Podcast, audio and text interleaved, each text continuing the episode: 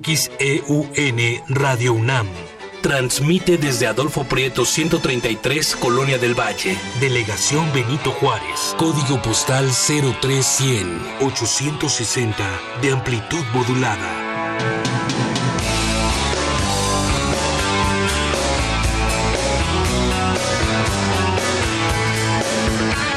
Clásicamente actual.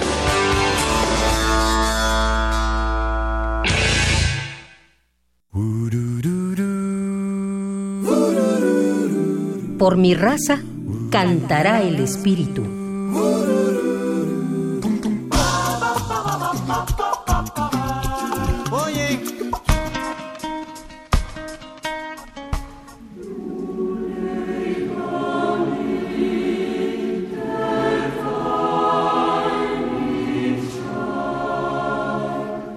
Inglaterra y Alemania son países con una fuerte tradición coral y por ende son íconos de música coral navideña. Muchos de los villancicos más famosos provienen de estos dos países. Escuchar música navideña interpretada por coros masculinos, en los cuales los niños cantan las voces de soprano y contralto, es una tradición que perdura hasta nuestros días. Compartimos esta información contigo desde el programa coral universitario. Si te interesa conocernos, escribe a procoral.unam.mx.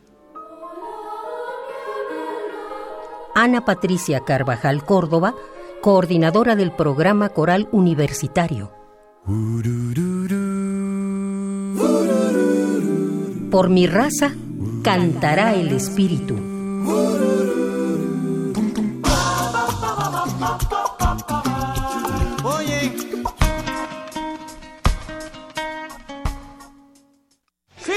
En Brasil se viste de blanco y se le rinde tributo a la diosa del mar.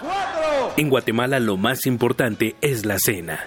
En España es tradición comer una uva con cada campanada del reloj de la Puerta del Sol. Los alemanes reciben el año viendo en la televisión un sketch británico sobre una viejecita y su mayordomo compartiendo la cena con invitados imaginarios.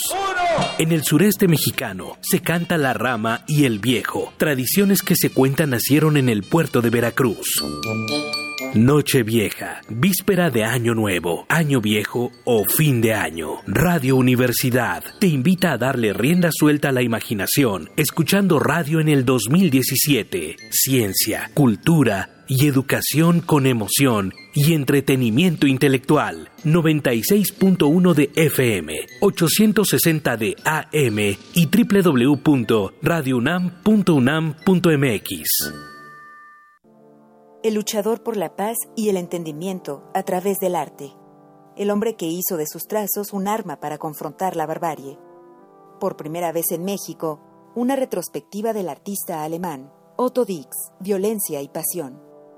Visita la exposición en el Museo Nacional de Arte, Tacuba 8, Centro Histórico, en la Ciudad de México, hasta el 15 de enero de 2017. Secretaría de Cultura, Gobierno de la República. Dejar huella en cada aula de la UNAM es un deber de un verdadero Puma. Deja tu huella y apoya Fundación UNAM a de cara a miles de universitarios. Súmate 5340-0904 o en www.funam.es. Contemos por lo imposible.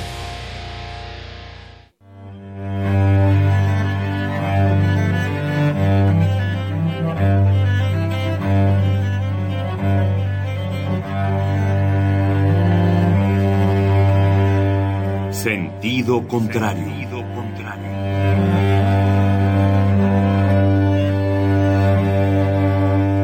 El Museo Universitario del Chopo presenta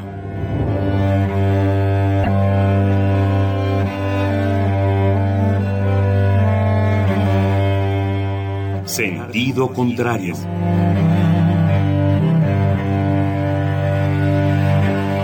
Una emisión de Marcelino Perelló producida para Radio UNAM, con la participación de Javier Platas.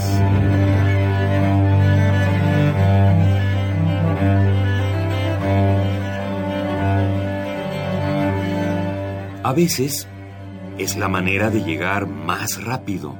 A veces. A veces es la única manera de llegar.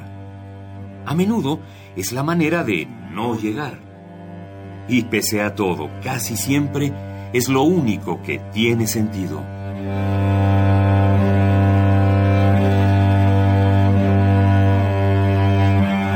Sentido contrario. Sentido contrario.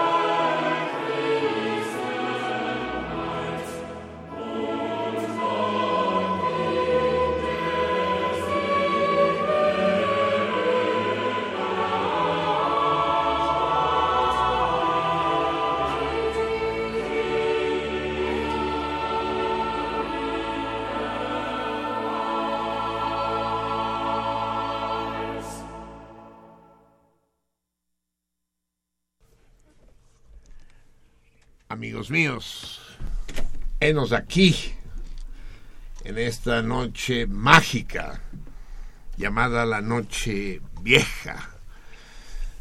La noche que empieza siendo la más vieja del año, pero que dentro de dos horas se convertirá en la más joven del año, en la noche alevín. Se nos muere el 2016 para tristeza de algunos y plácemes de otros. Y empieza un enigmático y por enigmático atractivo 2017. Y aquí estamos nosotros, de este lado del Holán hertziano, festejando a nuestra manera, en esta fiesta tan especial que es pasar la Navidad y pasar el Año Nuevo en los estudios de la entrañable Radio Universidad. Adolfo Prieto es el mejor de los anfitriones para estas ocasiones. Y estamos aquí eh, rodeados pura gente de bien, la Ale y el Praxis que vuelan vasos y Sí, sí, ya sabes, los, vidrios. los problemas de, de, última, de últimas horas, de últimas horas. Eh, para, para, para, para empezar bien el año, ¿no? Se diría. Así es. Y, cuando estaban llegando a Radio Universidad, sí, alguna bronca. Porque efectivamente estas fiestas, cuando son familiares, acostumbran a propiciar conflictos graves, porque son fiestas que ponen en entredicho el afecto. ¿Quién me quiere? ¿Quién me quiere más? ¿Quién me quiere menos? ¿Quién no me quiere? Está uno muy atento para uno las antenas como, como chapulín, ¿no? Y está uno pendiente de cualquier signo, toma unas dimensiones desproporcionadas, ¿no? Así es, sí. Y, y, me ha tocado, le consta, ¿verdad, mi vi? No, ¿verdad? voy, voy, voy, voy. Ha tocado gritos y sombrelazos, sí, sí, sí. A un buen cinéfilo como es el Praxis, que es uno de nuestros elementos de base esta noche, que nos acompaña junto a su, a su bella Dulcinea, la Ale, que está a mi lado. Praxedi sabe perfectamente eh, de qué trata la película Festen, la que inaugura toda, un, toda una corriente cinematográfica muy osada y por osada efímera que fue Dogma.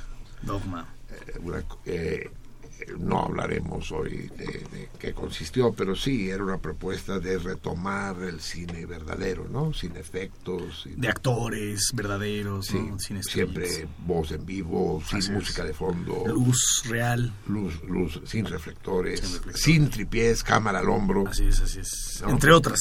Entre otras. No coches, no armas, ¿no? Exacto. No, no cantar. así es. No cantar. Sí. En todo caso, hay obras muy notables de Festen, ¿no? el, más conocido de los directores de Festen, digo, de Dogma, que no es el director de Festen, es Lars von Trier, del que hemos hablado más de una vez y que seguro eh, dará lugar a muchas sesiones de la Cinemágora. Así es. El gran von Trier. En todo caso, Festen es una fiesta familiar. Festen, por lo visto en danés, quiere decir fiesta. Y acaba como el Rosario de la Aurora. ¿no? Así es, sí. Es, es, el, es el cumpleaños del, del jefe de familia. Del, padre. Que, es, que está alrededor de unos hijos que se lo quieren comer, ¿no? No hables de más. No, sí, el padre.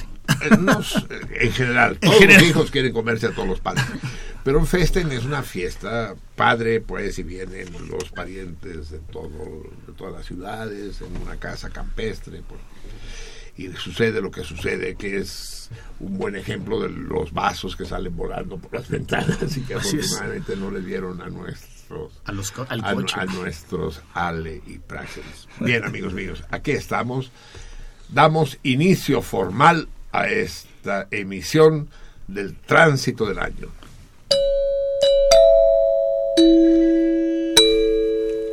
Así es, acaban de escuchar ustedes magistralmente interpretada. muchas gracias, muchas gracias. La rúbrica. La rúbrica de, Radio Universidad. Legendaria rúbrica. Así es. La que. Sí.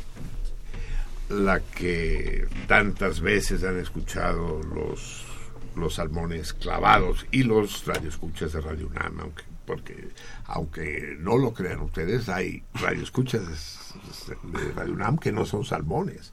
Aún quedan. son especímenes raros. Son truchas, son barracudas. Tiburones. Sardinas, sí, tiburones. Pero, y también están acostumbrados a esta pequeña rúbrica. Esta rúbrica que tocaba siempre, no con el talento que acabamos de escuchar, pero sí con, con pronta exactitud, eh, el querido, el recordado, el inolvidable, la voz de Radio Nam durante tantos años y cuyo nombre ahorita no me acuerdo, pero me la va a decir el querido uh, Su Rosen. Dime, ¿cómo se llamaba el locutor de Radio Nam que falleció? Uh, ay. Ahora me lo dicen. Alberto Justiniani. Eso es, Alberto Justiniani. ¿Cómo se me puede olvidar? Neuronas, despiértense, neuronas, pónganse vivas, que esos axones que se muevan, quiero sinapsis, quiero que las corrientes Alberto Justiniani, y, cuando decía su nombre completo decía Alberto Justiniani, Sullivan y Rosas Moreno. Eh, como una especie de presagio de su pronto deceso, porque el Sullivan y Rosas Moreno está galloso. ¿no? Ah. Y él, él fue, eh, era uno de los participantes de aquel teatro magnífico que tenía Juan López Moctezuma también aquí en Radio UNAM, ¿no? Así cuando era joven. Es que, es que él estuvo 50 años en Radio UNAM prácticamente desde que se fundó. Sí. Sí, él, él estaba en Radio UNAM desde el principio de los 60.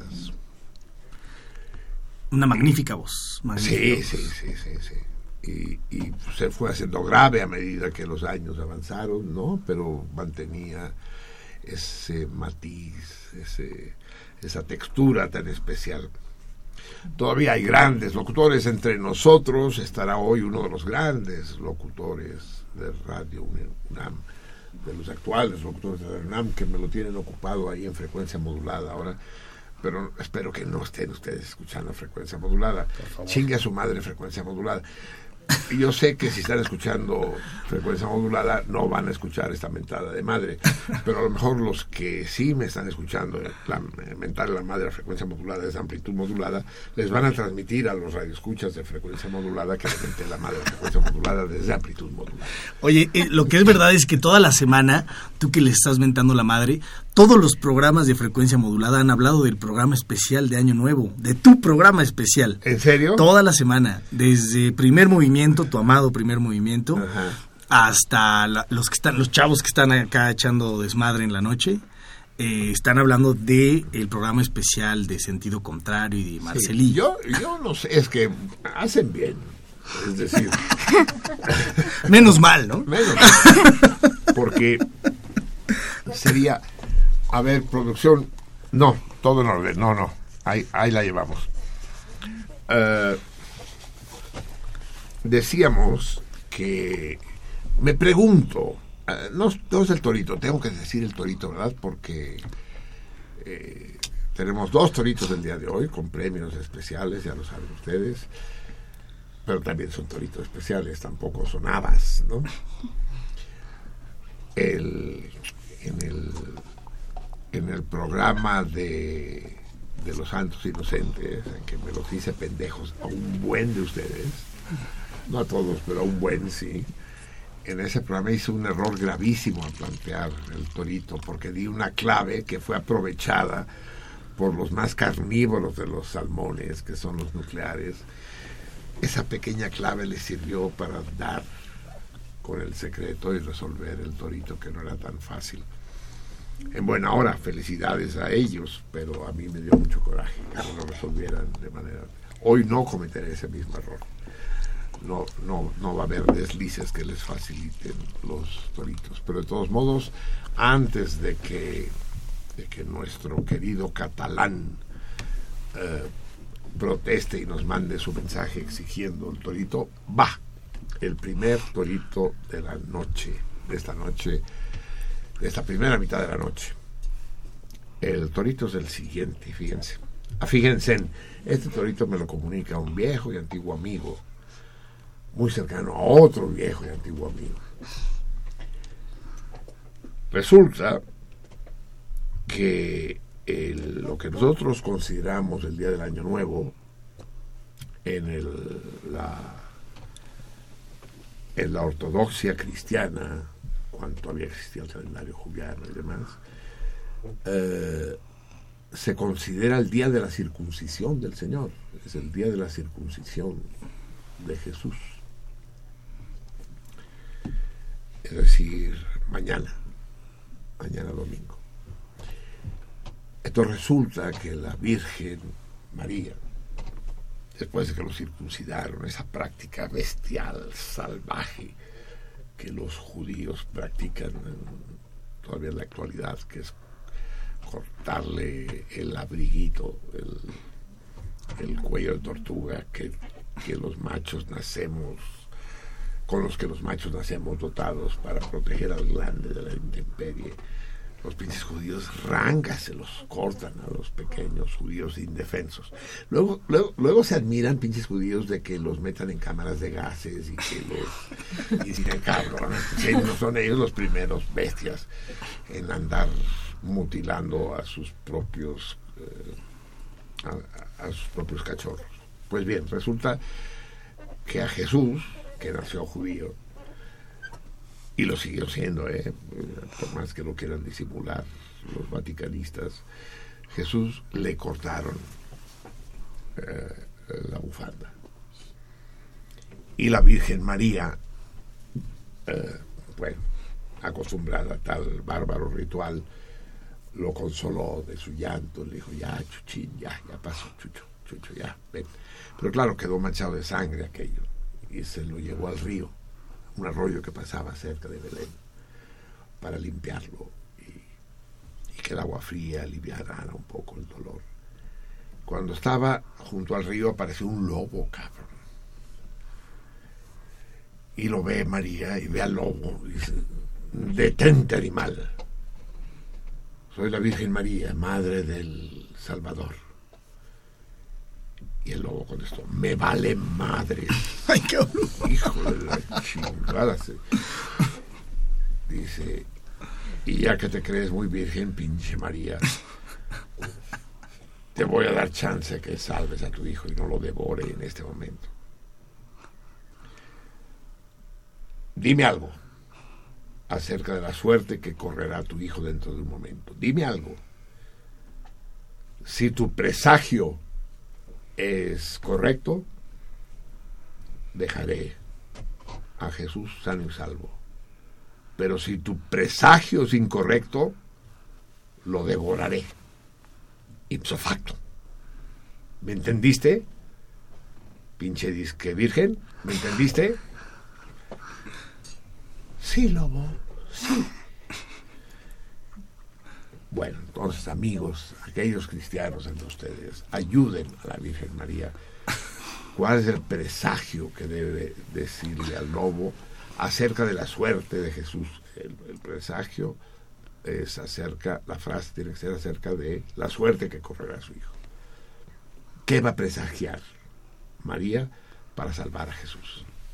¿Qué debe presagiar? Ese es nuestro primer torito de la noche, el torito de este de este 31 de diciembre en el viejo calendario gregoriano, que hoy, hoy, hoy, solo por hoy, eh, se hace eh, tantito...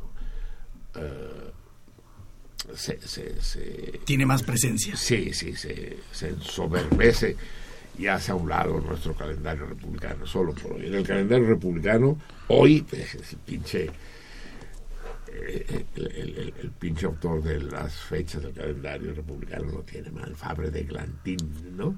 Le puso al día de hoy el día plaga, cabrón. Además. Es el 10, nivoso plaga.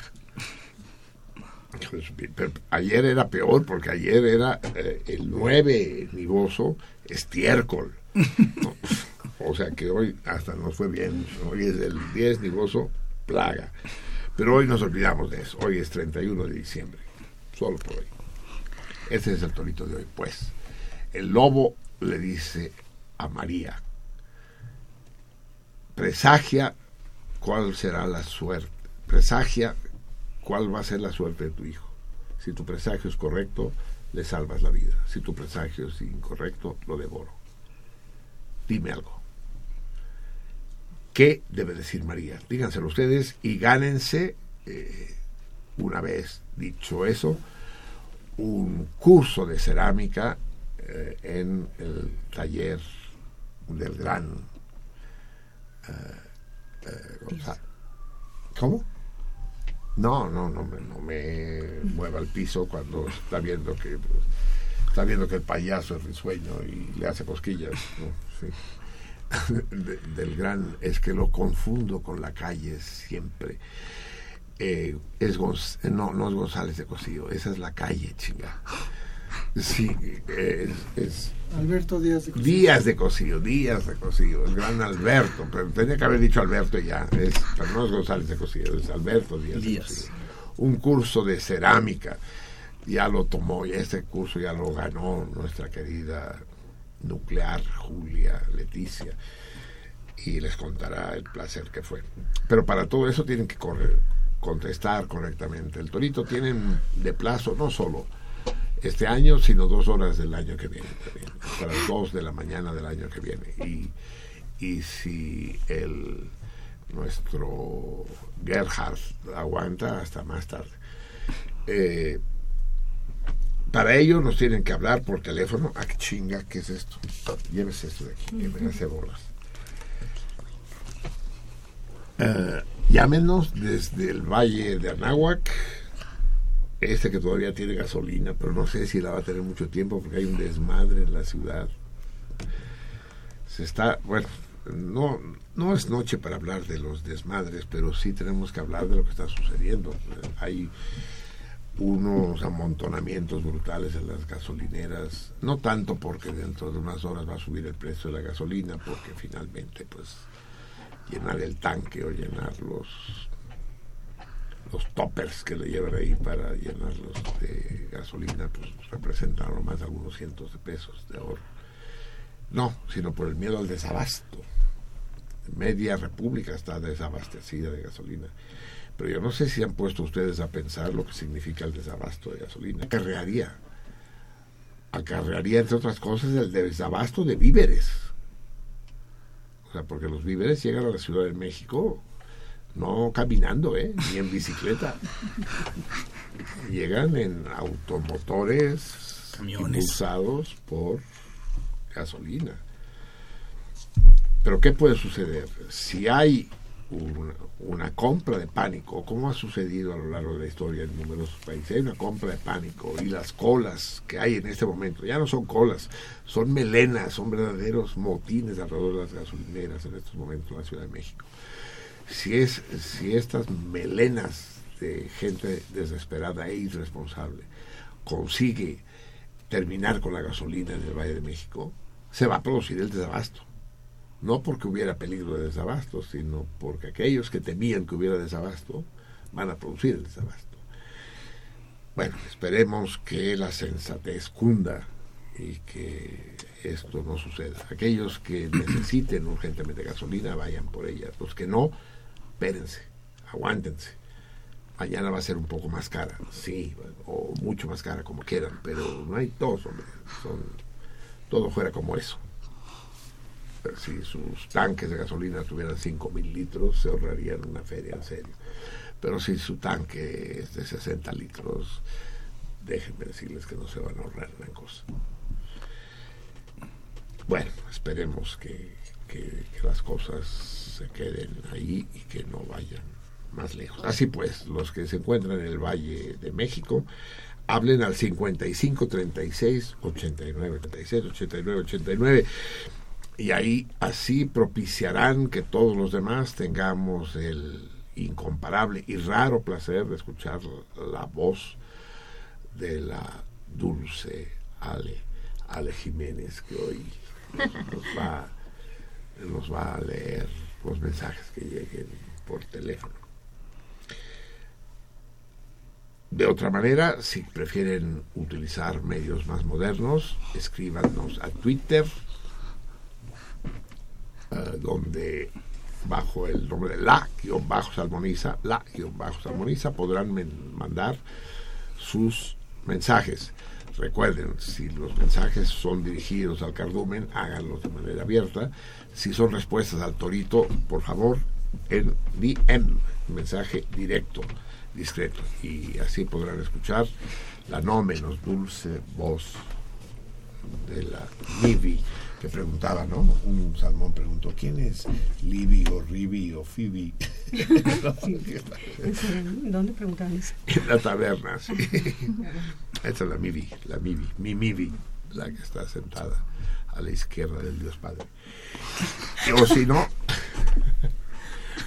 o si no, escriban a Facebook, donde les espera otra agradable sorpresa y escuchar la voz de la querida Laura, la reina madre de, estos dos príncipes que constituyen mi joven guardia dos miembros de la KGB, que son la pequeña Valeria y el ya no tan pequeño Fernando.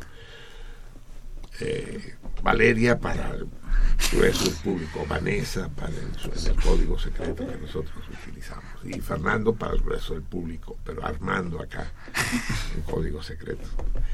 Y estará Laura, tendrá el placer de escuchar a Laura comentando y leyendo y respondiendo los mensajes que manden a Facebook a la Espacios Armoniza, sin guion alguno.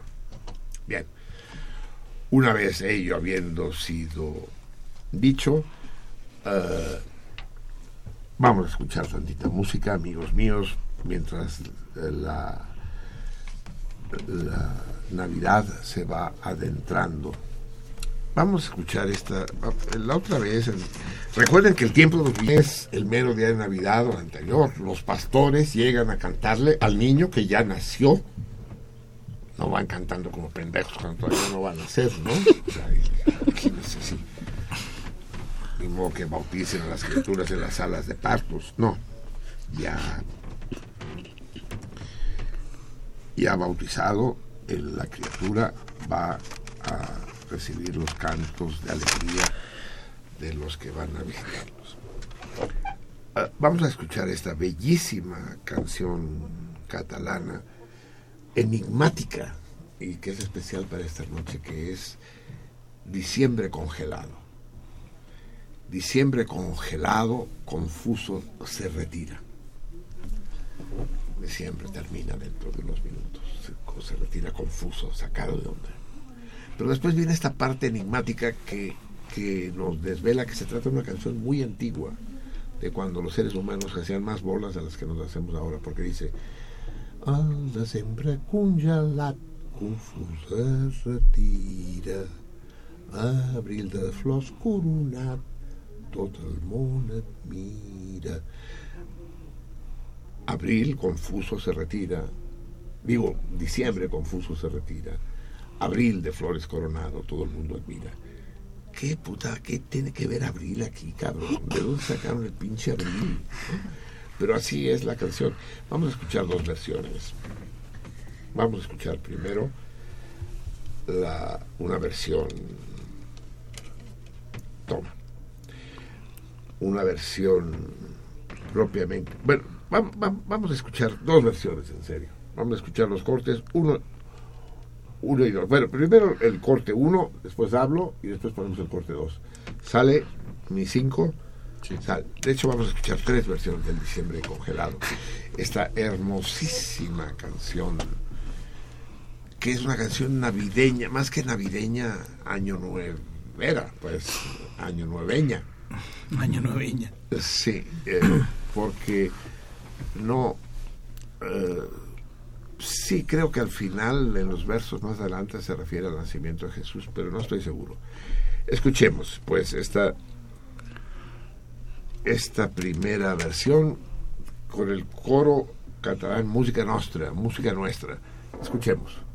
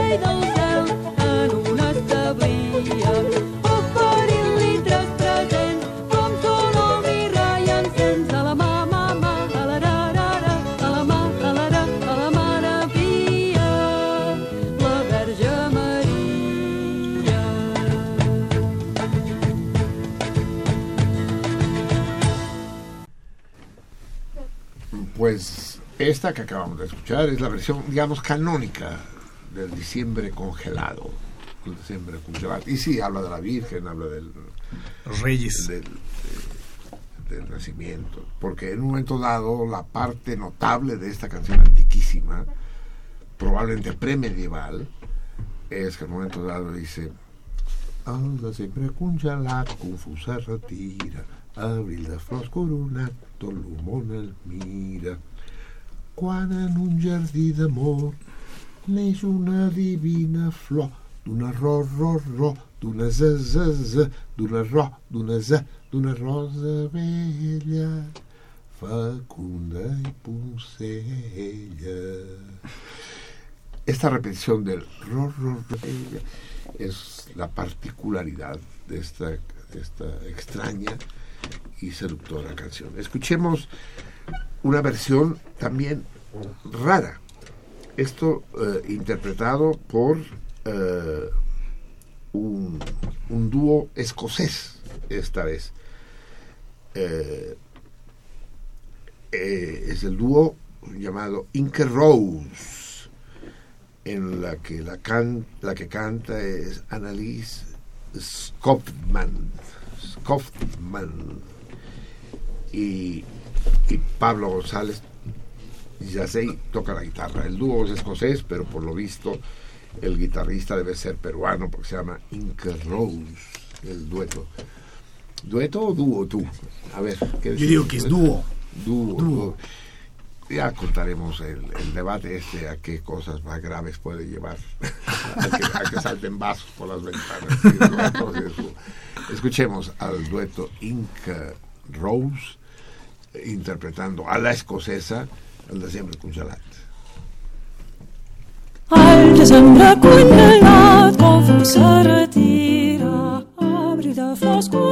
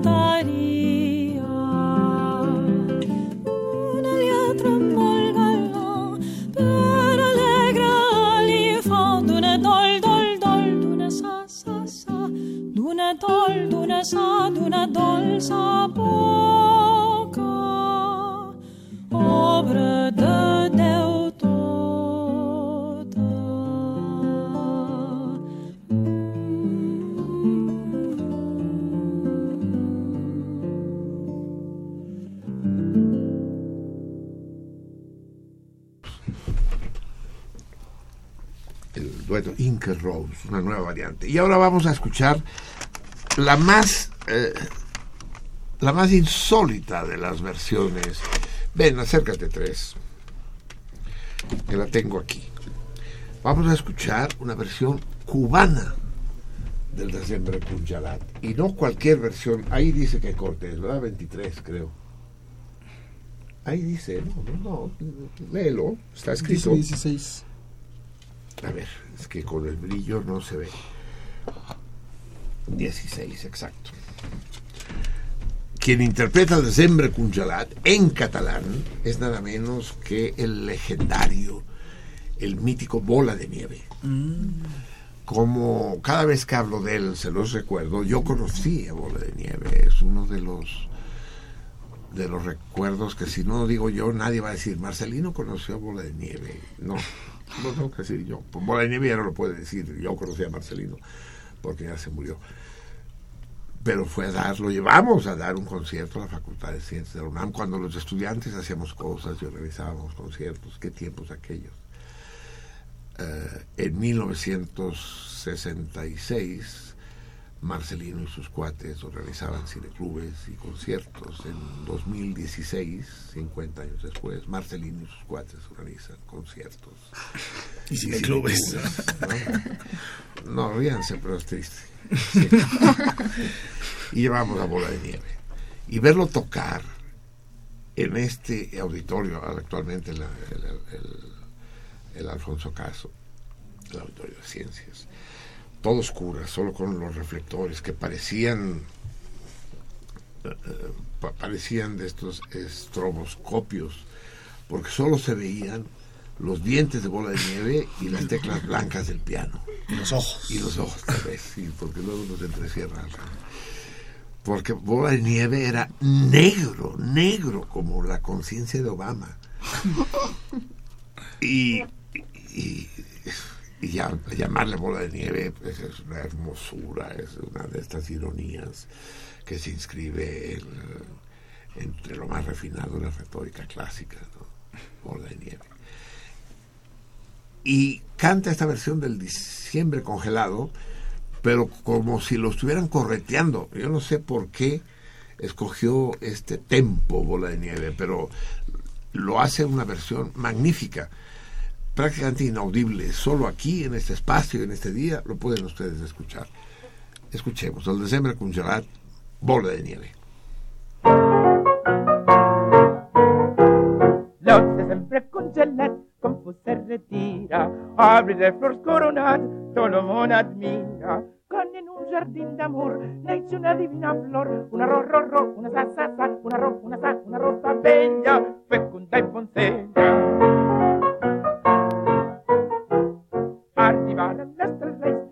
Amb gran alegria, adorant-lo rei del cel en una establia. Oferint-li tres presents com sonor mirall incens a la mamma, a la re, re, re, a la man, a la re, a la mare pia, a Virgen Maria.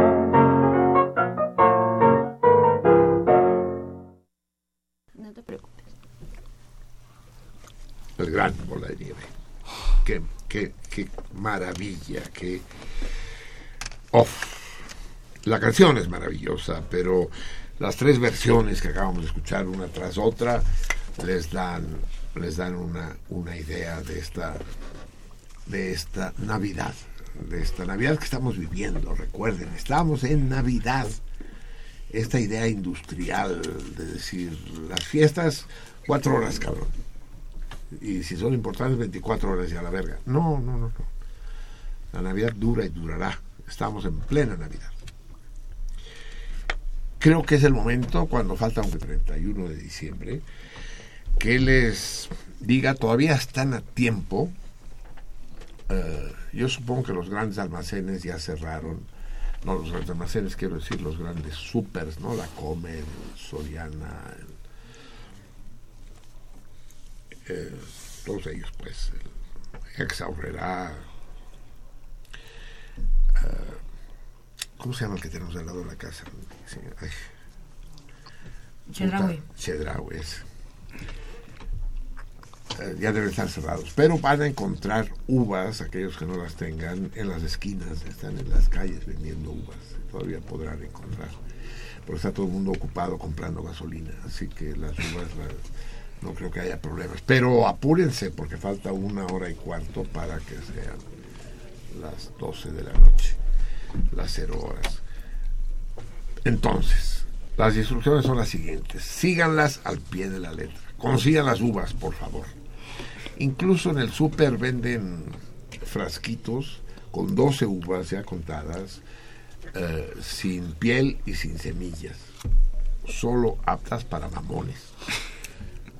Pero ya no llegaron al súper, así que olvídenlo.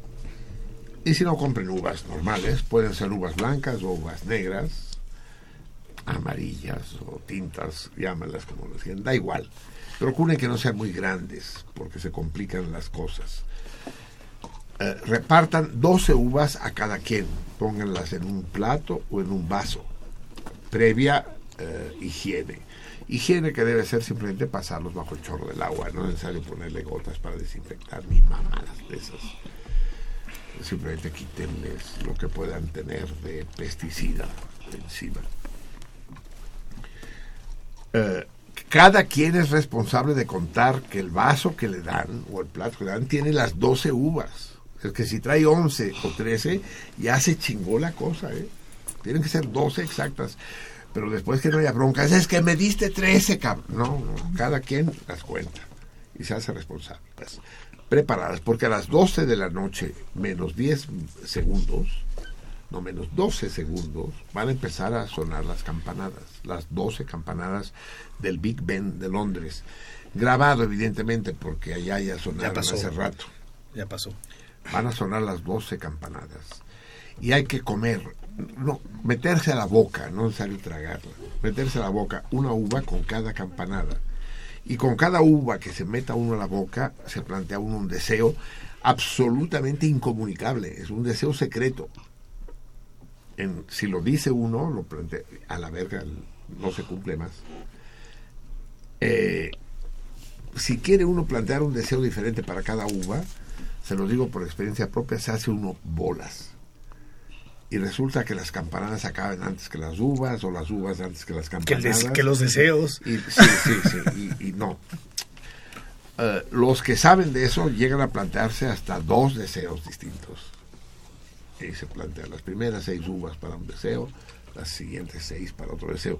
Yo prefiero plantear un solo deseo, un solo deseo serio y, con más, y repetirlo 12 veces o las 12 veces que sean necesarias. Son las veces que me han salido mejor el ritual de las 12 uvas. No es una superstición. Superstición, los calzones rojos y echar sal no No, esto no es una superstición, es un ritual. Un ritual mágico. Aquellos que no crean en la magia, igual que la frecuencia modulada, vayan y chinguen. es un ritual mágico. Y, y, hay que darle su lugar como tal. Ritual mágico. Ahora bien, las campanadas. Ahí también hay que tener cuidado.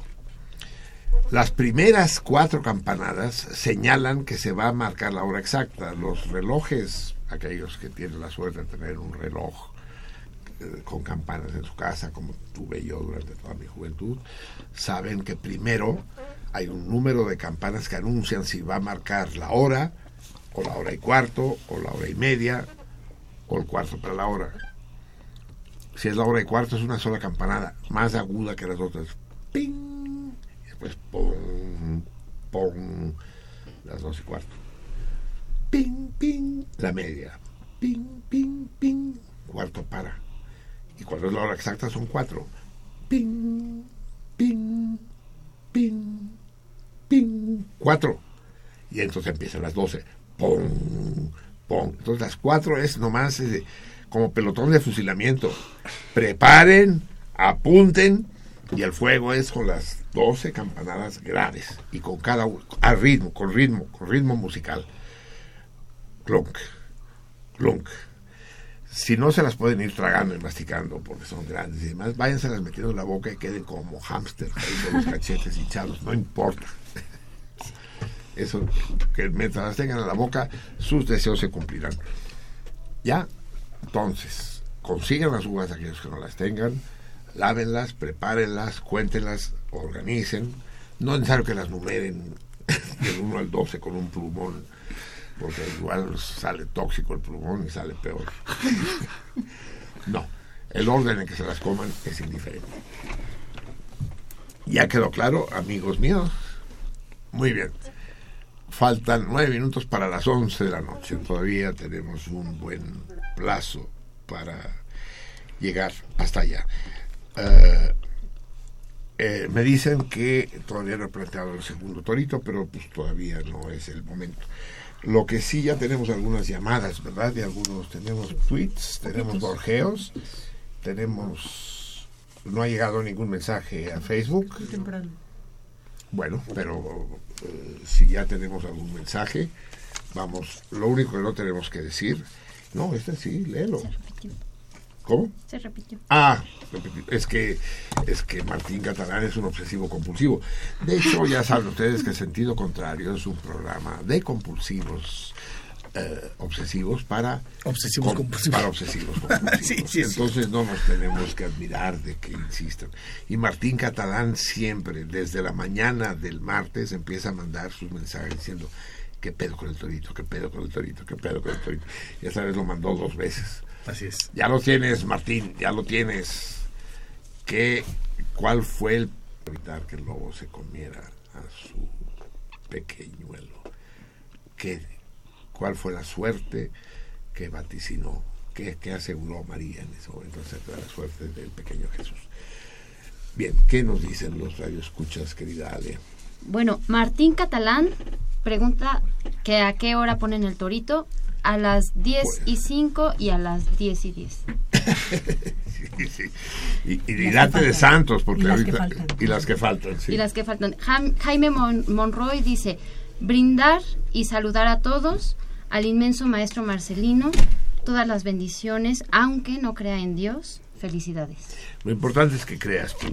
Si tú crees y, y me mandas bendiciones, eso no puede no tener efecto. en este, en, este dipolo que formamos tú y yo, lo importante es que aquel que bendice crea en lo que está diciendo. Y, en esa medida te lo agradezco, te abrazo. Y Rodolfo Lecona eh, dice, felicidades, aunque Pereyó sea un poco grosero. Ay, no mames. ¿Un poco? ¿Por qué le parece que eres un poco? Esto creo, creo que hay que aclararlo. Hace años que no lo he dicho y porque al principio de ese programa era muy común este eh, este resabio, ¿no? Este esta queja, este agravio. Eh, no es que yo sea grosero, groseros somos todos, hombres y mujeres cuando hablamos. Lo específico de sentido contrario, la única innovación que aporta el sentido contrario es de hablar frente al micrófono con la misma naturalidad con la que hablo en persona. Los universitarios, yo estoy seguro, no he hablado con el doctor Graue, no lo conozco, pero no me extrañaría que el doctor Graue dijera a menudo, ese güey es un pendejo.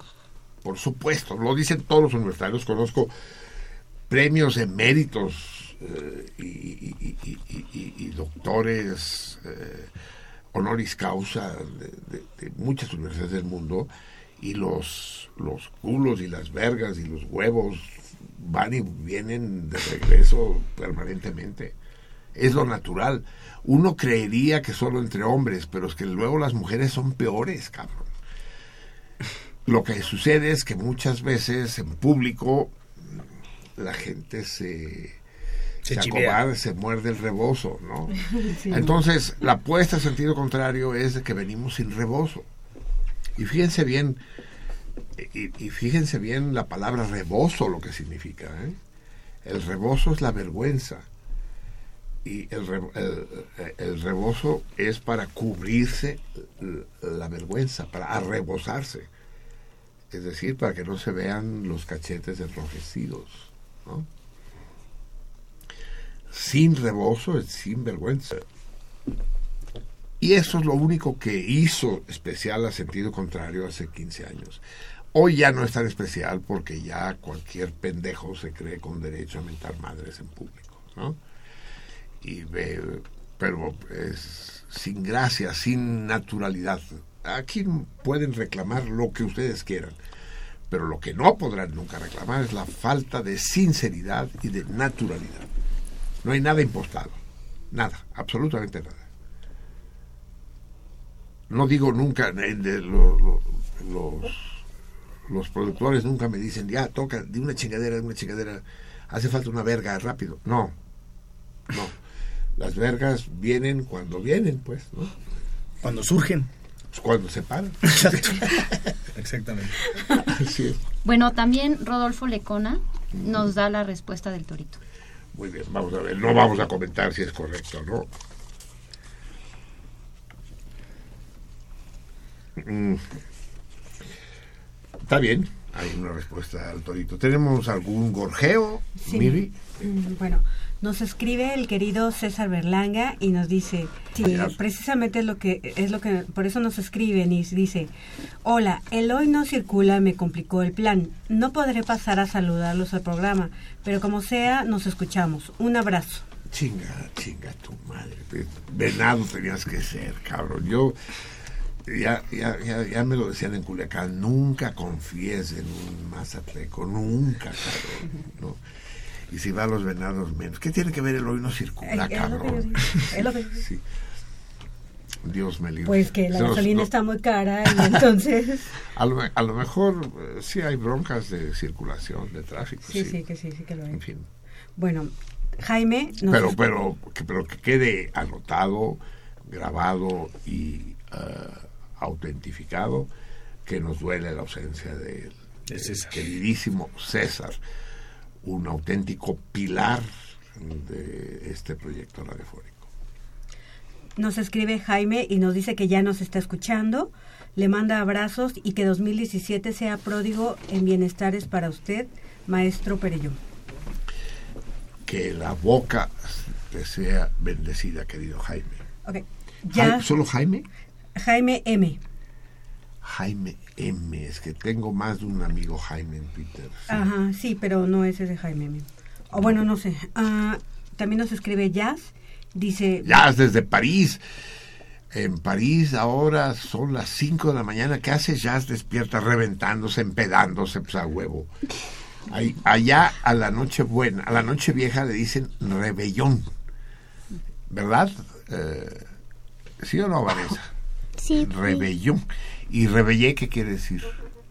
Rebellé se, se rebelló, o despertarse. Despertarse, o sea, rebellón es una especie de despertar, ¿no? De, es decir, el rebellón es el estar despierto a horas en las que no acostumbra uno a estar despierto. Bueno, nos dice que bienvenido sea, que el año sea bueno para todos ustedes.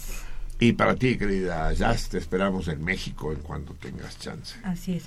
Cashbo 7 dice, bueno, buena no ha, mm, perdón, buena no he vieja amigos salmones. No, noche, mi noche. Ah, sí, sí, perdón, es que está mal escrito. Sí, pues. Y no lo había checado. Sí. Sí, bueno, buena noche vieja amigos salmones, que tengan un gran año 2017 que lo tengamos. Sobre todo, y lo repito y no me cansaré de decirlo, un gran año quiere decir un año intenso. Eh, ayer vimos en la Cinemágora esta gran película que es eh, La fiebre del oro, la quimera del oro la llamamos, de Charles Chaplin. Y vimos la noche vieja más triste de la historia del cine, cuando él solo se queda los invitados, las invitadas nunca llegan. Se queda dormido se queda dormido esperando que lleguen y se imagina, ¿verdad? Sueña que sí están y que es el gran anfitrión y las velas se van consumiendo. Y, pero lo, eh, lo que demuestra Chaplin, la lección de Chaplin y el valor de sus películas, de sus primeras películas, es esto. Pueden ser tristes o alegres, pero, pero nunca neutras, nunca anodinas nunca planas. Dios nos dé, amigos salmones, el Dios de los cristianos, pero también el Dios de los ateos, nos den alegrías y tristezas, nos den risas y nos den también amarguras, pero eh, que nos eviten, que nos salven, que nos protejan de los momentos vacíos de la deshumanización del sinsentido. Y bueno, eso, eso si quieren escribirlo, se los puedo firmar. Por una módica cantidad de 25 pesos. Ah, sí, sí. También nos manda una, eh, César Berlanga nos manda un abrazo para todos en el estudio, extensivo para el cardumen, y nos desea la mejor de las suertes para el 2017. Igual para ti, por más atleco que seas, Carlos. Ajá. Y nos escribe también Aldar Adame. Nos dice, pasando lista, ¿y se vale cambiar las uvas por aceitunas? No. No. Bueno, depende, Carlos. Si quieres que tus deseos se cumplan, no. Ahora, si tú quieres que el destino te juegue cambios drásticos, a lo mejor te cambian los deseos, cabrón. A ver, si tú dices que se me haga con. Que se, me, eh, que, se me haga con Hipólita, que me la pueda yo coger. A lo mejor el destino, si usaste una aceituna, va a hacer que Hipólito te coja a ti. Eso. Porque. Bueno, pero eh, también hay otra cosa. No me imagino eh, 12 aceitunas al hilo. Finalmente, una aceituna tiene un sabor poderoso, ¿no? 12 juntas, masticadas, debe ser eh, demasiado sabor, demasiado amargura. Y, qué me dices tú si tienen hueso, cabrón? No, bueno. además, además. Sí, no, sí, sí, ah, sí, sí, Puede ser un peligro. Puede ser un peligro para el estómago incluso. Sí, para el, empiezas mal el año. Sí, puedes empezar mal el año. Sí, sí que lo sé. Y bueno, nos dice salud y feliz año a todos. Oscar Bell, Dice, gracias por... Queridos Carvel, queridos Carvel. gracias por estos programas especiales. Un fuerte abrazo, querido Marcelino. Y Muy bien. por el momento. Oscar Bell, un fuerte. No me cae bien Oscar Bell. Me cae más bien gordo porque es de los pocos güeyes más altos y más mamados que yo. y, lo veo y digo, ¿qué, te crees, güey? ¿No? O sea, ¿qué, quieres demostrar? También nos escribe Luis Melchor y nos dice, pide al público, acompáñenos en nuestro programa especial que nosotros, al igual que las gasolineras, les echamos de menos. espero, espero que las gasolineras también les echen de menos. Y es todo por el momento. Muy bien. No hay, no, hay. Ah. Ahorita me acerqué y no hay todavía mensajes. No hay. y, sí tendremos bien la clave. Sí, sí, sí, está ahí en los mensajes y no hay. Es raro, ¿eh? Porque... Es que están eh, cenando. en Face es donde hay más afluencia de salmones, ¿eh? Normalmente. Esperemos que no tengamos un problema de conexión. en particular los nucleares, todos son facebookeros. Pero bueno, excepto César, ¿no? Que es César es el único tuitero, él sí sabe. Eh, él, juega dos bandas, sí, exacto. Él, sí sabe dónde es la cosa. Bien, amigos míos, es que yo no puedo comer nada. Tenemos unas viandas aquí enfrente, unas delicias, unos quesos camembert, unos chorizos, unos lomos adobados, esto que son almejas, Dios me libre. Y no puedo, no puedo, por culpa de ustedes, pinches egoístas, cabrones, porque desde chiquito me, me, me, me, enseñaron que no debía yo hablar con la boca llena. Y cada vez que intento hablar con la boca llena, siento el manazo de mi mamá, como me parte los labios y entonces no me atrevo. Así que vamos a escuchar tantita música para que me pueda yo chingar un poco. Además, todos estos güeyes que están a mi alrededor, empezando por la Bibi, y el Praxedis, y la Vanessa, y, la Ale, están chingle, chingle, chingle. más supongo que ustedes oyen el crepitar de las mandíbulas, ¿no? y chupando y ya no tenemos chupe, ya no tiene producción. No, no se está dando abasto.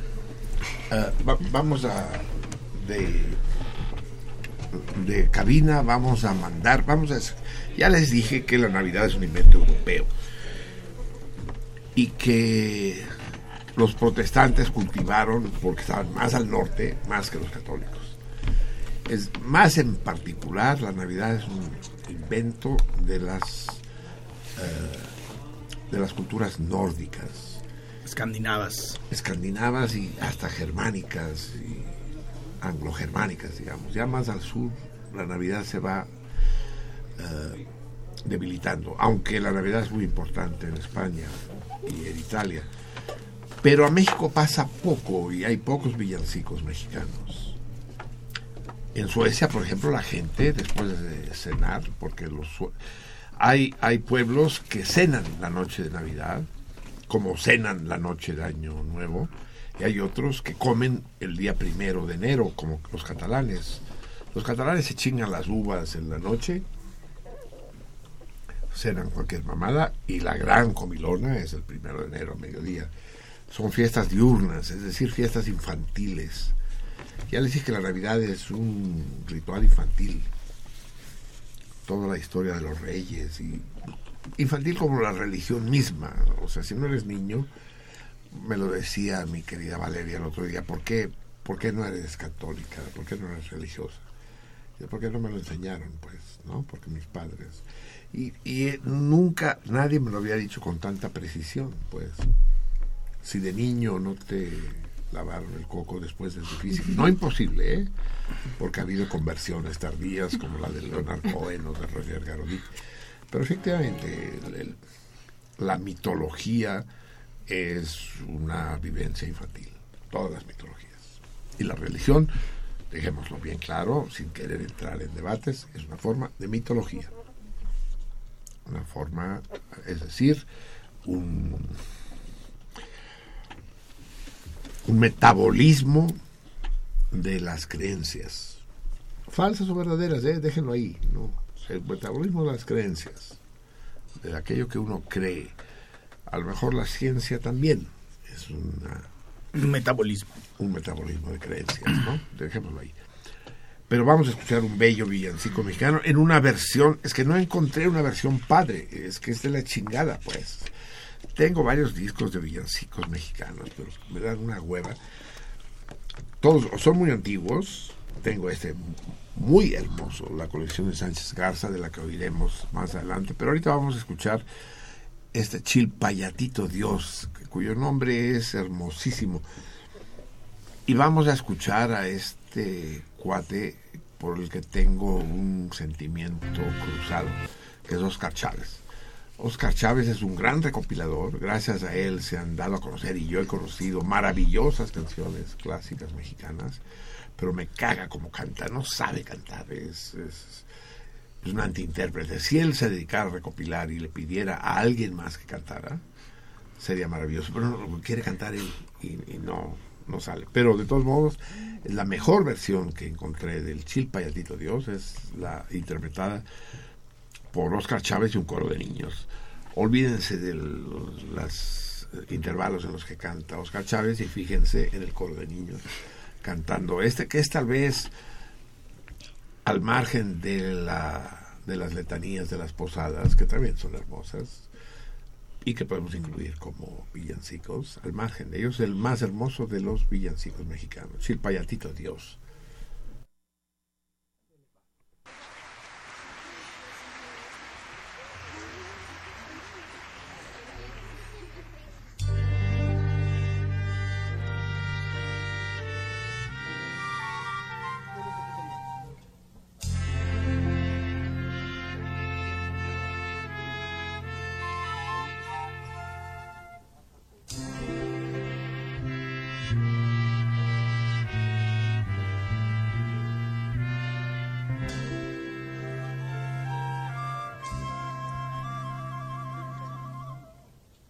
Chilpayatito Dios, tunita fresca, capullito de algodón, México está de fiesta.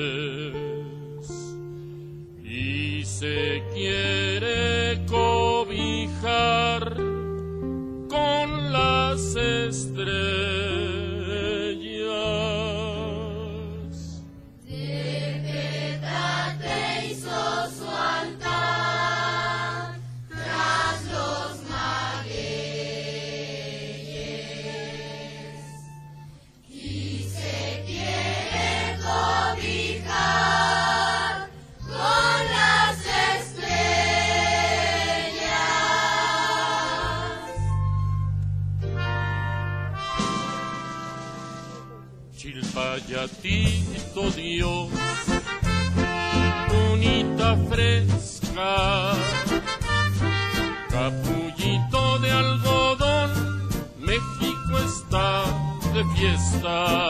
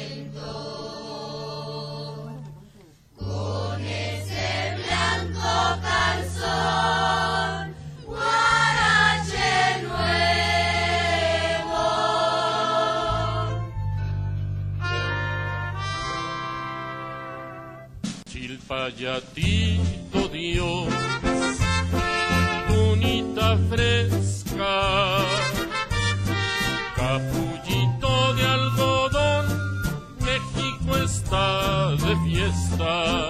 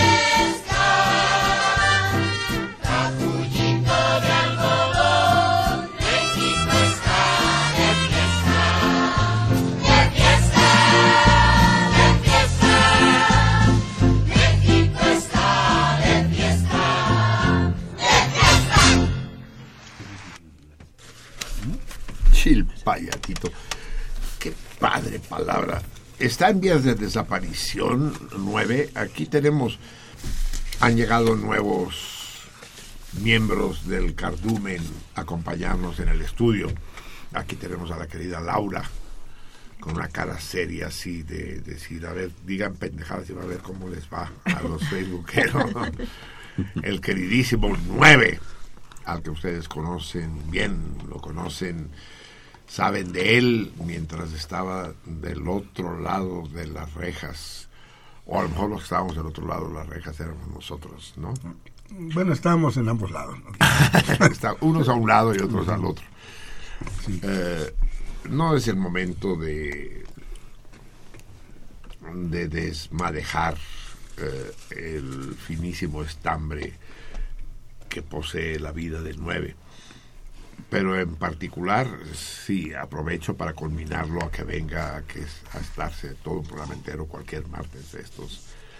De hecho, está previsto la realización de una mesa redonda acerca de la legislación penal en México y la situación de las cárceles en nuestro país y allende las fronteras, con, una, con algunas personalidades importantes y con testigos directos de, de la situación de del proscrito que él vivió de manera directa. ¿No es así, nueve? Sí, sí, algo así. No, no, algo así, algo precisamente así, pero va a ser en los primeros, las primeras semanas de febrero, sin duda. ¿no? Sí, sí es lo que... Y, y ya les adelanto que la idea es que hagamos una mesa redonda, pero en vivo, o sea, no en el estudio, sino que la hagamos en algún espacio público, ya sea el auditorio de Radio UNAM o en la casola o en algún lugar. Y la idea es que yo estoy seguro que sí tenemos salmones dispuestos a asistir a una mesa redonda a las once y media de la noche. de estar a una mesa redonda de las once y media hasta las dos y media de la mañana. Esa es la apuesta, ¿no? ¿Nueve? Ey, así es. Eh, obviamente él será uno de los ponentes, sin duda alguna. Los otros nombres dejémoslos en, en suspenso, aunque ya está montada la mesa. Y también nos acompaña el querido Campos Elíseos, personaje inabastable y con el que también tenemos que discutir y, y- y mucho. Es, es- es un hombre absolutamente pródigo, es decir, es un hombre rico. Fíjense la palabra rico, que nosotros utilizamos en dos sentidos, aquel que tiene mucho dinero o aquello que es sabroso. Eh, mi amigo Campos Elíseos Es sabroso. eh, dice no sé que no tiene mucho dinero y no sé si es sabroso o no es sabroso y, me mantendré en mi santa ignorancia por el resto de los siglos. ¿Y entonces por qué es rico? Es, rico porque hemos olvidado el sentido original de la palabra rico. Rico quiere decir... Eh, quiere decir abigarrado. Quiere, es que también abigarrado se confutado, quiere decir multicolor. Rico quiere decir abundante. Barroco. No necesariamente barroco, abundante, eh, eh, generoso. Vasto. ¿Eh? Vasto. Vasto, sí. Vasto. es decir, una comida rica, en, en, principio es una comida que tiene muchos ingredientes, que tiene muchos sabores, que es... Pero de rico lo, lo, lo traspasamos a sabroso, ¿no? O sea, por ejemplo, estamos echándonos un queso camembert en su punto de poca madre. ¿Cuántos sabores hay en el camembert, no? Un, esto solo lo sabe un gourmet, ¿no? Que sabe qué, qué, sabor tiene el camembert en la punta de la lengua, en los lados de la lengua, en el fondo de la lengua, apretándolo contra el paladar, ¿no? El famoso fondo de boca de los vinos y de los quesos, ¿no? Es decir, una vez que te lo tragaste, ¿qué queda ahí? ¿Qué queda en la boca?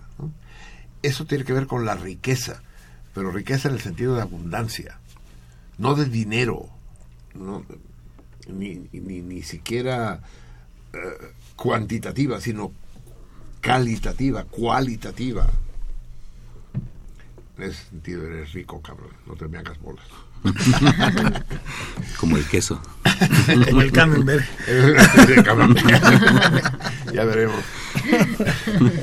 Si, si, si, te haces ilusiones de que voy a conocer yo tu fondo de boca. no, tampoco tengo la intención. Eso es. Y, y, seguimos, y seguimos adelante pues con este programa cuando ya son las 23 horas con 20 minutos de este 31 de diciembre el último día del año de 2016, que empieza, eh, bueno, eh, es decir, eh, hablé con mi hija hace rato, como siempre en estas fechas, y jugamos a la máquina del tiempo. Yo le hablé desde 2016, pero ella ya estaba en 2017. Un año nos separaba, ¿no? Ella estaba en pleno festejo, las burbujas del champán ya revoloteaban en las copas, y yo apenas estaba abriendo los ojitos diciendo, a ver, ¿qué, hoy que toca? Pero en este juego del tiempo también hay facetas siniestras y me estás dando a conocer en este momento indispensable Praxo, una de ellas. Eh, empieza mal el año para, para quien ahorcan el lunes, ¿verdad? Así es. Allá en Constantinopla, la antigua Constantinopla, Estambul, eh, un atacante disfrazado de Santa Claus entró alrededor de la 1.45 de la madrugada de allá, es decir, nuestras 9 de la noche aproximadamente, ocho y media, ¿no? Más o menos. Eh, Estambul debe ser 8 o 9 horas. Por ahí. Eh, entonces entró disfrazado de Santa Claus a, una, a un bar eh, de, ricos al lado del Bósforo, que se llama El Reina, el bar Reina, eh, y asesinó con un arma de largo alcance a 35 personas, incluido un policía. Otras 40 resultan heridas, según informan, y el informa, quién informa, informa el gobernador de la metrópolis, Basip Sahin, Eso es. a El País y el mismo gobernador añade que se trata de un nuevo atentado. No, hombre, a poco. Mira qué, lucidez, qué perspicacia. O sea, fue un atentado, no fue un accidente, pues. Otro, un nuevo atentado. Un nuevo atentado. sí, sí. El vigésimo que ha sufrido Turquía en el último año, eh, con casi 200 muertos. No, pero este ya es de otro año. Este es el primero. El primero de 2017. sí. Eh, el Reina eh, es un bar exclusivo donde acuden famosos y la élite secular turca, por lo que las medidas de seguridad suelen ser estrictas, pero en esta ocasión eh, fueron falaces. Las autoridades turcas habían cancelado varios festejos públicos por el Año Nuevo debido al alto riesgo de ataques terroristas que se ha intensificado por la ofensiva de Ankara en la ciudad siria de Al-Bab, uno de los enclaves del Estado Islámico. Solo en Estambul, unos 17.000 policías fueron desplegados la noche de ayer para Estambul, nuestra noche, algunos precisamente disfrazados de Santa Claus o vendedores callejeros no mames, cabrón. para prevenir ataques, según la agencia de Anatolia. Pensaron que el, que, el güey era un policía. a huevo. Es lo mismo que pasó en, Turquía mismo, ya lo comentamos aquí, con el güey que asesinó al embajador ruso. Así es. Iba no disfrazado, pero sí todo el aspecto de guarura, de guardaespaldas. así es, así es, así es. Entonces los guardaespaldas turcos creyeron que era un guardaespaldas ruso y los guardaespaldas rusos creyeron que era un guardaespaldas turco. Basta ver el video, el video, ¿lo, ¿lo viste nueve? Sí, es muy claro. Es evidente que el güey tiene todo el aspecto, está solo, nadie, nadie se le acerca, va mirando izquierda y derecha, típico guarura, pues. Sí.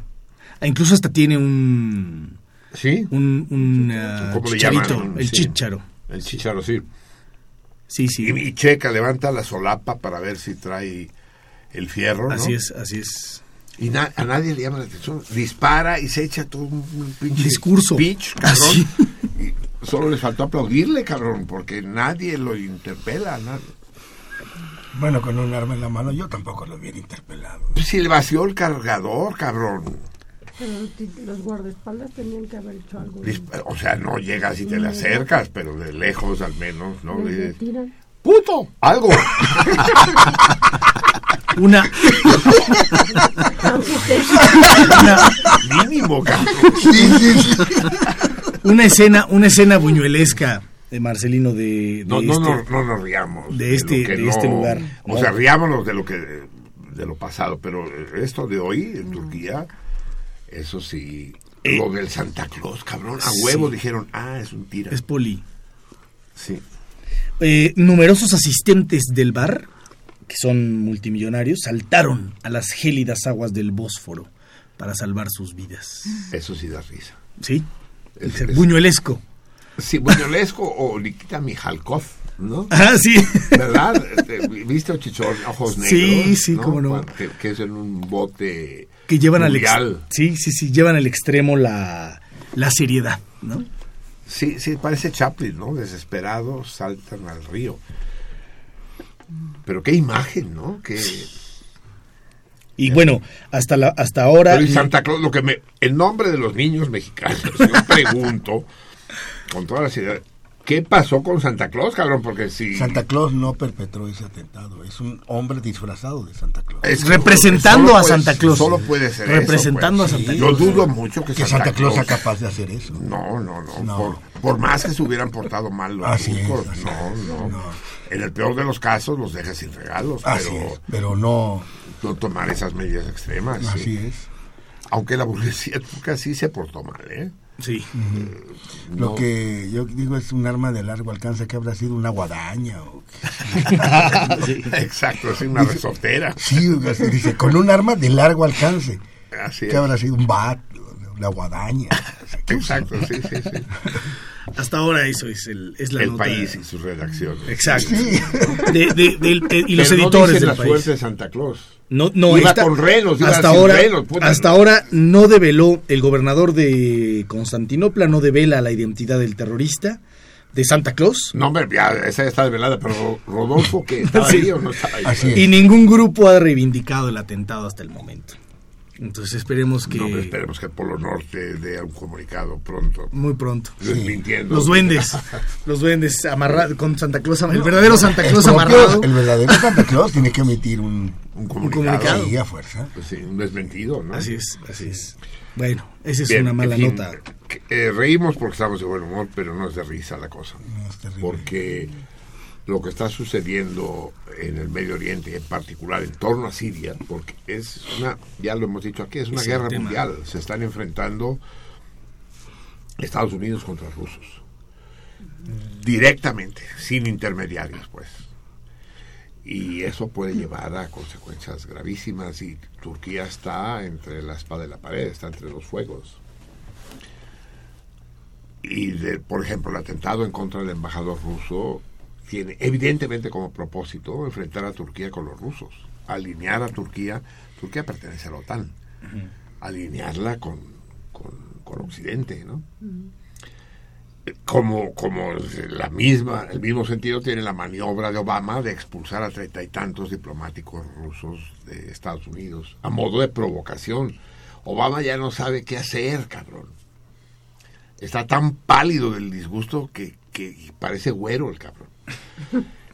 Eh, y entonces expulsa, expulsa a 33 diplomáticos. Y dicen, a ver, cabrón, a ver, eh, como los que salen en las cantinas, ¿no? Bueno, yo sé que ustedes tres, yo no los tres hombres que, que, están frente a mí, no saben de eso, pero sé lo, ¿qué van a saber ellos de lo que sucede en las cantinas? Vamos para afuera, cabrón, ¿no? Se tomaron de la mano, ¿verdad? se tomaban de la mano, se tomaban de la mano. Eh, se han perdido las tradiciones. Han cambiado. Ahora se toman de la mano, pero en otro sentido. Como erótico. sí. Como erótico. Ahora se toman de la mano, pero en, otro, en, otra tesitura. Sí. Así es y se tomaron de la mano para decir no me vayas a madrugar, ¿no? Pero sí, nos hemos cansado de verlo, a darse afuera, ¿no? Y ahí es donde se arma el, borlote. Nunca he llegado a ver balazos, pero botellazos sí los he visto. Eh, entonces Obama expulsa a los diplomáticos rusos al estilo cantinero, decir, ya ver. Pero entonces el ministro de Relaciones Exteriores eh, sugiere a Putin la expulsión de diplomáticos gringos en represalia y Putin dice, nada, ni más. Calmantes, montes, alicantos, pintos, pájaros, cantantes. No. Y Trump tiene el descaro de felicitar a Putin. Dice, yo ya sabía que Putin era un hombre inteligente y lo acabo de constatar. Jugada magistral. Dice Trump, es decir, el otro güey se quedó solo en la banqueta. decir, ¿qué pasó? ¿Dónde? ¿Dónde va a ser la bronca? sí. ¿No? Se, arremangó. Si digo se arremangó las mangas, ¿es un pleonasmo? Pues sí. Suena, ¿verdad? Suena. ¿Qué no se puede arremangar? Eh, ¿El pito, por ejemplo? hablando de los circuncidados. Hablando de los circuncidados. Hablando de los circuncidados. Es que yo no sé cómo cogen los que no han sido circuncidados. Yo tengo la fortuna de de ser judío. De haber sido descamisado. No, no, de ser judío no. Pero sí me dijo el médico, el doctor Darcourt, cuando yo tenía 15 años, este niño necesita ser circuncidado. Porque la tenía muy grande, pues. Eso, eso, eso, eso, Supongo, no me lo dijo él, pero, pero sí me circuncidó. a lo mejor aquí en la mesa, yo también soy circuncidado, pero si hay alguien en la mesa que no lo es, que no nos se diga. sienta ofendido. Que lo, diga ahora, que lo diga ahora. Sí, porque quiero ver si no tienen pedos para coger. ¿El frenillo no duele? No. el frenillo del caballo. Mira, el 9-9 se la está pensando. No, no, en absoluto. Y ustedes las viejas, cuando van a coger con un güey, dicen, a ver, ¿estás circuncidado no? ¿No? ¿No le preguntan? Dicen, dice, Matzeltov. Porque luego luego es un problema de higiene también, cabrón. Ahí debajo de la bufanda se forma esta especie de cerilla, de, tiene un nombre. Smegma. Smegma, eso yo sabía. Fíjate, él, sí sabe, es porque no ha sido circuncidado. Sí, sí, sí. dice, ¿atraes smegma o no traes? sí, exacto. Que alguna función, alguna función fisiológica debe tener. Smegmamente, bueno, después de este de esta conversación propiamente navideña. Psicalíptica, ¿va? Estamos hablando de Cristo. Seguimos hablando de Cristo. Más psicalíptica que navideña. Bueno, es que no podemos pasar por alto que esto que acabamos de leer en... ¿Fue en Ankara o en Estambul? En Estambul. En Estambul, en la sublime puerta. En la sublime puerta, sí. Del bosque. Eso, eh, eh, ese es el escenario de los dramas en el mundo. Es ahí donde nació Jesús. A cuatro pasos de ahí, pues. Sí si el arma era larga, llegaba hasta Belén, pues. Sí, sí, definitivamente. Pasando por Alepo. La van a pagar los palestinos. sí, sí, les va a caer. Alepo, Egipto. No, pero esa imagen, a ver, ya... Eh, un poco al margen de la botana que obviamente la sangre llama. La imagen de un Santa Claus ametrallando gente es una imagen terrible, cabrón. Terrible. Una imagen absolutamente estremecedora. Y, de regreso a lo, a lo, al terreno cinematográfico, ¿no? Muy cinematográfica. Eh, siempre tengo en mente al Guasón. Al Guasón frente a, al, un asalto de banco con, en el mundo de Batman, ¿no? O sea, un tipo que se atreve a disfrazarse de payaso y empieza a asaltar a la gente y a ametrallarla, ¿no? El payaso, desde hace mucho en el cine, ha sido una figura siniestra. Bueno, en la vida real también. Pogo asesino serial. A ver, platícanos un poco de él. No recuerdo el nombre ahorita, pero lo pueden consultar. Pero él eh, era un tipo que se vestía de payaso, acudía, pogo, acudía a hospitales a consolar niños este, enfermos en Estados Unidos. Pero este mataba jóvenes, los violaba y los sepultaba este, en su patio. John... Los violaba una vez muertos. No, los violaba vivos. Los torturaba. O sea, los mantenía, los secuestraba, los torturaba, los violaba, los sodomizaba y, los, asesinaba. y los sepultaba en su patio. Pogo el payaso. John Wayne Gacy. Eh, dinos algo de Pogo para seguir con este ambiente navideño. sí.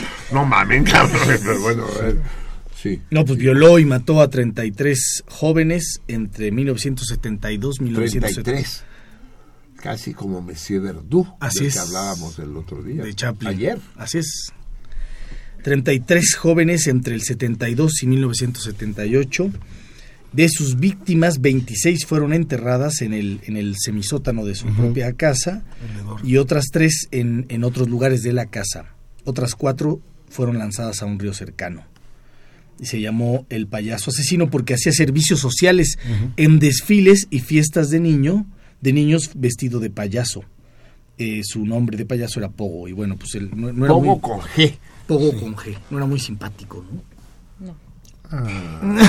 No. Ah, para nada. Mi Solo verlo dices, no mames. Qué barbaridad. Qué pero, pero no dice nada de los Reyes Magos, ¿verdad? No, hasta ahora. no. Los juguetes están seguros. sí. Sí, sí. Además, imagínatelo entrando con el elefante, ¿no? Ahí no, no, eh, sí, sí, sí, era muy complicado. La pregunta es, el Santa Claus, ¿cómo entró? Dice, un, un, arma de largo alcance, dice, ¿no? Es decir, no es una pistola. Debe ser una metralleta, ¿no? Una, larga. Un, fusil de asalto, ¿no? Pues, pero ¿cómo disimula Santa Claus? Llega con un saco.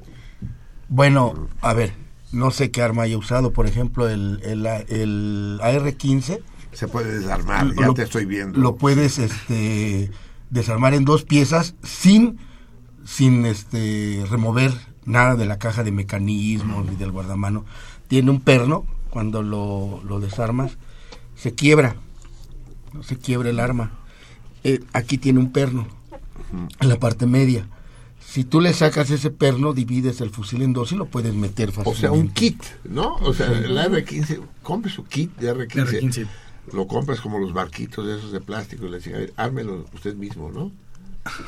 Aunque, eh, aunque tenía la venia de, de, de poder ser confundido por un policía, no lo olvidemos. Bien se pudo presentar, oye, soy soy de la guardia, vengo a dar un No, ni siquiera decir, firmes, cabrón. Sí, y ya sabían todos que estaban ¿Todo ¿Todo en orden? O incluso un AK con culata plegable, o quizá usó un MP5, que o sea, hay, hay armas automáticas. Sí, yo recuerdo frente a mi casa, cuando yo vivía en la Federación Mexicana de Fútbol, al que se ría le suelto un chingadazo. Yo vivía en la Federación Mexicana de Fútbol, número 5. eh, y mataron a un taxista frente a la casa.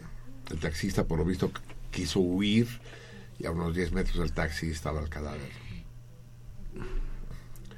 Y, los, y no había nadie que se hiciera cargo de la situación, entonces yo me puse en la esquina de Federación Mexicana, en la otra avenida que cruza, que no es a Coxpa, es las, del otro lado, a desviar el tráfico porque se empezó a hacer un desmadre, no se podía pasar, pues, entre el taxi abandonado y el cuerpo del taxista muerto. Entonces me puse a desviar el tráfico y dice, no hay paso, no hay paso. Entonces llega un taxi y dice, ¿qué pasó, compañero? Dije, ay, cabrón. Dice, no, pues mataron a un taxista. Dice, ¿ya llegaron los de la 22? Es, no, todavía no. Bueno, ahorita les avisamos. Gracias, compañero. Dice, hasta luego, compañeros. o sea, dije, ¿compañeros de qué? ¿O qué? Exacto. Que, estudiamos Te confundieron. Me confundieron con un policía, pues, sí. Simplemente porque como buen ciudadano yo dije, pues, a ver, que no se arme un borlote aquí, ¿no? Como si no fuera suficiente que hubieran asesinado al ruletero. Pero algo, algo parecido debe haber pasado con el Santa Claus. O sea, lo, lo consideraron policía. O sea, si llegó con suficiente desparpajo, con la actitud de, Seguridad. pues si llegó escondiéndose y así, no. Pero si llega con mirándolos a los ojos y la chica dice, ah, pues este es de los nuestros, cabrón. Terrible. Amigos míos, faltan 21 minutos para que se acabe este año, exactamente 21 minutos. Vamos a escuchar un poco de música antes de que el año nuevo se nos acabe de echar encima, que no le ha de faltar mucho. Vamos a escuchar. Vamos a escuchar una mala canción. Quiero escucharla este año, no quiero empezar el año nuevo. No quiero comenzar el año nuevo con ese mismo amor que me hace tanto mal. Sí, no. No. Escuchando una mala canción de Silvio Rodríguez. Miren que es difícil decirlo. Eh, Silvio Rodríguez es un gran compositor y un gran intérprete. Ha dicho y hecho pendejadas, por supuesto. Pero nunca le había oído una canción tan mala. Alguien, algún salmón la subió hoy a la a la La taberna. Se llama eh, Canción de Navidad, guion Silvio Rodríguez, y dura 5 minutos con 56 minutos. No es una hermosa canción, pero la vamos a escuchar porque es Silvio Rodríguez y porque es Navidad, pero, pero es donde Silvio Rodríguez manifiesta toda su debilidad que, la- que, lo, que- lo ha llevado a decir pendejadas, ese de viva Cuba, Yankees, Yankees también, o sea, no, Cuba sí, Yankees también, así lo dijo. El hecho de que su hijo se haya gusanado, alguna influencia debe haber tenido en su... Y aquí eh, Silvio Rodríguez se manifiesta no como un revolucionario, sino como un izquierdista. Ya saben de mi rechazo del izquierdismo, ¿no? Hay los pobres, ¿no? Eh, es decir, el, los izquierdistas son como, ¿qué les diría yo? Teletonianos. ¿no? Un teletoniano es un izquierdista. Hay que ayudar a los niños con síndrome de Down, ¿no? Pobres niños de síndrome de Down. Pobres niños que no tienen para comprar regalos en Navidad. Pobres niños a los que los reyes no les van a traer nada, ¿no? Eh, pobres los pobres. El pobrismo es la más deplorable de las facetas del populismo. Pobres los pobres. Cuando un revolucionario, eh, su pedo es otro. Mi pedo es otro. Mi pedo es la libertad. Dejen de estarlos chingando. Que sea pobre quien quiera, no quien está obligado a hacerlo. Que nadie viva del trabajo del otro, excepto, excepto los niños pequeños a huevo y excepto si yo quiero eh, que alguien viva de mi trabajo, pues es mi decisión. Pero no por ley, no por que es putos derechos humanos. No es una violación a los derechos humanos que un taxista que se fleta 12 horas tenga que pasar en la noche a pagarle 200 pesos a un cabrón que dice que es el dueño. ¿Qué quiere decir que es el dueño? Yo lo compré. ¿Y con qué lo compraste? Con dinero. ¿Y ese dinero qué es? ¿De dónde salió? Lo ahorré. ¿Qué quiere decir que lo ahorraste? Es decir, no. La propiedad privada es un crimen, es un atentado de lesa humanidad. La propiedad privada sobre los medios de producción, entendámonos. A mí que no me chinguen, estoy estirando suéter, cabrón. Puto suéter de... A ver, tócalo, cabrón, tócalo. El suéter, dijo. Sí. Ah, qué lindo, cabrón. Sí, ¿no? sí, sí, sí, sí. Hablando de Turquía, cabrón. Hablando de Turquía. sí, de más. No, pinche suéter, no me lo chinguen. Ahora sí, la propiedad... ya está. ¿Ya está quién? sí, hombre, no me estén chingando. Ven que traigo un buen rollo y me interrumpen. Ya, ya, ya. No. Eh, repito, Silvio Rodríguez se ve pobrismo. así. Eh, la pinche canción está soy la buena onda, soy la buena onda que sí, se ve como un ONGista, las ONGs. Yo soy bueno, yo estoy con los jodidos, estoy del lado de los jodidos. Cuando el pedo no es ese, ya se los he dicho mil veces, no hay que terminar con la pobreza, hay que terminar con la riqueza, cabrones. ¿O no, nueve? Sí, así es. Usa huevo, hombre. Mientras haya hijos de la chingada, habrá víctimas de los hijos de la chingada querer que ya no haya víctimas de los hijos de la chingada mientras sigan los hijos de la chingada, pues es una pendejada, hombre. O cambiamos el puto sistema, o nos lleva a todos aquella. Yo sé que hay, ha habido gobiernos burgueses mejores que otros, tampoco todos caben en la misma canasta, ¿no? No es lo mismo Cárdenas que Cedillo. Órale pero no, no por eso olvidemos que cuál es la mira, cuál es el objetivo. Si queremos otro mundo, ese otro mundo no es no es que, que, que, la mano de hierro se ponga guantes de seda, cabrón. No es a base de, a base de, letones ni, ni, ni limosnas para los viejitos que se va a corregir este pedo, cabrón. Mal, Silvio, mal te escuchamos porque eres quien eres, pero si sigues así te escucharemos cada vez menos. Adelante.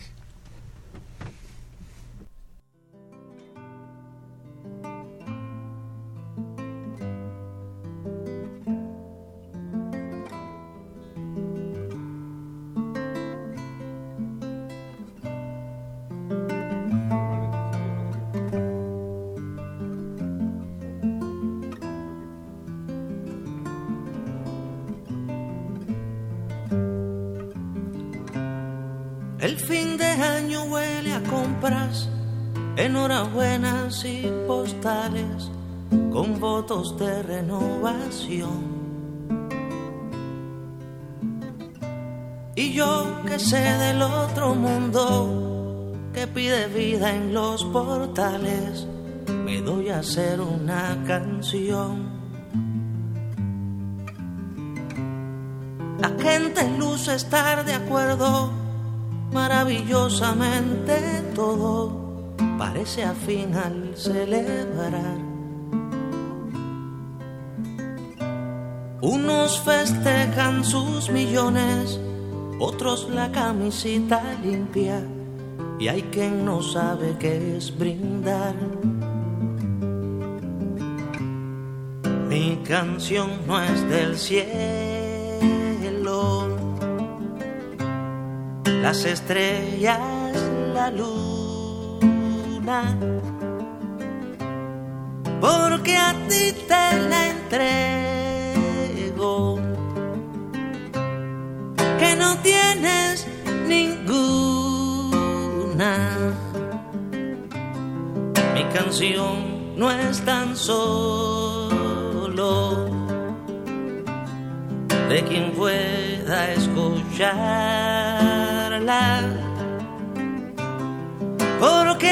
a veces el sordo lleva más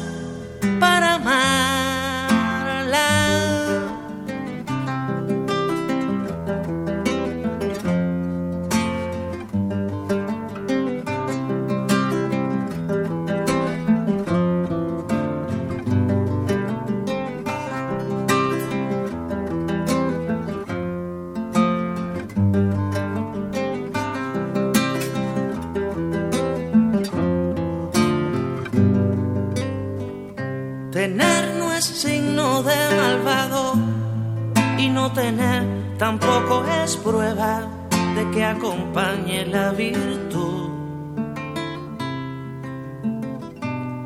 Pero el que nace bien parado en procurarse lo que anhela, no tiene que invertir salud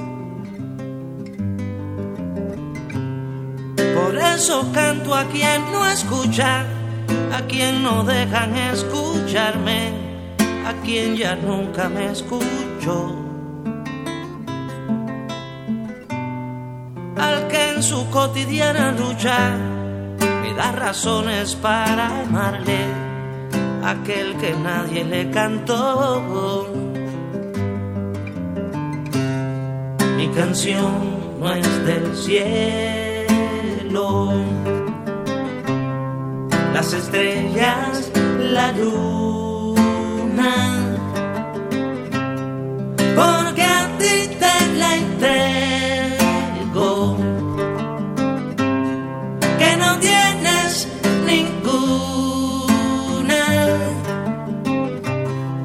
canción no es tan solo de quien pueda escucharla. Porque a veces el sordo lleva más para amarla. Mi canción no es del cielo,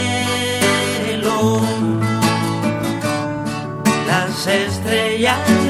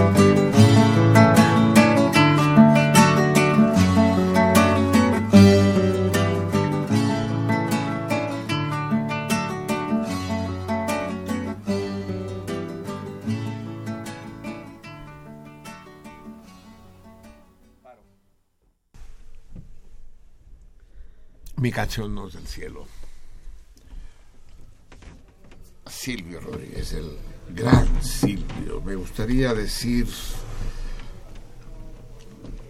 Gracias. Me gustaría no tener que decir el otrora gran Silvio. Fíjense que yo creo, con el primero de enero conmemoraremos también un aniversario más del triunfo de la Revolución Cubana de la primera revolución cubana, porque la revolución cubana, como la mexicana o la soviética, eh, son plurales, son múltiples. Es más de una revolución mexicana, más de una revolución soviética. No es lo mismo la de febrero eh, y que la de octubre. Ni la cubana es la misma, la del primero de enero del 59, que la de... porque esta gran humanidad ha dicho basta. El primero de enero, pues, se desencadena el proceso revolucionario múltiple, complejo y variopinto en Cuba.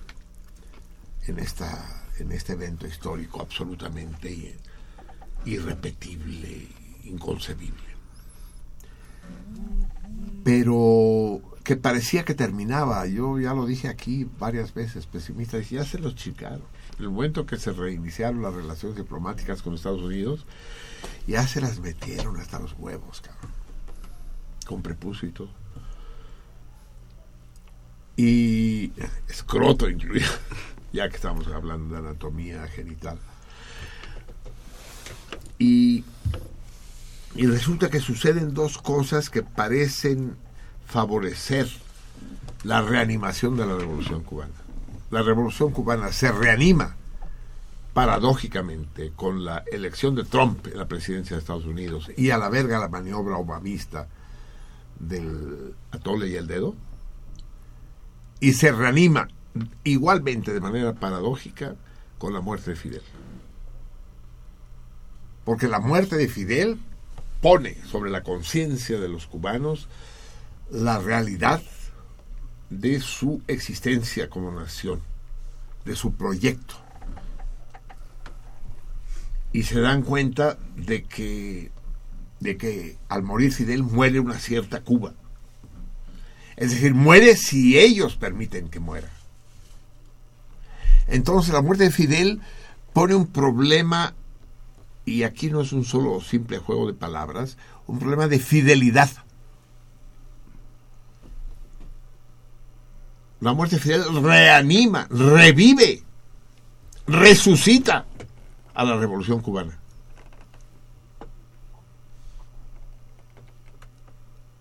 Y de repente ese ambiente mortecino, esos zombies por la calle de las que habla Juan de los Muertos en la película que vimos en el homenaje a Fidel en la Cinemágora, esos zombies vuelven a vivir, ya no son muertos vivientes.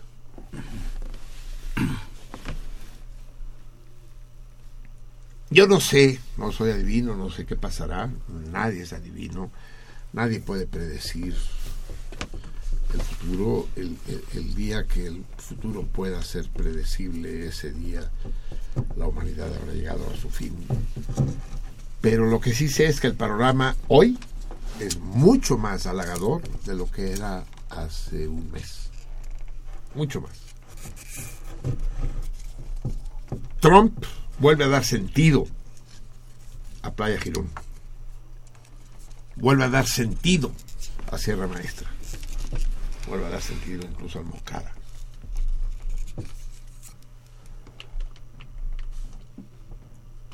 Y Fidel deja un lugar vacío.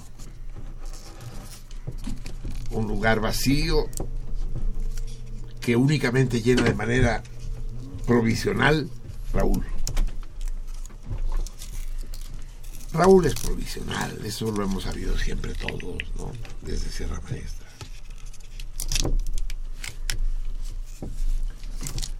Raúl es un sucedáneo.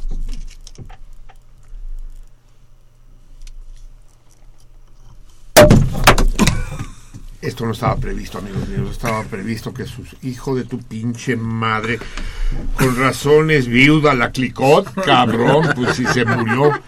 Le cayó el 9, le cayó el 9.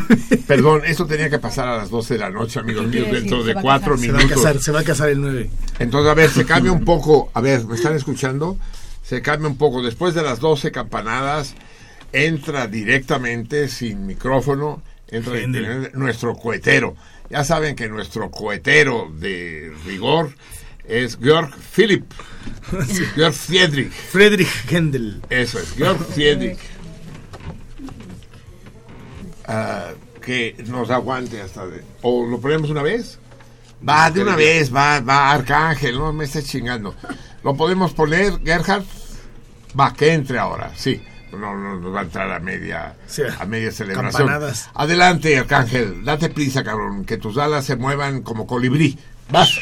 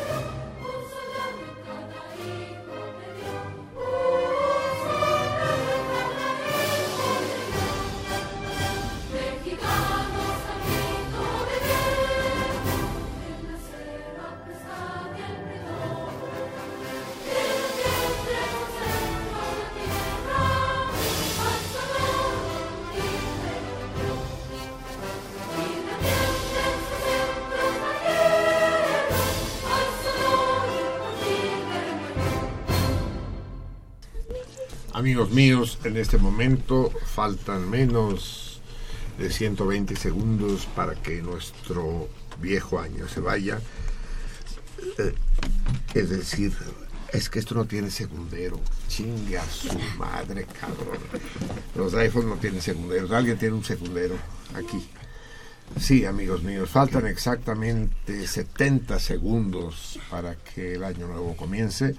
Recuerden que las primeras campanas son las cuatro que marcan la hora, no las tienen que tener en cuenta. Y las buenas son las 12 que siguen. Amigos míos, en este momento que quiero solemne y que quiero propiciatorio, les deseo a todos ustedes, en conjunto y en particular, que el año que empieza sea intenso, sea lleno de vitalidad, que afrontemos con energía las dificultades y que nos atrevamos a gozar de las provocaciones que la vida nos ponga encima en toda su amplitud. Sean felices cuando toque ser felices y sean íntegros y, sean valientes cuando nos toque no serlo. Feliz año, salmones míos. Sean salmones dignos de ese nombre.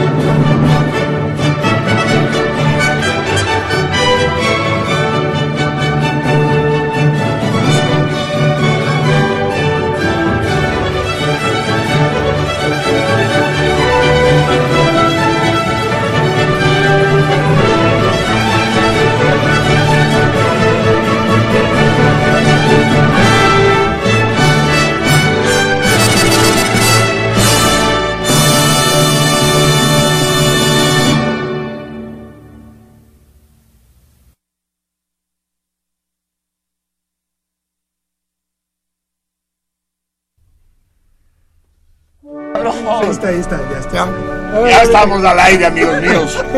Justo el tiempo. Georg Friedrich nos dio el tiempo justo de llenar las copas. Llenarlas una verga, apenas una gotita. Porque eh, el, el gran Roberto Barrón tuvo la ocurrencia que no puede no tomarse como un insulto, como una forma de humillación, de traernos una botella de la viuda Clicot, Y ya entendimos por qué fue viuda, porque al cabrón lo mataron por envidia, hijo de al marido. Y con ese todavía no brindamos, nosotros vamos a brindar junto con todos ustedes cuando son las 12 de la noche con 10 minutos de este primero de enero, amigos míos, que este año nos acerca a la liberación, a la liberación, a la ruptura de todas las cadenas. Como sabemos luchar con las palabras, sepamos luchar los actos, con los actos pertinentes, con los actos inteligentes, con los actos decisivos y valientes. ¡Viva la libertad! ¡Viva! ¡Viva la solidaridad! ¡Viva! ¡Viva el futuro! ¡Viva! ¡Viva la igualdad de los hombres! ¡Viva! Que este año sea uno de los grandes años de nuestras memorias, amigos míos. ¡Viva los salmones! ¡Viva sentido contrario! ¡Viva! ¡Viva! ¡Viva nuestro espíritu! ¡Viva Marcelino Perelló! ¡Viva! ¡Viva! ¡Y viva Sobre la revolución! ¡Ay, joder! ¡Que bebo! ¡Que, que bebo! ¿Qué bebo? ¡Que, que bebo! ¡Que bebo! ¡Qué feo beben los franceses! ¡Ay, caramba! Va. Amigos míos, aquí la fiesta continúa. Espero que en sus hogares o donde estén también. Pero es el momento de decir, en medio de la algarabía, hermosa palabra, árabe palabra, los árabes. Imposible no pensar en los árabes en Siria, cuando decimos algarabía, en el infierno que se vive actualmente en el Medio Oriente. Acabamos de leer, nos acaba de leer el Prax, la terrible nota de Turquía. Pero quiero dedicar este brindis a este programa y todo el propósito del proyecto de sentido contrario lo quiero dedicar hoy más que nunca a aquellos que nos escuchan desde la soledad, desde la enfermedad, desde el encierro, desde la tristeza, desde la distancia. Aquellos que no están donde quisieran, que no están como quisieran, que no están como quisieran. Sepan que cuentan con nosotros, salmones libertarios, para hacerles costado, para hacerles más que compañía. La palabra solidaridad es una palabra gastada, desgraciadamente. Tiene nombre de Secretaría de Estado. Sustituyámosla por la de la fraternidad, la confraternidad. Seamos uno con el resto de los hombres, seamos uno con el resto del universo, seamos mexicanos en el sentido de que seamos internacionales, que somos habitantes del planeta, pero no solo del planeta, somos un fenómeno, somos una de las manifestaciones de la existencia.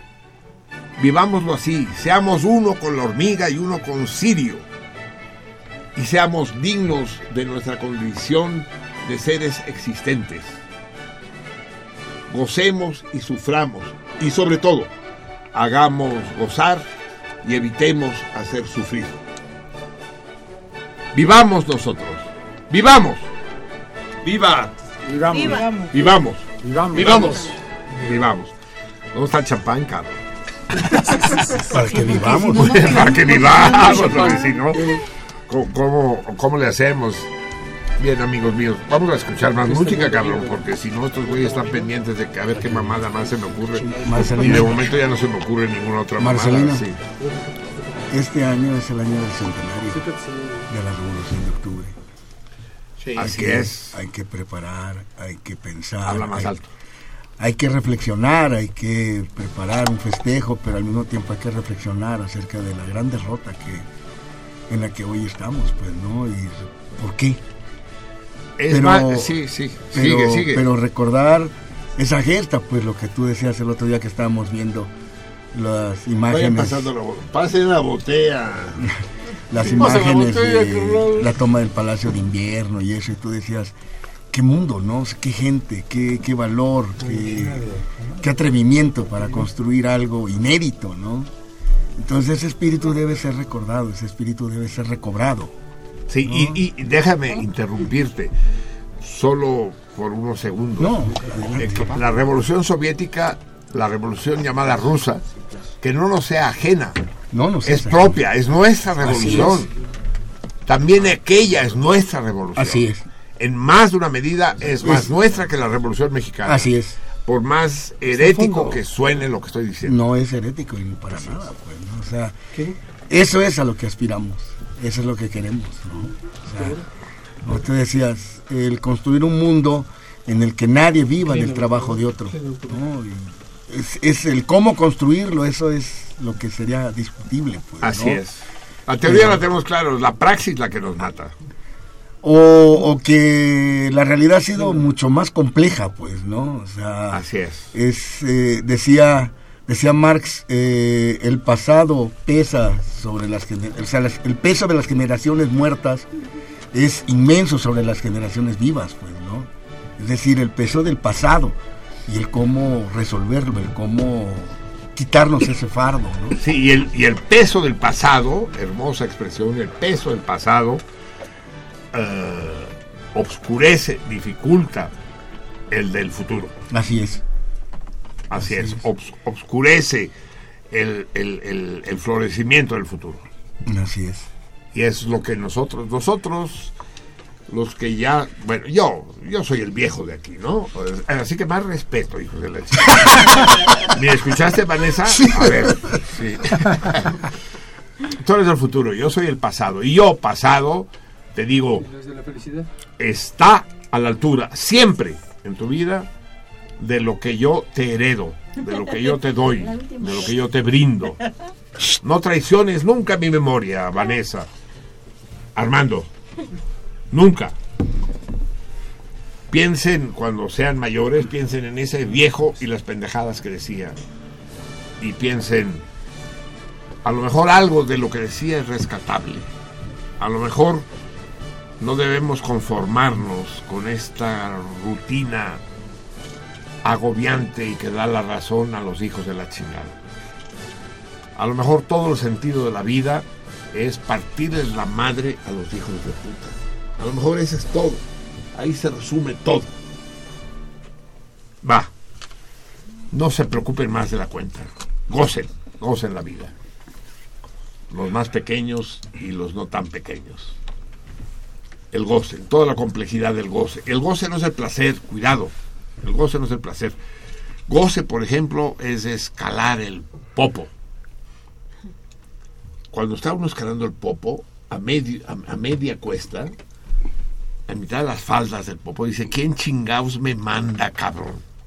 Yo podría estar perfectamente en la casa ahora viendo Sábado Gigante. No, ya esa madre ya no existe, pero no sé qué otras mamadas equivalentes existen. mejor sube el popo Sí, no. Y aquí, ¿quién me manda? Y sin embargo, cuando culminas, cuando coronas, como se dice en alpinismo, cuando llegas a la cumbre, entiendes que todo ese, todo ese sufrimiento, todo ese esfuerzo fue parte del goce. Coger no siempre es placentero, luego duele. Así es. Sobre todo si te dan. No, bueno, o si no, o si no. Y si no es- si te han circuncidado, luego duele. o si no te dan duele más no Así es. No, pero El- también el goce está ahí, cabrón. Pero también, eh, para volver a la Cinemagora, ver una película de Tarkovsky, ver Solaris, es, es, es tortuoso. Es tortuoso ver a la pareja futurista que tienen que, que también persiguen los mismos, los mismos ideales, la- el, el mismo amor que cualquiera de nosotros aquí presentes o los radioescuchas allá en sus casas persiguen, pero, pero y que dura, y que dura eternidades, ¿no? La película, y es tortuoso llegar con ellos a la conclusión a la que ellos llegan y a la que llega el, el cineasta. Pero lo peor es que sales del cine y sigues ahí. exacto, cabrón. exacto, y te quedas, y te quedas prendado de eso. Eh, llegar al clímax de una, de un eh, fenómeno estético como lo es una película tan compleja como Solaris. Sí, que va más allá de lo estético, que va a lo que, que es A lo ético. experiencial, sí, sí, sí, Ético, sí, sí. cabrón, ¿no? Es decir, Eh, eh, el, problema es no rendirse, es ser fieles a esta herencia. No somos nosotros, son nuestros ancestros, como decía, como decía el 9 que decía Marx, el pasado. ese pasado que debe iluminarnos, que debe estimularnos, que no nos debe aplastar, sino al contrario. Pensar, pensar, no voy a dar nombres, eh, en los revolucionarios de 1848, en, en los huevos que creyeron en otro mundo. Es que si nosotros renunciamos a creer en otro mundo, los estamos matando por segunda vez, pues. Estamos traicionando una herencia maravillosa, estamos dilapidando un tesoro invaluable. Así es. Un legado. Un legado, un legado. Seamos dignos de ese legado. No nos rindamos, no nos conformemos, no nos ablandemos, no nos apendejemos. Como lo dice eh, López Velarde, ¿no? Marcelino. No es una Espérate, que está hablando López Velarde, Carlos. Nada menos. Sí. Sí. El gran catón. No, este, decía López Velarde, ¿no? Te doy de tu dicha la clave, sé fiel a tu estampa. Qué bonito, no lo conocía ese verso. Decía Alejandro Centeno, sí. ¿Y? Sí, Alejandro... es que en relación a lo que estabas comentando, hmm. me acordé de lo que decía antes este, este periodista Nikito Nipongo, ¿te acuerdas de él? Eh, si no, voy a acordar yo de Nikito Nipongo. Decía él que el problema del hombre no era envejecer, sino empendejecer. Dos. Eh, sí, lo que pasa es que no está claro eh, qué es empendejecer. Por ahí dicen, el, el, joven que no es comunista es un pendejo, el viejo que sigue siendo comunista también es un pendejo. Y, y eso es una de las eh, consignas más reaccionarias que existen. Porque para ser comunista de veras hay que ser viejo porque el joven no entiende la dimensión de ese proyecto. Únicamente, eh, el, gran filósofo marxista Louis Althusser, que no se, se, suicidó de una manera especial, se suicidó, es la mejor manera de suicidarse, Midi, para que lo sepa, que fue asesinando a su vieja, pues la estranguló y acabó sus días en un manicomio, ¿no? Fue el suicidio de Althusser, sí. ¿Cómo? Es lo que le va a pasar a usted. Pero decía, él reivindica la figura del joven Marx. Decía, el viejo Marx ya no tiene chiste, pues. El viejo Marx del capital y de todo su rollo, ese no. Es el joven Marx. El, y Althusser nunca entendió, por eso enloqueció, porque, porque solamente el, el viejo, el piloto de Lufthansa con 20.000 horas de vuelo, sabe a lo que se enfrenta y, sabe burlar las tormentas, evitarlas y si no las puede evitar, vencerlas. Entonces el, el, concepto de vida de un libertario no debe ser el de tragarse el mundo de un bocado, sino del de estar preparado para que en el momento adecuado pueda uno hacer las cosas adecuadas, para estar a la altura de las circunstancias. Este es todo el secreto de este pinche mundo, de esta pinche vida. Cambiar los objetivos individuales y mezquinos que hoy dominan al común de los mortales en Occidente y en Oriente. El, futuro, pequeños míos, el futuro Valeria, el futuro Fernando, y ahora los llamo por sus nombres, el futuro no es un, televisor de plasma de 80 pulgadas ni un compartido en Ixtapa. El futuro no es un crucero por el Mediterráneo de 15 días. El futuro, el, el objetivo tiene que ser un objetivo compartido. Es el de que aquellos que tienen bajo su bota a los oprimidos del mundo entero, en, no es necesario ir a África ni a Asia, en México entero, aquellos sean derrotados. El objetivo de la vida de cada uno de nosotros tiene que ser la libertad. Y la libertad o es colectiva o no es libertad. Decía Bakunin. Eh, la libertad mi libertad es infinitamente la del otro. El concepto burgués es de que mi libertad termina donde empieza la del otro, ¿no? Como si la libertad fueran parcelas. Yo puedo hacer ruido en la noche siempre y cuando no moleste al vecino. Mamadas. Es decir, eh, mi vecino y yo somos lo mismo, pues. Y yo no voy a hacer ruido si sé que molesto al vecino. Y el vecino no se, no se sentirá molesto si sabe que yo estoy festejando. Esa es la verdadera libertad. Ese es el encuentro entre unos y otros. Y esa libertad tiene que ver con el amor, con el, con, el, con el amor sexual, pero también con el amor en todos.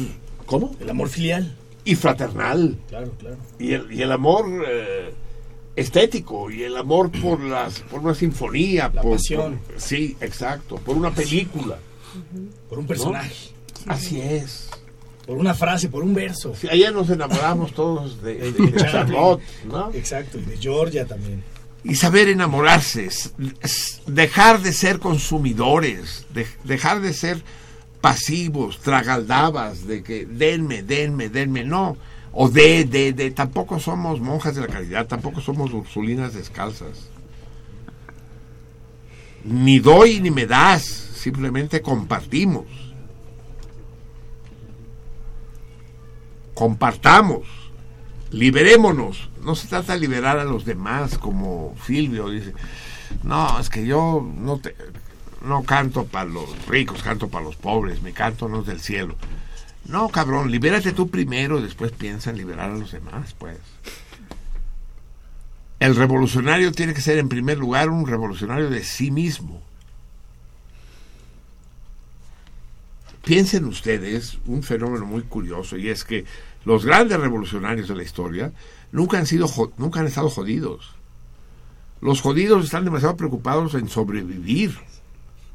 Los obreros, los campesinos, los marginados, esos tienen que comer, cabrón. Esos tienen los grandes revolucionarios, Lenin, Mao, Zapata, Marighella, son hombres, si no ricos, sí eh, bollantes, digamos.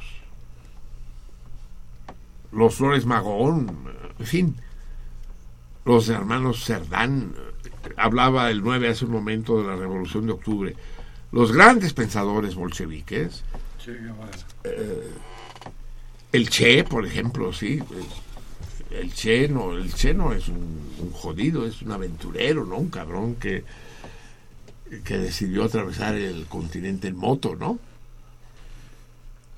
Pero, pero en fin, hay mil ejemplos, no terminaríamos nunca. Los verdad- el verdadero revolucionario es el que se libera a sí mismo primero.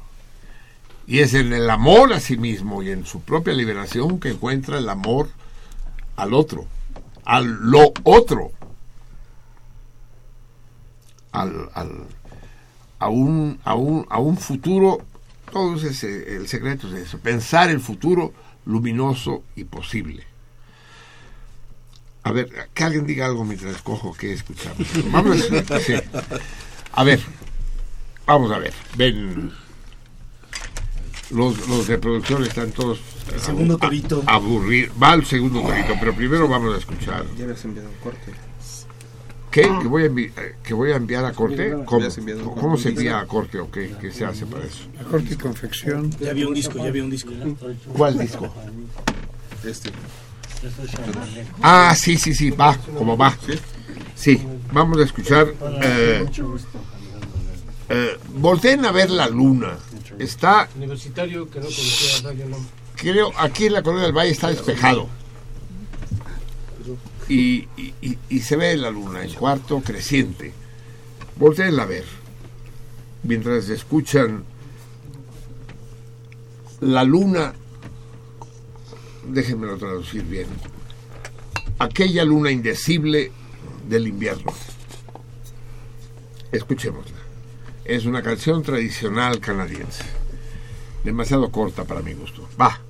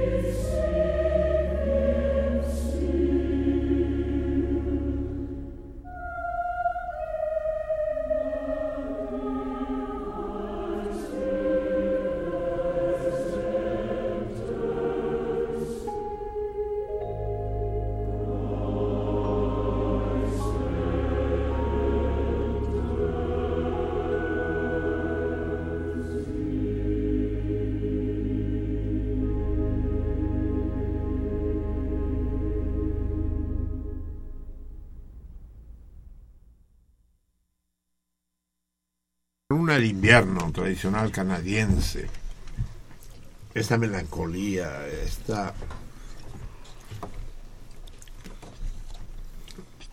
esta alegría apacible de la Navidad.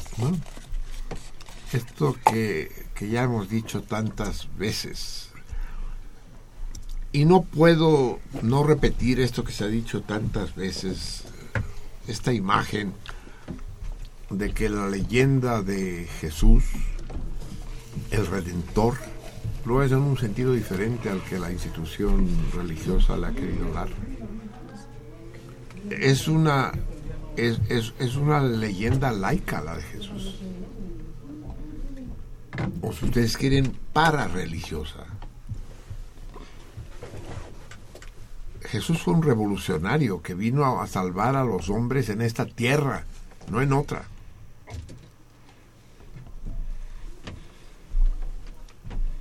Por eso, eh,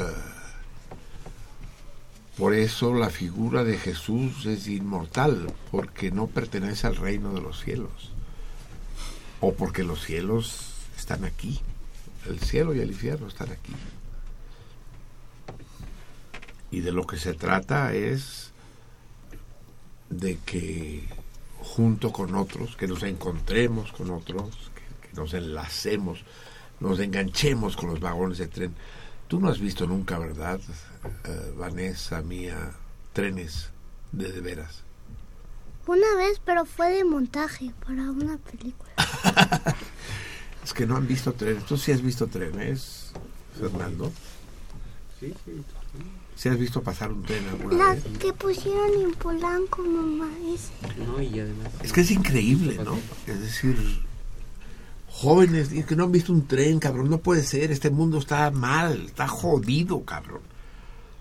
Acaban de cerrar el delfinario de Barcelona, porque a los delfines les estresa el ruido de los coches. Entonces decidieron dejar a los delfines libres en medio del Mediterráneo.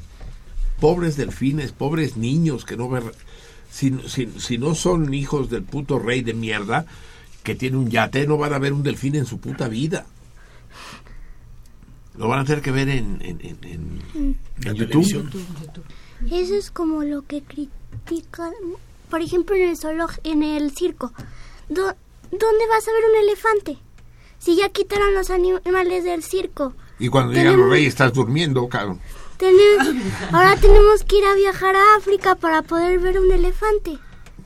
Antes podíamos verlo en el circo, pero ahora ¿de dónde sacamos para ver a un, a un elefante? Te detesto, vale, pero si supieras cuánto te odio.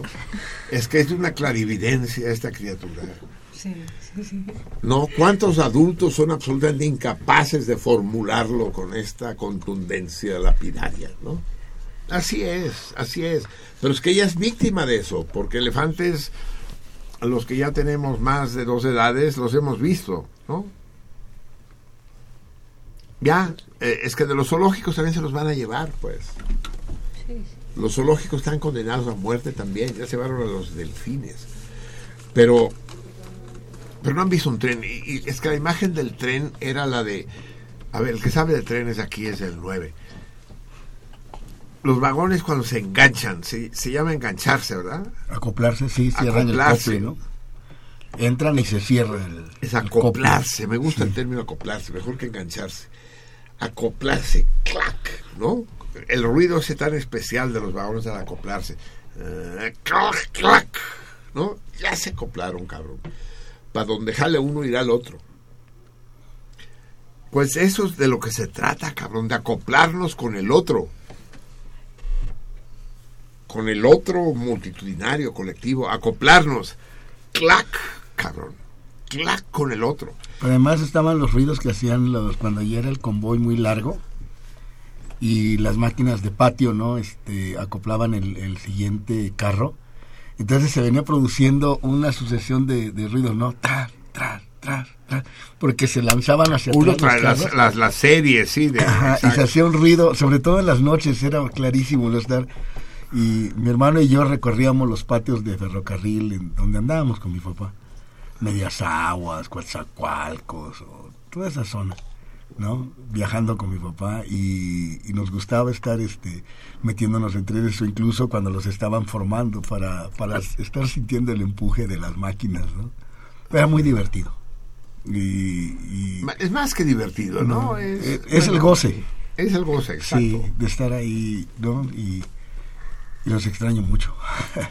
sí, ¿qué, qué, qué no extrañamos? ¿Qué no extrañamos? Eh, el otro día leímos en los acrósticos de Chesterton, ¿no? Es el pasado ya no es lo que era. es magnífico, cabrón. Es decir, el pasado ya no es lo que era, porque claro, el pasado es lo que lo que nosotros sabemos de él, lo que nosotros evocamos de él. Como dice Iván Tubao, ni las mentiras, amor, son verdad. Ya ni las mentiras. Ya ni las mentiras son son verdad. Son verdad, así es. Es decir, si no hacemos vivir el pasado, ya valimos verga, pues. Si se muere el pasado, se muere el futuro, pues. Ya. Sigamos en este carril de, de demencia, de delirio, de, de la falsedad del mundo convertido en un escenario de cartón piedra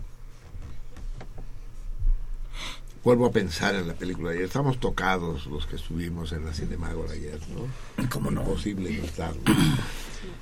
Y decir, pues sí, la casa esa que se cae y no se cae, ¿verdad, Vanessa? Esa que está al borde del abismo y que muchos amores, aunque no hayan estado en la función de ayer, recuerdan. Pues es, es una es, es una mentira, pero no es una mentira es decir, hay una verdad ahí. Hay un montaje, como decía, como, decía Armando. Eh, se ve que es un muñeco el que parece que se cae y no se cae. Pero finalmente no es un muñeco porque es real como la vida misma. Todos conocemos o hemos estado incluso en casas que están a punto de caerse. No solo eso, Marcelino, recuerda que también es una metáfora visual de la cruda de, Charlotte porque se despierta y, él cree que la casa se mueve, pero porque se mueve en su cruda, ¿no? Incluso cuando le dice, se despierta Jim, el Big Jim, dice, oye, como que la como que la casa está un poco... Y dice, no te preocupes, es, mi estómago. es el estómago.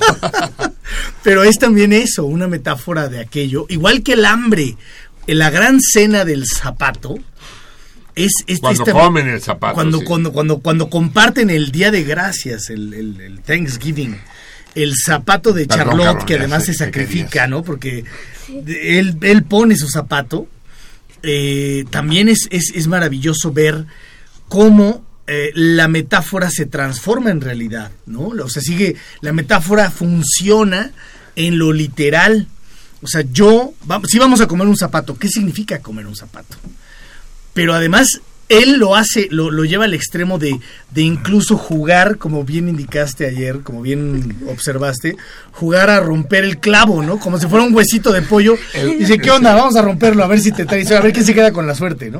Y chupando lule o el cuero del, del, clavo como si fuera lo más exquisito del mundo. Eso es, eso es. O la agujeta que le hace. O la agujeta que le hace como espagueti. Sí, sí, sí, sí, sí, que le enrolla como espagueti. Pero es que, es, es que si el arte es verdadero, Exacto. Si, si la revolución es verdadera, nos, todos nosotros somos Charlotte el Gambusino. Así es, así es. ¿no? Si no, si lo estás viendo como algo ajeno, si la liberación de los hombres no es tu pedo, pues te vale madres, pues, o sea, que se, no, no, no hay vibración, no. O sea, tú crees, que, o sea, tú sientes que Charlotte se come su zapato.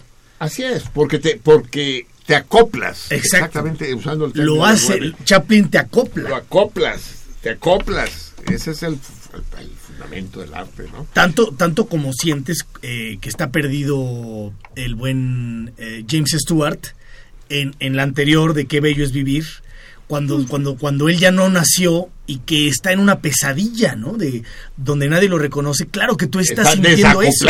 Exacto, exacto. Y eso es el arte cinematográfico también. Así es. A ver, amigos míos, la, la sección filosofía revolucionaria de sentido contrario toca su fin. Empezamos el 2017 exactamente el mismo rollo de hueva que terminamos el 2016. No sé por qué carajo me da la impresión que este año se va a aparecer como los hermanos gemelos al anterior, pero es algo que suele suceder. Vamos a darle la palabra a nuestros salmones a la distancia. Dinos, querida Ale. Sí, dice José Alfredo Rocha. Felicitaciones a Pereyó y al equipo. Y pregunta, ¿cómo quedará el horario del programa? Con tristeza escuché que el martes anterior el programa se terminó a las 12. Un saludo a Selene. Y las, las inocentes palomitas siguen revoloteando en el aire. No, Cayó. De momento sigue igual, pero esperemos cambiarlo, pero en beneficio del programa y de ustedes, no al revés. Hasta las 5 de la mañana. Sí, no. y empezar más temprano, ese es el ideal. Y co- reconquistar FM, en fin, hay proyectos. Jesús Cano dice, saludos, abrazos a todos en cabina y al cardumen. Desea lo mejor para el año que viene. Soy espejo y me reflejo, soy, soy pelota y me reboto, soy jabón y me resbalo. Carlos Sánchez dice, qué buena onda que sigue el programa. Yo sí me creí la broma del Día de los Inocentes. Sí, es- los salmones palomas son los más abundantes. Jesús Acevedo, Marcelino, feliz año para todos. Yo creo que el año que viene va a ser excelente porque el capitalismo se está destruyendo solo. No, sí, uy, no sabes tú. El año que viene quiere decir el 2018, evidentemente. No, si el capitalismo está viviendo sus últimas horas. sí. Ya Está- tiene decenas de años, Está en ¿no? los Su último de muerte, centenario, sí. su último Sí. centenario. Está en su último centenario. Ya lo dijo Jesús hace dos mil años. Y por eso lo querían matar, ya. Así es. Miguel Ibarra, lo respeto y más que nada es una persona a toda madre, pero me gustaría hablar con él y deja su teléfono. ¿Y, y de quién habla? Del, del... No sé, pero... No, de Gerardo, ¿no? Sí. Gerardo, que si le das tu teléfono. Porque el tipo te respeta. No, ahorita que, dice, que decimos de Marx y de Dios, que va, va un amigo, Abraham, no, va por la calle Abraham Sheyman. Hoy estoy muy contento porque reencontré a mi gran amigo Víctor Sheyman en Twitter. Hace, pues lo vi por última vez hace exactamente 60 años. Teníamos 12 años y estábamos en el sexto de primaria los dos y éramos grandes cuates. Y lo encuentro en Facebook, ¿no? Y intercambiamos felicitaciones. Entonces va Víctor Sheyman por la calle y se encuentra conmigo. Y dice, Marcelino. Yo le digo, chinga tu madre, cabrón, ni me dirijas la palabra. ¿Por qué, Marcelino? ¿Qué no? A la verga, cabrón, sigue tu camino, ya. ¿Pero por qué? ¿Qué te pasa? ¿Cómo que qué me pasa, cabrón? ¿Cómo que qué me pasa? Pero no éramos amigos tú y yo. Éramos cuando yo ignoraba lo que representan ustedes, pinches judíos de mierda. Hasta, hasta, hasta odio a Hitler por incompetente, cabrón, ineficaz, cabrón, porque dejó varios vivos, cabrón. Y ahora tú no eras antisemita, no era por ignorante, cabrón. Pero ya me di cuenta que son ustedes la maldición del mundo, el castigo divino, la, la, la peste universal, son ustedes los putos judíos, cabrón. Pero ¿dónde sacas eso? ¿Cómo dónde lo saco, cabrón? ¿Cómo que dónde lo saco? ¿Me lo estoy inventando acaso? A ver, el puto Jesús es el pinche Cristo, ese era judío, ¿no? Sí, pero, pero nada, cabrón, por culpa de él. ¿Qué ha pasado por culpa de ese puto Cristo de mierda? La Inquisición te parece poco, la noche de San Bartolomé, cabrón. Las cruzadas, ¿cuánta puta gente no murió ahí, cabrón? Y todavía me sales con, con, con- esas mamadas. No, no, no, a la verga. No, pero espera, no, no me espero, cabrón. Y a ver, el tal Marx, ¿no era judío también? Sí, ahí está, cabrón. Ahí está, güey, lo estás oyendo. Marx, que la lucha de clases, que los proletarios matando burgueses, que los burgueses matando proletarios, los pinches campos de concentración del Gulag, que- los pinches burgueses, pues, no, no, no, no colgaron a los, eh, a- el primero de mayo no, no, no, no colgaron a, a lo- a los obreros por, por marxistas. Todo por culpa de Marx, cabrón. Sangre, dolor, sufrimiento. No, chinguen a su madre. No, pero calma. No me calmo, cabrón. No me calmo. ¿Cómo voy a calmar? Y luego el pinche Freud. Con sus ¿No era judío Freud? ¿Era judío no? A ver, no mientas, cabrón. Mírame a los ojos. ¿Era judío o no Freud? Sí. Pues ahí está, cabrón. Ahí está, que el complejo de Edipo, que papás que violan a las hijas, que hijas que violan a los papás, que, que, que, que me suicido porque no me hallo. ¿Te parece poco, cabrón, lo que hizo ese hijo de su pinche madre de Freud? No, ya, sigue tú. Oh, espérate, espérate. ¿Y Einstein? ¿Einstein no era judío, cabrón? Sí, hombre, sí era. No, no, sí, hombre, verga, sí, hombre.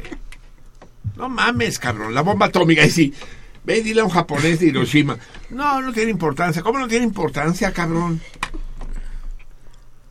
Y que el tiempo relativo. Tu chingada más relativa, esos güeyes murieron quemados, cabrón, por tus putos ondas ahí de que la mecánica cuántica, que la chinga tu madre, cabrón. No. El otro día mi abuelita le agarró la mano un pinche elevador. ¿Dónde estaba el efecto fotoeléctrico? Por eso le dieron el premio Nobel a Einstein por el efecto fotoeléctrico. Verga. A ver que le, le, le la mano a mi abuelita, cabrón. No, mames, no. No, ya no quiero saber de ti, Víctor. Ya, vete, por favor. Pero espérate antes de eso. ¿Y el, y, y el Titanic, cabrón? La onda del Titanic, de veras, no tiene madre, cabrones. Esa chingadera, pero desvergüenza. Miles de gente ahogándose en las aguas del Ártico, cabrón. Niños, mujeres, viejitas, ahogándose, cabrón. Ahí los cadáveres flotando, cabrón. ¿Qué culpa tenían ellos? A ver, a ver, a ver, le dije. Cálmate, cálmate, pinche. No, es Víctor Sheyman el que me dijo a mí. estaba cambiando los roles. No, me dice, cálmate, cabrón. órale, Jesús, Marx, Freud, Einstein. Pero, ¿qué tenemos que ver los judíos con el Titanic, cabrón? ¿Qué tenemos que ver? ¿Qué tenemos que ver, pinche hipócrita, traidor, como siempre, cabrón? ¿Qué tenemos que ver? El tal iceberg era Tlaxcalteca, ¿verdad? Era ah, Tlaxcalteca, ¿verdad? Sí.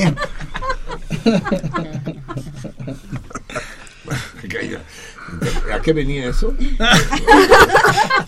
que, quería, que quería hablar Miguel Ibarra contigo o con Gerardo. o en todo caso con alguien a quien admira mucho. Exacto. algún judío, algún judío. Pero algo judíos, ya no me acuerdo. Y dice Maru Chaparro, la transmisión está muy atrasada en internet. Los extraño. Todavía no brindamos en internet. La, la, Moro Chaparro, la querida Moro Chaparro. ¿Qué tenemos aquí, Silvia? Ok, nos escribe Jimena Razo. Saludos desde Tepalcatlalpan para todos en ¿Desde el estudio. dónde, chingados? Tepalcatlalpan. Eso debe ser Xochimilco. Xochimilco. Xochimilco. ¿Así se llama Xochimilco? Es, es, una, es, es uno de los pueblos, uno de los barrios de Xochimilco. Sí, Tepalcate es, es un es un guijarrito, ¿no? Así es, así es. De barro. Sí.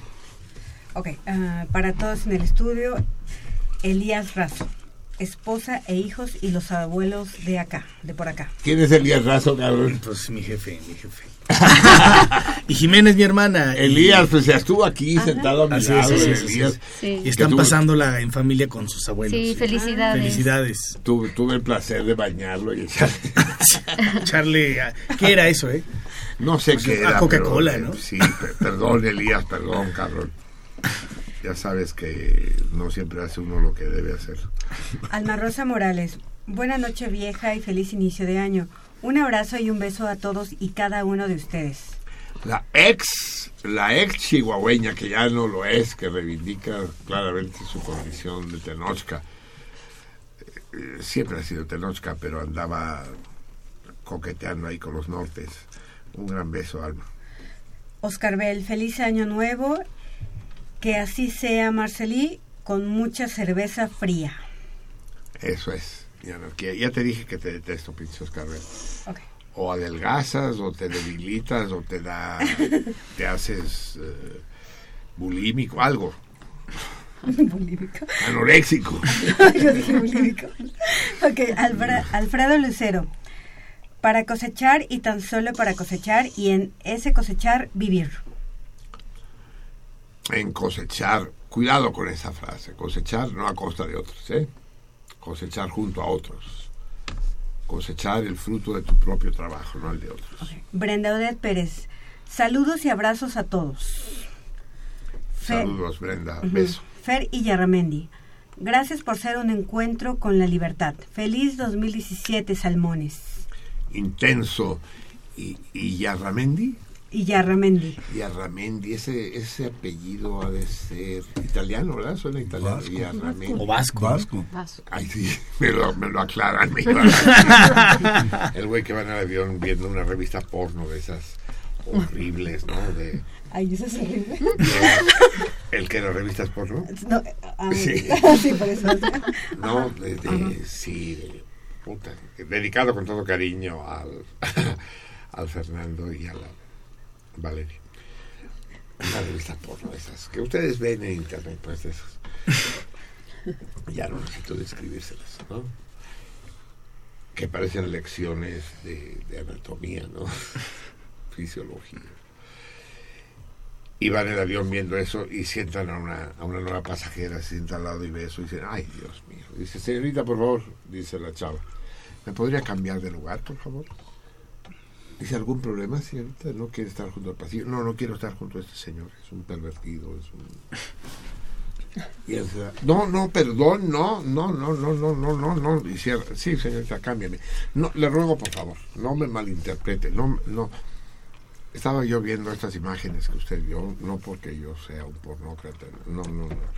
No, soy, soy exactamente al contrario, soy, soy un sexólogo y estoy preparando mi conferencia, voy a dar una conferencia en Frankfurt sobre sexología y estaba viendo estas imágenes que son un poco, sí, obscenas, si usted quiere.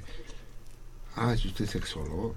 Sí. Le ruego que permanezca, señorita, me siento muy apegado. Bueno, olvídalo, señorita Mercader, pero explíqueme, ¿qué es la sexología? Pues la sexología es el estudio de todo aquello que tiene que ver con las relaciones sexuales, con la fisiología, tanto masculina como femenina, y sus desviaciones, y sus prácticas. Ah, qué interesante. Pero, pero puede ser considerada una ciencia, por supuesto, señorita, es una ciencia con todas las de la ley. Y llegan a conclusiones, por supuesto, se, se llegamos a que varias conclusiones. Como cuáles, por ejemplo, dígame, doctor. eh, sí, si usted quiere llamarme doctor, pues soy doctor, sí. Tengo tres doctorados. Eh, ¿Qué conclusiones puede llegar? Por ejemplo, a ver, ¿sabe usted quién es, cuál es la cultura que, que se caracteriza por tener los penes más largos? No, ustedes pueden saberlo, claro, de esto estudiamos estas cosas. ¿Y cuál es la cultura que tiene los penes más largos? Los árabes, sobre todo los árabes, los árabes del Magreb, los marroquíes, sobre todo.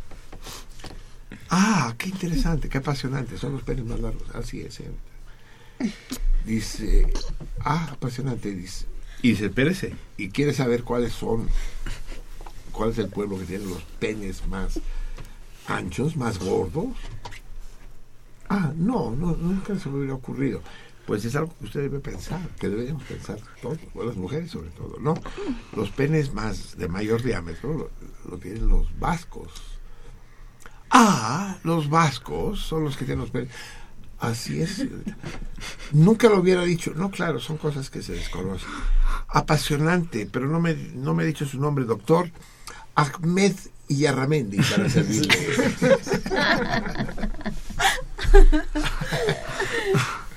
¿Te imaginas, te imaginas ese matrimonio? Un árabe y un vasco. ya, ya es un laberinto eso. Así es. Adelante. Bueno, también nos escribe Tony Marpac y dice, muy feliz 2017 para todos los salmones y abrazos para Marcelino y para todo el equipo de sentido contrario. Salud. Salud, salud, salud. Y levanto la copa contigo, querido. Salud. Salud. Ok, Adriana Rocío. El mejor, el mejor deseo que escuché está en esas mañanitas catalanas de suerte y salud. Suerte y salud. Lo Salud, demás salud. vale verga. Suerte y salud. Ujú. Ok, Adriana Rociño dice, feliz año para todos. David. Feliz, Adriana. David. Davy, el Davy. Nos El desea un feliz año. Qué personaje el Davy. Sí, sí, sí, Hay que volverlo a invitar al Davy. Ajá. El único pedo que tiene es que le gusta el rock Sí. y el fútbol mexicano. Si no fuera Sí, por eso sería exacto. un tipo perfecto. Así es, totalmente de acuerdo. Marcial Nava, feliz año amigos, salud y muchos programas más. Si tú sigues ahí, seguirán Marcial. Y también nos escribe ah, Brenda Odette Pérez y dice saludos La y Brenda. abrazos a todos. Y creo que por el momento, no, bueno, ahorita creo que me llegaron más mensajes. Alfredo A ver, Lucero. ¿cuál, ¿cuál es ese que censuró? Ok, no, no, no he censurado ninguno. Alfredo Lucero dice, un saludo en este año nuevo y que sea tan real como se lo propongan, tan llenos de ser. Así es. Otro dice, nos escribe Guillermo de la Casola. Y dice, Uy, nuestro Guillermo, nuestro anfitrión. Qué chido. nuestro- Ajá, y nos dice- Sin Guillermo no seríamos nada, cabrón. Nuestro Celestino. Guillermo Tell, ¿no? Sí. Y nos dice, hola, feliz año, un abrazo para ti y para Marcelino, ¿Para ti quién? para, bueno, para, para mí. Para Eso Mica. de- eso, pinche Guillermo, Perdón. ¿por qué? ¿Por qué? ¿Por qué? ¿Para qué? Para ¿Por qué? Bueno, porque primero las da. O sea, ¿qué, qué le sabe? Y para Marcelino, lo mejor a partir de ahora y abrazos a todos en el estudio. Gran suerte Eh, para Guillermo. De la suerte de Guillermo depende la nuestra. Que anda, que anda en Oaxaca, anda en Mezcalado. Eh, Sí, sí, sí, sí. Fue, fue a las tierras del sur, ahí, ismeñas. sí. Y bueno, también... eh. Sí, sí, lea los Ok, tlacuaches. nos Tiene puerta también- abierta mientras no insulte a nuestros invitados. Tiene todo, la- todo el derecho de decir lo que piensa. Ok, nos escribe nuestro querido Tlacuache y nos dice No saludos. sé si querido, pero tlacuache al fin. Pero Tlacuache al fin dice saludos a todos los despistados que escuchan Radio Nam y que chinguen a su madre los pseudo revolucionarios abajo firmantes de Change.org. empeza- Change.org. Change.org, empezando por el adulador. No, es un adulado, es una, es una adulación la que está haciendo Pero es que no sé quién es el adulador y quién y, qué- y Change.org tiene un chingo habla? de campañas. Yo no sé, yo he firmado algunas, sí. Sí, sí, sí que las ha firmado. Y pues Pero por el momento no es todo, mi amor. No hay respuestas a los toritos. No, aquí en Twitter Al torito, ninguna. es que tiene que ver- llegar el segundo Aquí torito. ya. acaba de, De acaban de, de mandar una de Santiago Berlanga. Ah, Santiago Berlanga es uno de los de los descendientes de la rama de- célebre de los de la dinastía de los Berlanga en Mazatlán. Santiago es el pequeño. Y ya respondió el Santiago bien. Así es. Aquí no hay respuestas a toritos, pero hay mensajes. De nuevo, Moro Chaparro. En Facebook, quiere En decir, sí. Facebook. Ajá. Feliz año, eh, dice Moro Chaparro. Feliz año a toda la salmoniza. Gracias por el programa especial desde acá. Salud. ¿Cómo haremos con la diferencia de hora? La transmisión por internet va un poco atrasada y serán dos veces 12 de la noche. Doble brindis. Así es, doble brindis y si fueran tres. Ya nos tocó que nos hicimos bolas aquí alguna vez y tuvimos que celebrar el año nuevo en Sinaloa y después de Hawái y la chicana. Moro Chaparro. Es que es chingón que una chava se llame Moro Chaparro. Ah, ¿no? sí, sí, sí. Es como Abdul Hamil. Sí, sí, también, también leyó Ale un mensaje de ella, sí. Luego, Héctor Eduardo Carreño Rodríguez. Feliz año, salmones y salmonas. Feliz. Hay que decir salmones y salmones, sí. Eh, y hay que decir sillas y sillos, puertas y puertos. Cielos y cielas. Bien. No vaya a ser que se sienta. Bueno, luego Julia Leticia Menes Nava. Ah, nuestra, que acabo de mencionarla, nuestra ceramista en ciernes. Un fuerte abrazo a todo el cardumen. Un beso a Marcelino. Felices fiestas. Faltaste, faltaste a la reunión, ¿eh? Pinche Julia Leticia, estuve ahí con tus compinches ah, nucleares y tú no estabas. Eh, Adriana Martínez. Feliz año Uy. nuevo para todos. Nuestra, nuestro laberinto. Desde Sydney. Por si mi felicitación no llega a través de Twitter. Saludo pues, a través de Facebook. Eso. Felicidades. Y por último, de nuevo, Jimena Razo Cortés. Ah. También por Facebook. Y saludos a todos. Y Elías Razo Hidalgo y familia, saludos a todos. Gracias, gracias. abrazos. Jimena es mi hermana. Ah, ¿es tu hermana? Es mi Ah, hermana. eh, una una joven actriz eh, veinteañera. Ella es Jimena. Chingón. Sí. Qué bien, qué bien. Bueno, chingón, digo, me gustó lo de joven, lo de tengo que verla trabajar. Sí, tienes que verla, tienes que verla. ¿Es buena? Sí. Es buena. La Ale Está sabe empezando, de eso. pero es buena. La Ale sabe de eso. Bien, amigos míos, eh, es la una de la mañana con tres minutos de este primero de enero. De- en el calendario gregoriano, que ya saben ustedes que quedamos que estos días va a ser el bueno. En, nuestro calendario, el primero de enero es granito, 11 granito del 225 granito. ¿Sabes lo que es el granito? Eso que te sale en la punta de la nariz. ¿Te ha salido alguna vez un grano en la nariz, Valeria? Cuando te salga te acordarás de ese pinche Marcelino, ese me lo predijo el cabrón. Pero no te lo debes de apretar, se quita con el tiempo. Ah, Sí, pues sí, yo anduve con un grano de esos dos años y medio. Y me dejó mi novia, mi puta, no. Pero si no se te queda la marca. A esta niña la voy a exterminar. Sí, hay que matarlos cuando son chiquitos porque luego crecen y se, y se- y se vuelven sabios. Dictadores, Sí. dictadores. Algo, algo se volverá a la pequeña. Bien. Eh, a ver, vamos, vamos con el segundo torito, el torito de hoy, el torito de granito. Ya que estamos en Año Nuevo, díganme, queridos salmones, el premio no puede ser más suculento. Es una comida o cena en el Rafaelos. El, si Navidad fue en, el, Una cazuela. en la casola, esta vez es en el Rafaelos, para cuatro personas. Recuerden, no es a la carta, es un banquete que les va a servir al Rafaelos. No pueden escoger. Ellos les van a servir el menú de siete tiempos con las bebidas adecuadas. Eso está a, a criterio del capitán. Si no le tienen confianza, no participen en el torito. Pero el torito es el siguiente. Saben ustedes que estamos celebrando el año nuevo porque el calendario cristiano con el que nos regimos, el calendario republicano, que es el nuestro también, son calendarios solares que tienen que ver con el periodo de traslación de la Tierra alrededor del Sol.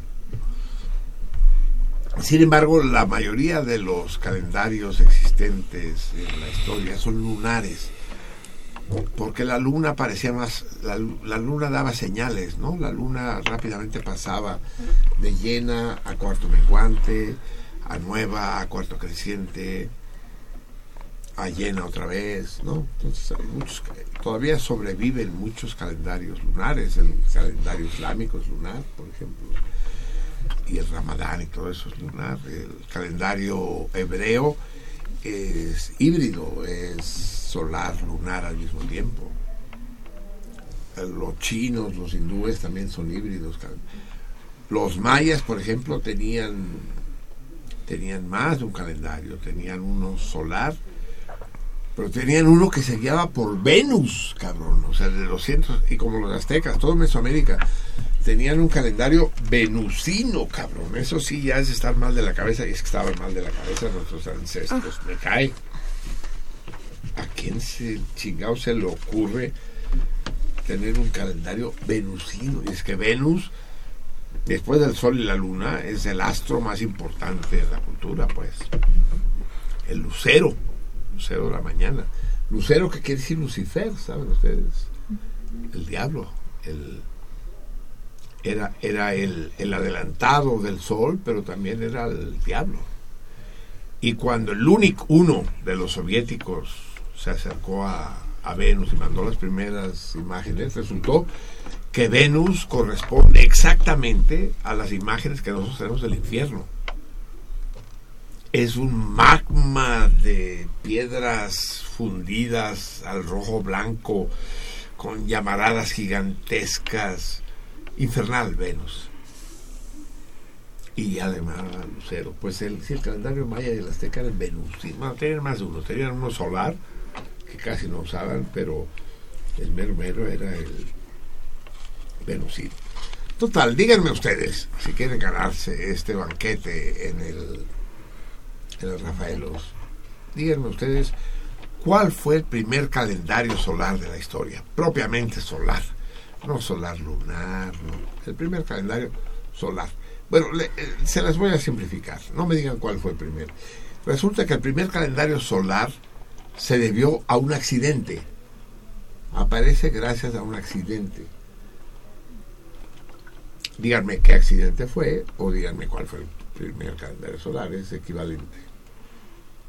¿Por qué? ¿Por qué surge el calendario solar gracias a un accidente? Se las voy a poner tantito más fáciles porque me dan lástima. Sobre todo los nucleares por pretenciosos.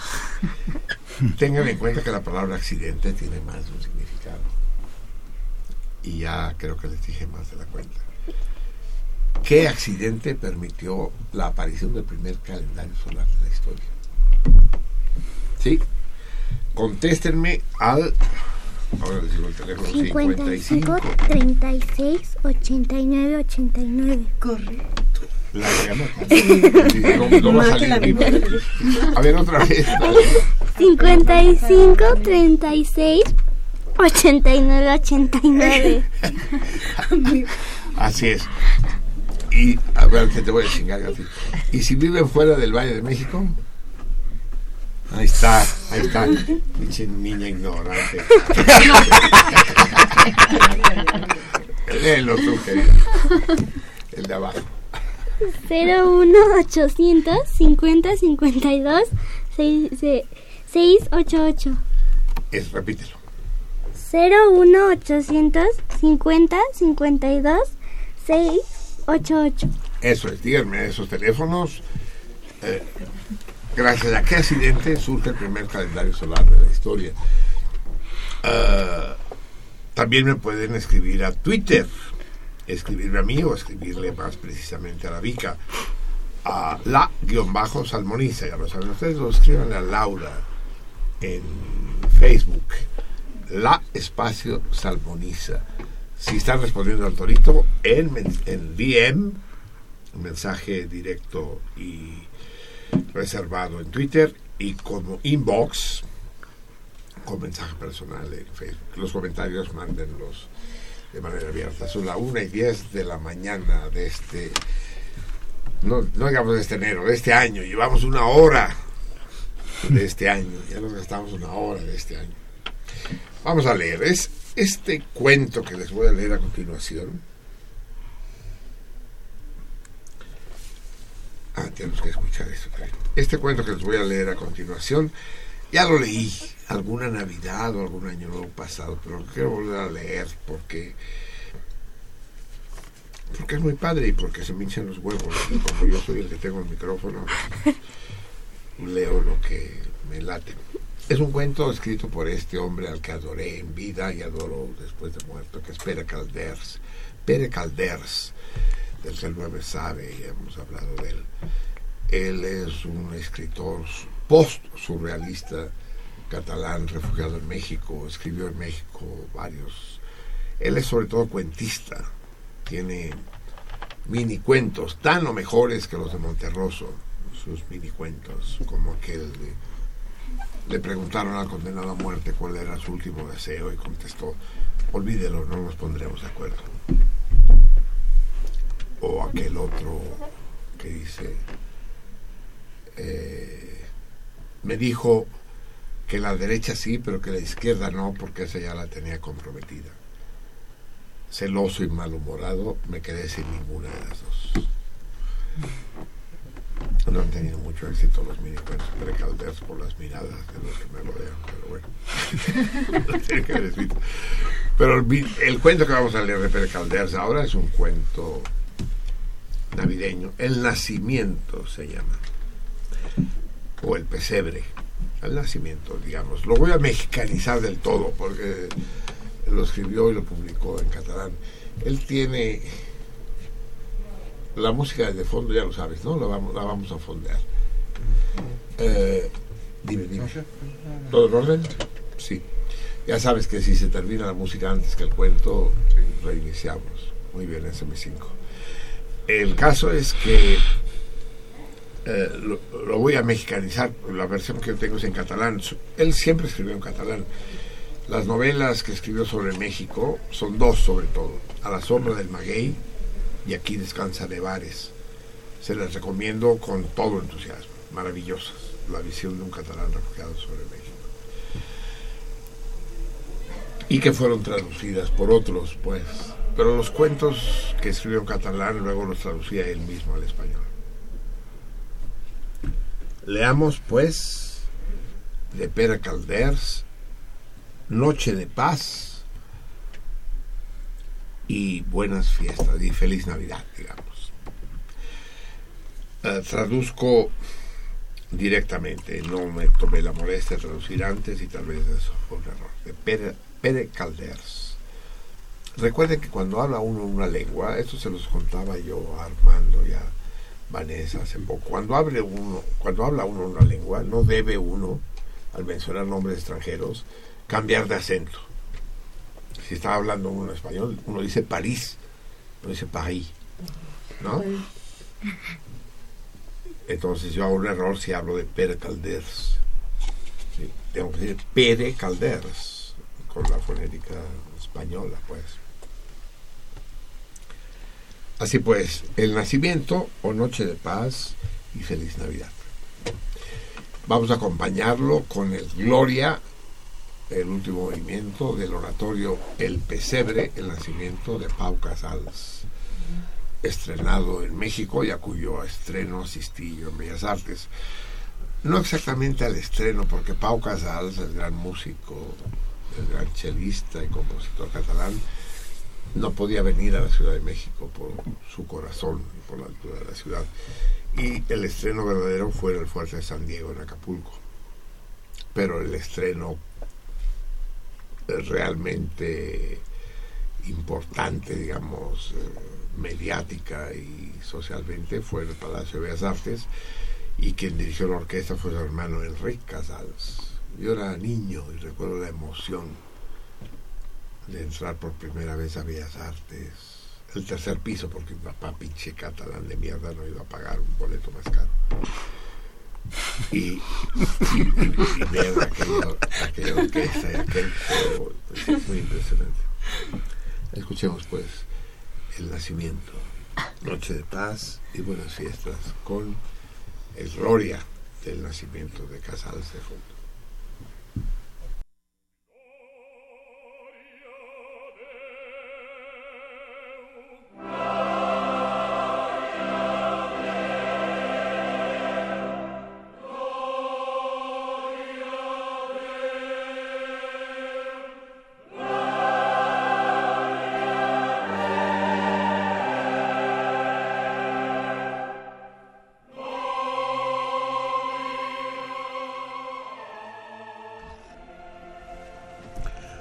hemos ido evolucionando, eso es innegable.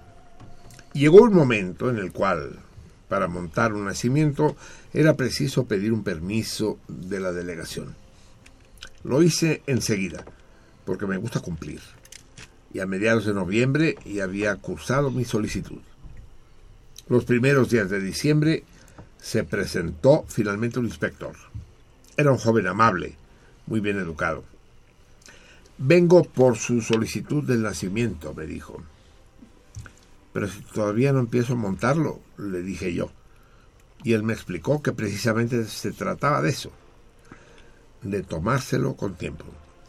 Porque un vez, una vez armada la escenografía, las correcciones impuestas por la normativa legal podían suponer más molestias. Si me lo permite, añadió, echaré una ojeada. ¿Dónde piensa montarlo? Le enseñó, le enseñé el pedazo de pared del comedor que serviría de fondo. Después de pedir mi autorización, eh, corrió con delicadeza una, una butaca y un estante.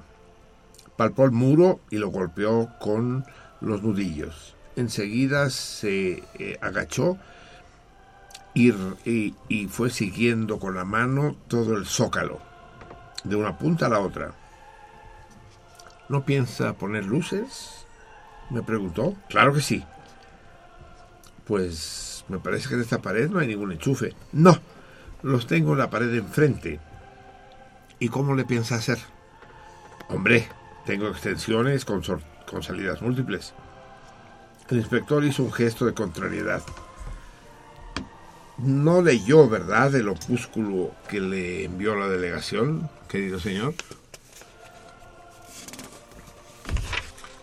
Eh, no completo, francamente. Soy eh, pesebrista viejo y muchas cosas ya me las sé. Piense que en el año 68 gané un tercer premio. Ha llovido mucho desde entonces, amigo mío, y hemos tenido dolorosas experiencias. Las extensiones, en este caso, son, están rigurosamente prohibidas.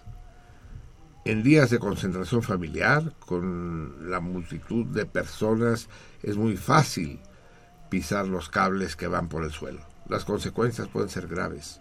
El año pasado tuvimos cinco incendios por esta causa, sin contar, y yo creo que deberíamos contarlos, dos electrocuciones fatales.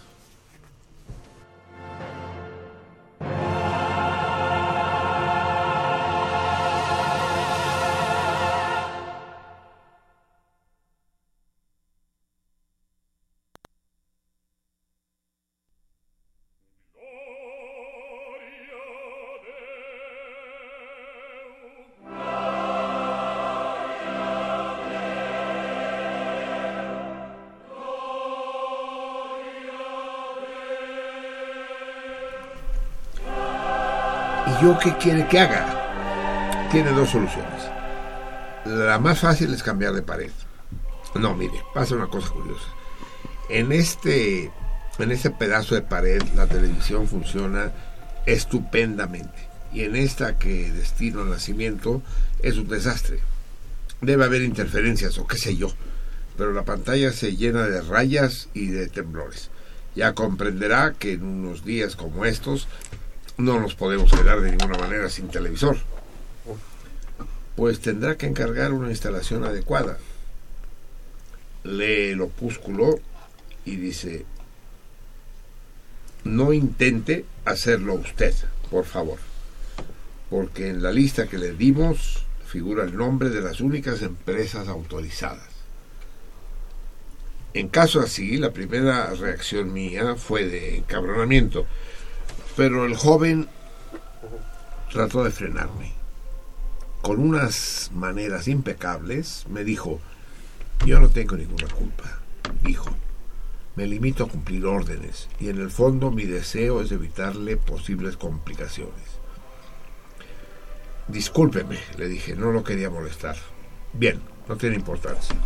Y ahora vamos por otro problema. Me decía que va a poner un río. Sí, siempre pongo un río, me parece un elemento esencial. ¿Y de dónde saca el agua? Del baño chico. Eh, la habitación que hay aquí al lado mismo. Conecto un tubo de goma a la, al grifo y de... Ah, no. Es una pena que no haya leído las instrucciones. Es necesaria un conducto con un tubo del 8A según las normas DIN, conectado con la toma de agua general. ¿Dónde la tiene usted? En el tragaluz. Pues de ahí tiene que sacar el agua, si no quiere tener disgustos. Y el desagüe lo tiene que hacer con un tubo acanalado de hidroplast del 70. ¿También ha habido desgracias con el agua de los nacimientos? Pregunté con una mordacidad mal contenida. Ha habido derrames, eh, encharcamientos y reclamaciones eh, airadas de los vecinos de los pisos de abajo, con dolores de cabeza jurídicos que amargan la convivencia. Nuestro trabajo es velar porque todo el mundo esté contento. Ah, y otra cosa, si utiliza si, si, va a utilizar heno, lo sintético, porque los, los ecologistas no nos dejan vivir. Me quedé abatido. Me había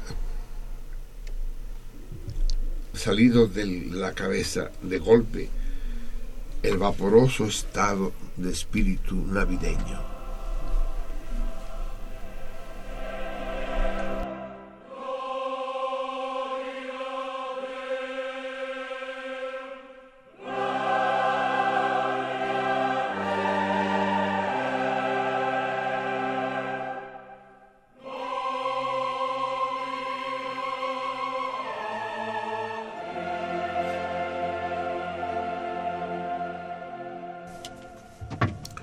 Con el musgo es lo mismo. Y creo que con eso ya habremos terminado. ¿Lo ve? Me dijo el joven cordialmente. Parecía quién sabe qué cosa. Si me quiere firmar este formulario, es una simple comprobación de mi visita, no lo molestaré más. Cuando ya lo tenía junto a la puerta, le pregunté, ¿y si cambio de idea y no pongo el nacimiento, no me pasará nada? No, de ninguna manera, pero en este caso valdría más no haber mandado la solicitud porque es más trabajoso de tener los formularios eh, que dejarlos hacer su camino propiamente. Eh, si renuncia a poner el nacimiento, pasar las fiestas lo vendrá, lo vendrá a ver otro inspector Dice, por cierto, ¿pagó usted los derechos del permiso? No, no. Me dieron 15 días de plazo y me distraje un poco. Pensaba ir mañana temprano. Pague, pague. Le van a cobrar un recargo por retardo, pero no es nada del otro mundo. En el mismo departamento pida un formulario para la anulación del permiso solicitado llénelo y preséntelo enseguida. Cuando venga el otro inspector, enséñele el comprobante y eso es todo. A la corta o a la larga, le devolverán el dinero.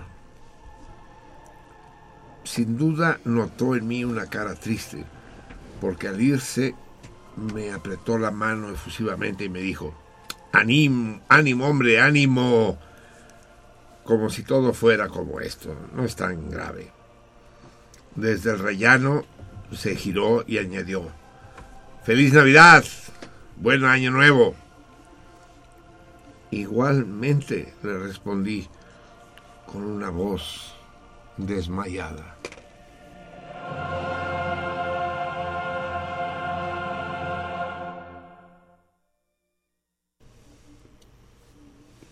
El nacimiento de Pérez Calders eh, aquellos que se sientan identificados de una manera u otra sabrán agradecer la ironía del gran escritor catalán. Eso fue escrito hace 40 o 50 años. Me temo que hoy en día la cosa es bastante más grave. Pensaba, desde hace tiempo, pienso en volver a fumar. Es decir, en dejar de no fumar. Quiero dejar de no fumar dejé de fumar hace siete años, cuando lo pasé mal, digamos. Y no quiero entrar en detalles, estuve mal, dejé de fumar. Y pese a las tentaciones repetidas, no lo, no lo he retomado. Pero el placer de fumar es tan grande, lo recuerdo con tanta nostalgia, ¿no es verdad, Nueve? Uf.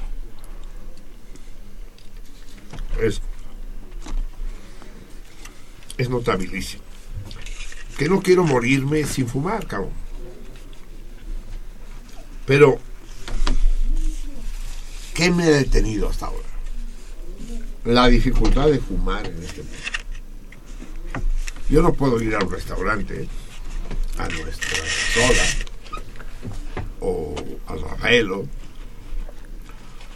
habiendo terminado de comer, terminar mi copa de vino, pedir un café express doble largo, prender un cigarrillo. No puedo. Si quiero fumar, tengo que salir a la calle. O tengo que encerrarme. Eh, me estaban comentando, ¿dónde anda el... Praxo? Ven, cabrón, huevón, o sea... ¿Qué te has creído, güey? ¿Qué te has creído? Ven, estamos hablando del fumazo. sí. Eh, sí. Porque estábamos comentándolo esto hace rato. Resulta que para fumar uno es como si tuviera lepra, pues.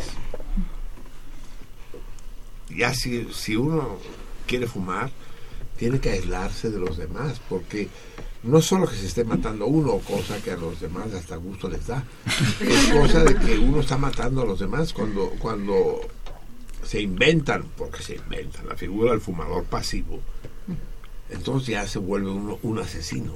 Así es, serial. sí, sí. Entonces estábamos comentando, ¿con quién lo comentábamos tú? Que, que hay ciudades en las que hay cabina, en las calles ya no podemos fumar, ¿no? Sí, pues con el mismo Fernando, con el, con el quinto. ¿Y dónde está el quinto? Ahí anda, ahí anda, ahí anda. A ver, quinto, ven. Que se, que, que, se olvidó de ese placer que significa también fumar. Eh, y se quedó solo con el estigma de, del, del incómodo que echa humo, ¿no? Solo el incómodo que echa humo. Pero es no que antes el- no había incómodo que echaba. humo. Exacto, no, porque era placentero ver fumar incluso. Eh, en las películas, el- en el cine, no se prendía un cigarro gratuitamente. Se prendía un cigarro para ver a Humphrey Bogart gozar dándole el golpe al Humphrey tabaco. Bogart y cualquier otro. Exacto, sí, por decir uno. sí, sí, pero, pero, pero, pero- O a- al propio Fritz Lang fumando. Y, y hablando de cine, Praxedis, Marcelino y todos, resulta que la clasificación de las películas Ajá. para niños, para También adultos, etcétera, ya por el solo hecho de que haya alguien fumando en la película, pasa a B15. De A a B15. En lo Ya actual. tiene contenido. En lo actual. Ajá, actualmente. En la actualidad, sí, En, en el cine. Tiene contenido inapropiado, según. Sí. Y La si la llegas a ver en ¿eh? internet o algo te- ya así. estás avisada, ¿eh. Es que es obsceno, ¿no? Lo ves así con un cigarrillo y dices, A huevo, a huevo. Y, y eso que no es judía. ¿Cómo? Y eso que no es judía. Y eso que no está en forma. y si la llegas a ver no en una sala de cine, eh, en un video, por ejemplo, te aparece el eslogan que dice que es se advierte y es bajo la, responsabilidad de los padres si, si van a ver a alguien fumar. Pero la, pero la película puede ser muy violenta. Y Puede- eso no pasa nada, ¿no? y ahí no puede pasa ser, nada. Puede ser la, la guerra de las galaxias. Exacto, ¿no? exacto. O, ni- por o- o cualquiera de superhéroes. Ningún superhéroe prende un cigarrito. Cuando pasan por momentos muy estresantes, matar, ¿no? Ajá, sí matar a- pueden matar a 3000 personas, pero nunca Pero se no paran para, cigarro. para prender un Hasta cigarro. Santa ¿no? Claus puede matar gente. Exacto. Nadie le va, va a prohibir que se, entere, que se entere en la prensa. Si esta noticia no es apta para menores. Habría sido más terrible que te con un habano ese Santa Claus. Exacto, Eso, no, puro. se hubiera, Sí, no uh. se hubiera permitido. Así es, porque no puede entrar. Pero la- comentabas que hay ciudades que ni en la calle se puede fumar, ¿no? Sí, hay ciudades, por ejemplo, tengo entendido que Seúl o Tokio eh, no se puede siquiera fumar tampoco en la calle. Hay No. lugares reservados en la Sí. calle, hay cubículos Sí. en la Ujú. calle Ajá. Que, que no, lo- no lo entiendo porque la gente está confinada a fumar en el cubículo, pero el, el cubículo no tiene techo. O sea, Sí, sí, sí. Sí, o sí. sea, el Es el contacto con el aire es. es. el mismo, ¿no? Sí. Y, y la gente allí tiene que fumar, son lugares reservados. Ajá. Pero esto va más allá, Marcelino. Yo, yo pienso que es querer eh, controlar o legislar el sentido común. Ya raya en eso, ¿no? Bueno, ah, hubo. Qué justo, qué justo lo que dices. ¿Recuerdan cuando, cuando prendí precisamente un habano en, Juan de los. Muertos? Sí, con Y tu gorra. Exacto, con la gorra, haciendo, haciendo ese antihomenaje a, a Fidel Castro. Y de pronto ya me, me fui para atrás para seguirlo fumando y uno de los, de los cinemagoreros, no recuerdo quién, me dice, oye, entonces sí se puede fumar acá adentro. Le sorprendió mucho y le digo, pues sí, pues nunca, nunca hemos dicho que no. Ah, no, pues es que yo pensé que como estaba cerrado siempre me salía a la terraza a fumarme el cigarro y me perdía parte de la de, De la las película. películas. No, pues préndete un cigarro acá. pues no. O sea, no va- nadie te va a decir que no lo hagas. Sí, pero tú eres el que recordaba cuando, cuando mencionó el 5, esta anécdota de, de esta ciudad oriental con, con las casetas telefónicas o los pisuar. ¿Sabes lo que es un pisuar? ¿Sabes lo que es un pisuar, Naldo? En París hay cabinitas para mear en la calle. Creo que París es la única ciudad que conozco donde hay. Pupicé. ¿Eh? Pupicé. Pupicet se llama ahora? Pupicé. ¿Pisé? Pisé, ahora Sí, sí, está- está diciendo. Se llaman pisuar. Entonces, Por eso me da ¿Cómo? mucho... En Holanda. pero en París no. En Holanda también hay. En París sí hay, ¿cómo no? O no que lo hayan que- quitado, pues. Pues yo que ya los quitaron. Pero... También en México, ¿no? Ponen camiones para que hagas eso. No, no, pero en París creo Sí. que los Ah, no que Somos más civilizados, ¿no? Bueno, pues había, en fin. No. Lo, lo de, lo, bueno, lo de, según si de fumar es... Por eso me da mucha risa porque algunas personas que no saben francés dicen je vais a pisé. Entonces, como sabes lo que significa, pues entonces suena muy chistoso. Ah, porque piensan en pisar. Ajá.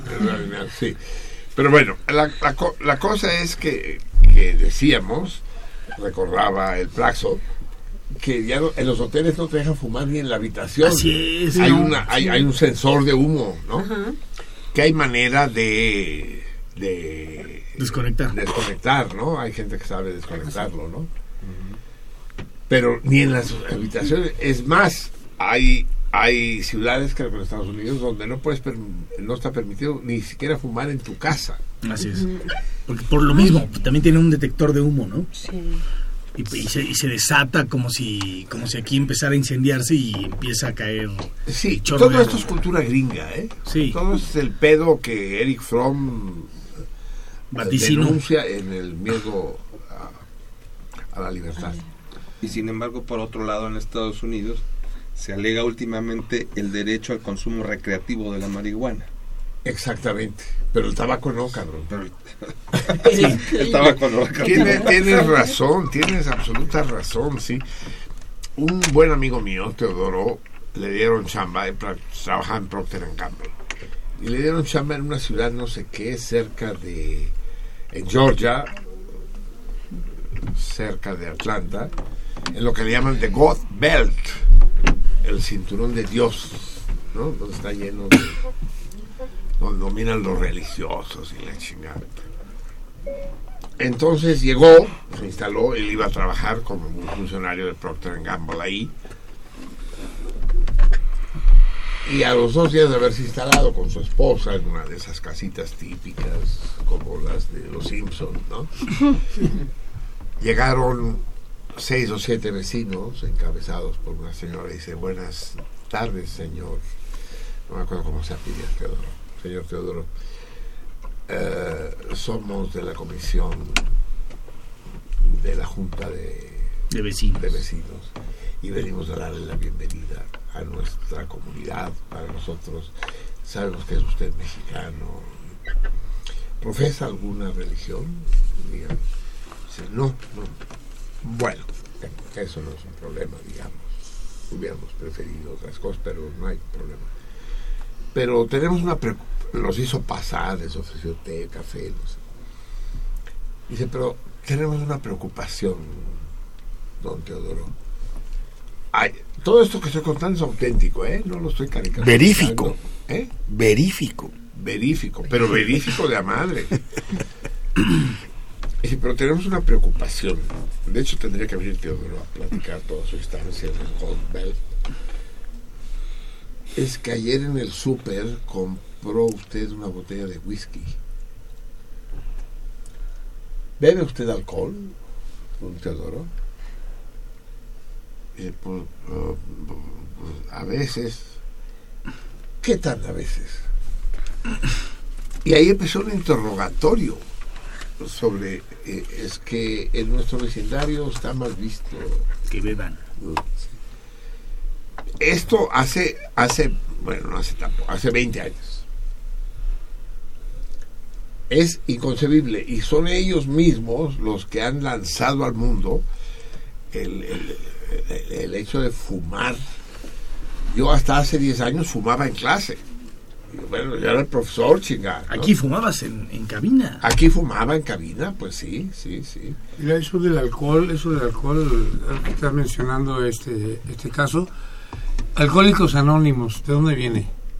De Estados Unidos. Entonces, eh, eh, yo he estado anexado No digas tu nombre, no digas tu nombre. No, no, no, digas tu nombre, Teclas. Es, un, es, un, es, un amigo que pasaba por la calle. Por eso es alcohólico anónimo. Va a querer que le cuentes el capítulo, una, que le digas dónde está su casa. Una institución totalmente, una institución totalmente represiva que lo primero que hace es acabar con tu ego, o sea, con tu ser, con ti mismo, eh, hacerte sentir que eres una mierda, porque tomas y, y, doblegarte hacia el poder superior, o sea, hacia Dios, y, que es malo tomar. O sea, eso, eso se me hace totalmente detestable. Pero de nuevo, no es tanto que, que te hagas daño tú mismo. No. Porque en eso puedes decir, pues tu pedo. No le haces daño a los demás. Bueno, esa es la onda de Carlos Anónimos. No, no, es que quieran salvar al alcohólico de que tome, sino que no moleste a los demás. Ya decían hace 20 años que, que esta anécdota de Teodoro que la gente se fijaba qué comprabas o qué no comprabas en el súper. Bueno, hoy hay un sitio en internet, bueno, para algo más drástico, pero también para los alcohólicos que cometieron un delito en el alcoholismo, atropellaron a alguien o chocaron ah, contra algún lugar. Es que atropellar algo no es necesariamente un delito, ¿eh?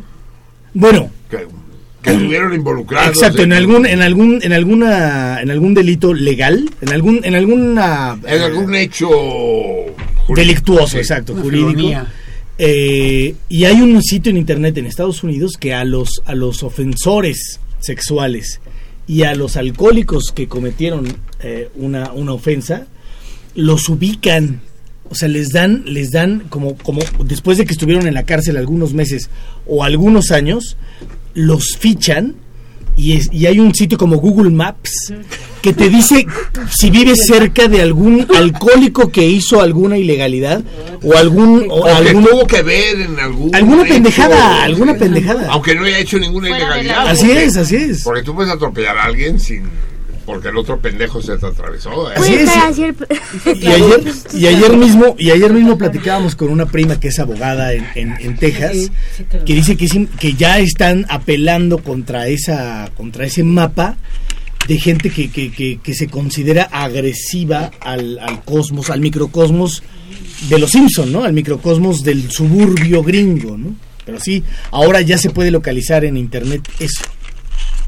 A ver, ¿qué mundo estamos construyendo, amigos ¿Qué mundo le vamos a heredar a Nando y, a Vanessa? Es decir, aguas, cabrón. ¿eh? Es decir, un padre joven como tú, o un futuro padre joven como tú,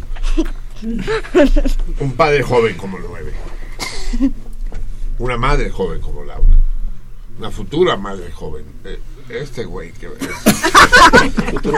es, un tío, un tío viejo. El tío. un bisabuelo joven como él. Pero buena onda. Todo buena onda. chido, Muy, pero bien padre, padrísimo. Un bisabuelo joven. Sí, tiene uno que pensar, a ver, ¿qué estoy dejando, cabrón? ¿Qué, qué estoy heredando? ¿Qué, ¿Qué perspectiva? A ver, dime, Nando, te has puesto el problema. Eres, estás entrando a la adolescencia, ¿no? Acabas de cumplir 13 años, ¿verdad? Mm, bueno, sí. bueno, bueno. O sea, ¿cuándo cumpliste 13 años? El 8 de abril. Ah, no, estás a punto de cumplir 14. Sí. Es su año 14, ese es Ya eres adolescente, cabrón. Y yo 12. ¿Tú, qué? Yo 12. Tú 12. El 12 de abril. Es que ¿El mismo día? El 8 de abril, 12 de abril. O sea que tus papás solo cogen en agosto. Lo que no había pensado. En julio. En julio, Soy toca.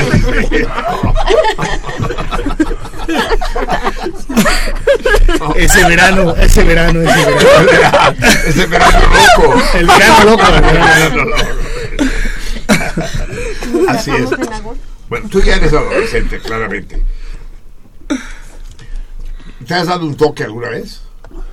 No, no lo vas a decir, pues están tus papás aquí. Uh, sí, y, estás al aire. ¿Un toque? ¿Qué es un toque? ¿Qué es un toque? Dice. Sí, cuando agarras en una cantina. par de electrodos. no toques fumar marihuana. No, todavía no te ha tocado, pero a él le puede haber tocado. ¿Tus compañeros se han dado toques? Como Fumar mota. No, nunca. No has visto. no fumar marihuana. No los has visto. ¿Pero fumar cigarrillo? Oh. Es el primer paso. Yo, bueno, no se ha oído. ¿Fumar cigarrillo sí o no? Sí. yo Sí, he porque- conocido. Y es que yo tengo un, bueno, tenía, ya salió, pero tenía, Ya lo mandé a la chingada por todo. Sí, sí, sí. tenía una amiga, pero ya no está en la escuela, pero tenía una amiga que la encontré, o sea, no de mi edad, mucho más grande, pero la encontré. Fumando, fumando un tabaco. Fumando. ¿Un cigarro? Bro, qué horrible. ¿Un cigarro? No, un cigarro. Marcelino, pero ¿Y la acusaste? Bien pero quería apuntar esta, esta cultura del miedo en las cajitillas. Ah, sí, que Pero encontramos. Que hemos coleccionado, veíamos Sí. con Praxedis y otros amigos, que unos contienen cadmio, otros tienen la información, otros tienen polonio, y lo pueden ver nuestros amigos radioescuchas es- si fuman. En su sus caje- en cualquier cajetillas. Ajá, y podemos quizá intercambiar. Sí. Hacer la colección completa. Hay con polonio, con radio, con cadmio. Este es de cadmio. ¿De titanio tienes? No, ese se nos deja. Que vamos a un pequeño laboratorio. No, también te, te avisan que contiene cianuro. Sí, ¿Te acuerdas cuando íbamos comentando, no? De que antes te decían, contiene este, tabacos rubios o el, el filtro de sí, así, ¿no? Y, y ahora no, ahora te dicen, contiene cianuro, contiene eso, por Dios. ¿Existe, ¿Existen todavía los, los cigarros light o ya no? Ahí tienes uno en las manos. Son light. Ah, o sea, Es cadmio. Contiene, contiene cadmio, pero, pero, Light. pero, Pero light. Sí. No, no cancerígeno. Y hay unos que son peores porque dice que dejan mal aliento. Eso, eso es lo cabrón. Pues este, espérate, que este que trae, este que no tengo en mi colección, hay una imagen terrible de un güey que hace así. Ay. Sonriendo. Y luego te ponen una yo tengo los dientes bastante más feos que este güey de aquí de la foto. ¿Tú crees que si voy a Malboro y les pido que me hagan una foto? Te pagan una lana. Sí, una lanota. Dice, y abajo dice una leyenda, fumo. ¿Me, me das un beso?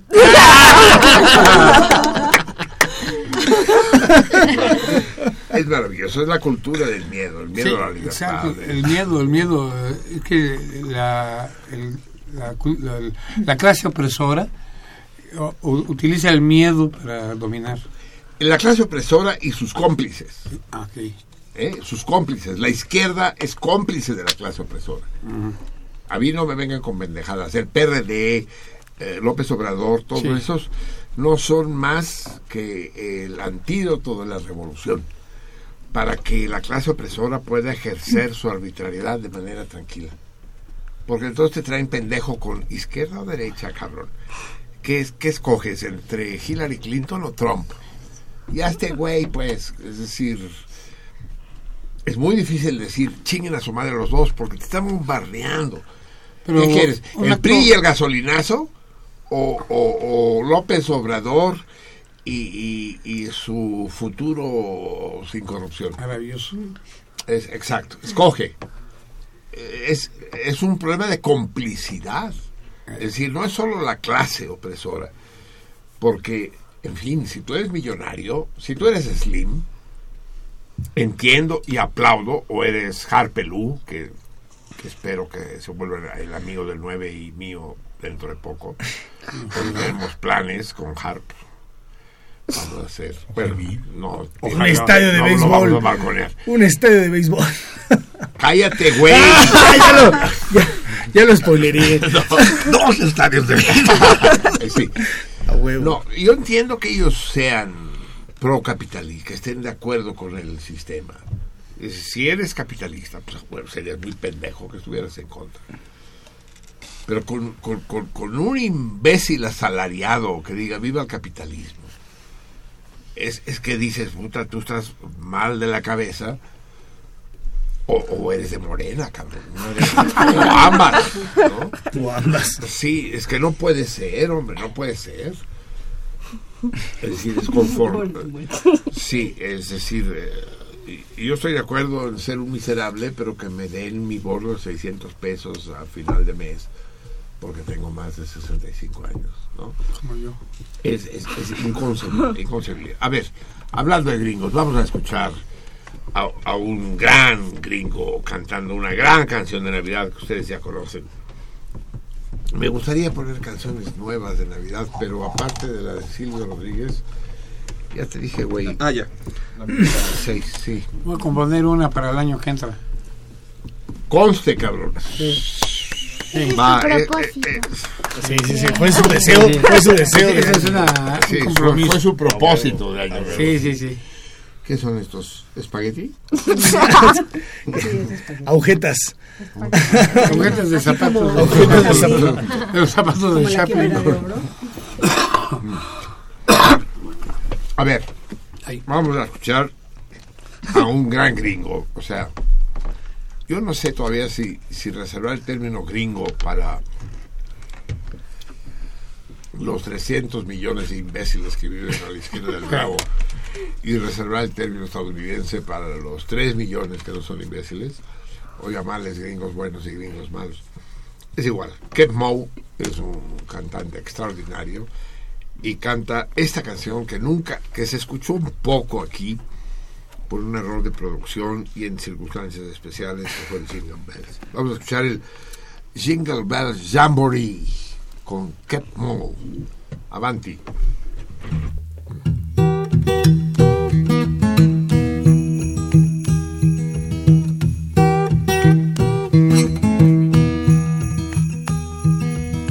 Christmas time it comes but once a year. Bells are ringing and the family's all here. All the children wanna help decorate the tree. And there's lots of nice presents under there for you and me. Oh, Santa Claus is coming, it's a jingle bell jamboree. Yeah, it's a jingle bell jamboree.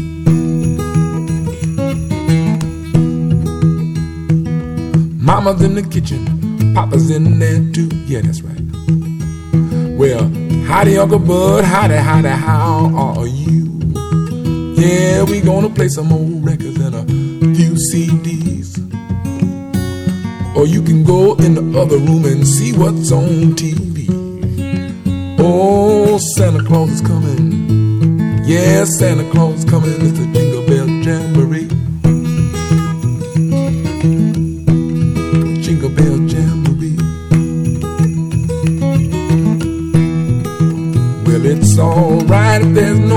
Stockings on the wall. Cause what matters most is peace on earth and goodwill to all. Well, everybody's got something that uh, they believe. They say the more you give, the more you will receive. Well, don't worry if you can't give nothing at all. Well, it's the state of mind that matters most of all. Yeah, we'll all get together. I said, let's all get together for a jingle bell jamboree. Yeah, it's a jingle bell jamboree.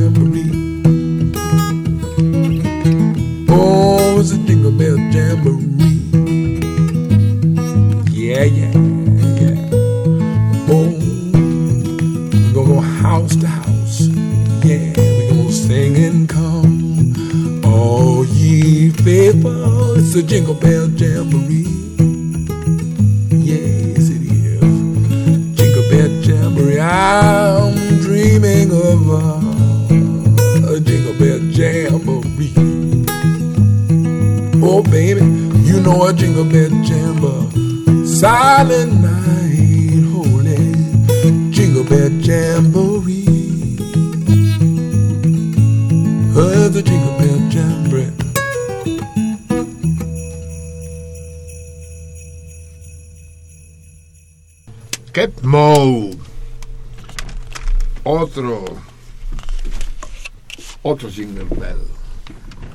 Estados Unidos es una sociedad muy compleja y contradictoria, pues. Los Estados Unidos son los Estados Unidos, pero hay ínsulas. Y digo ínsulas y no islas porque tienen un significado distinto. Y esas ínsulas son una parte de Nueva York, una parte de California, tal vez una parte de Illinois. De Nueva Orleans. Nueva Orleans, exacto, la parte francesa. De Chicago. De Chicago, Illinois. Chicago, sin duda, sí. sí. Pero son ínsulas incrustadas ahí en medio de un de una masa porfa. De en fin, todos los imperios han ejercido influencia en el mundo. Todos, desde siempre. Los chinos, los mongoles, eh, Gengis Khan y Tamerlán, y los egipcios, y los griegos, y los romanos, y los germanos, y los franceses.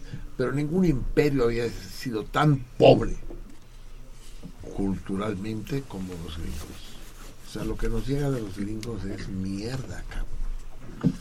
O sea, ¿por qué no nos llega John Dos Pasos o William Faulkner o John Cage? No, no, no. No, no, nos, nos llega McDonald's, cabrón. Y nos llega la prohibición de fumar. Eso nos llega, ¿no? Y espérense, ¿eh? Espérense les gustan las montañas rusas, ya no son rusas, cabrón. Les vamos a cambiar el nombre. ¿no? Roller coaster. Roller coaster, sí. Sí, se llama. Sí, no, no es broma, ¿eh? Las la influencia. la. Es decir, la guerra de las galaxias. ¿Tú viste la guerra de las galaxias? ¿Tú viste la guerra de las galaxias? ¿Y viste Star Wars? Sí. es, que, es que pasó de ser guerra de las galaxias a Star Wars. Cuando la princesa Lea y la chingada, eso era la guerra de las galaxias. Nadie se le hubiera ocurrido nunca decir Star Wars.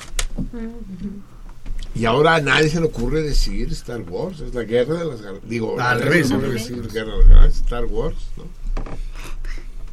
No, no, no es trivial, ¿eh? El, problema de, de- de penetración no solo están en las marquesinas y en los nombres de los comercios, ¿no? Sino que hay una insidia que tiene que ver mucho con 1984 y en fin. Y el Big Brother. Muy, muy complicado. Vamos a ver, ¿qué tenemos de los...? Porque ya nos tenemos que... Dice que íbamos a terminar las dos, pues ya vamos a correr. Bueno, dice Griselda Berlanga, saludos a todos, en especial a Marcelino, gran año a todos. Y da la respuesta al segundo torito.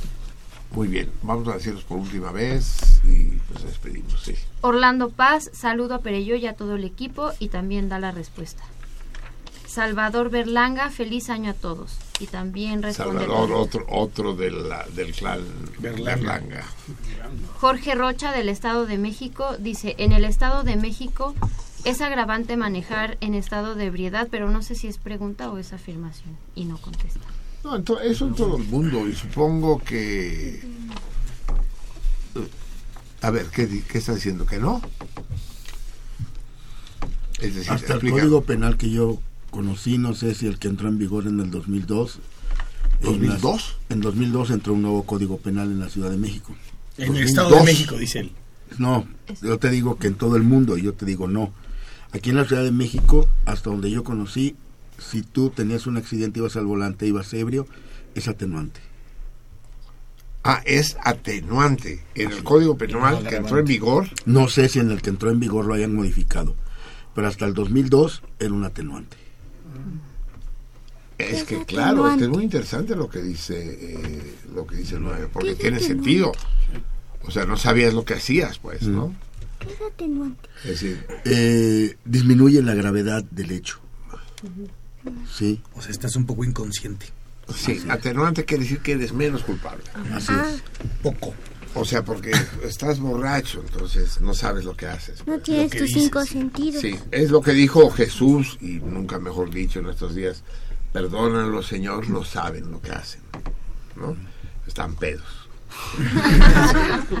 Y finalmente, Daniel Valdés Un dice gran, un feliz... gran pedo. Hablando de pedos, un gran pedo. Sí, un gran amigo de Filme Magazine. Dice, Sí. feliz año a sentido contrario y también da la respuesta al torito. Al segundo. Un gran pedo. Un gran pedo. un gran pedo. Muy bien, ¿qué tenemos en Twitter? Eh, nos escribe Tony Marpac. Muy feliz 2017 para todos los salmones y abrazos para Marcelino y para todo el equipo de Sentido Contrario. Salud. Y nos escribe compa Ana Laura. Feliz año, ya llegué.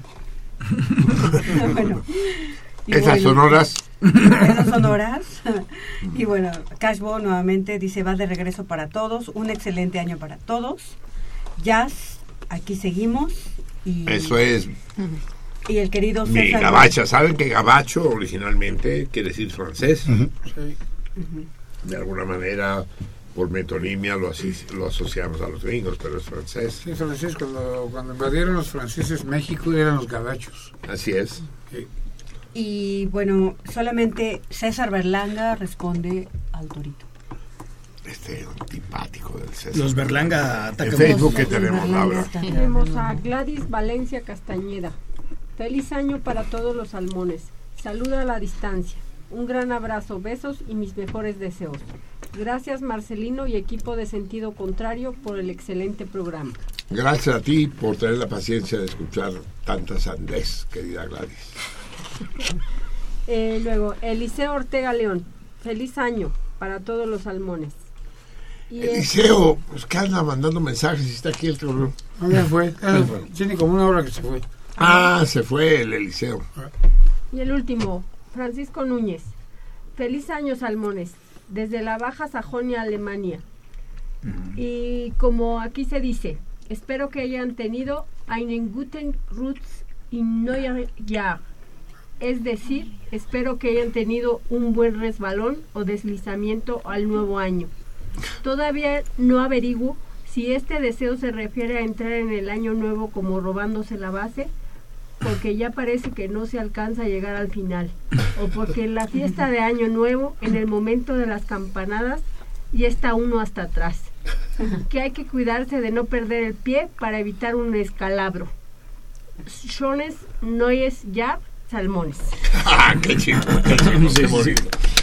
Qué bonito. Él ganó un torito y yo no sé, eh, tres. Eh, ¿Qué pasó con nuestro torito alemán? Ya nos hemos comunicado con él, con sus... ¿Qué? ¿Tenemos qué? Eh, con, el, con nuestro salmón alemán que había ganado un torito.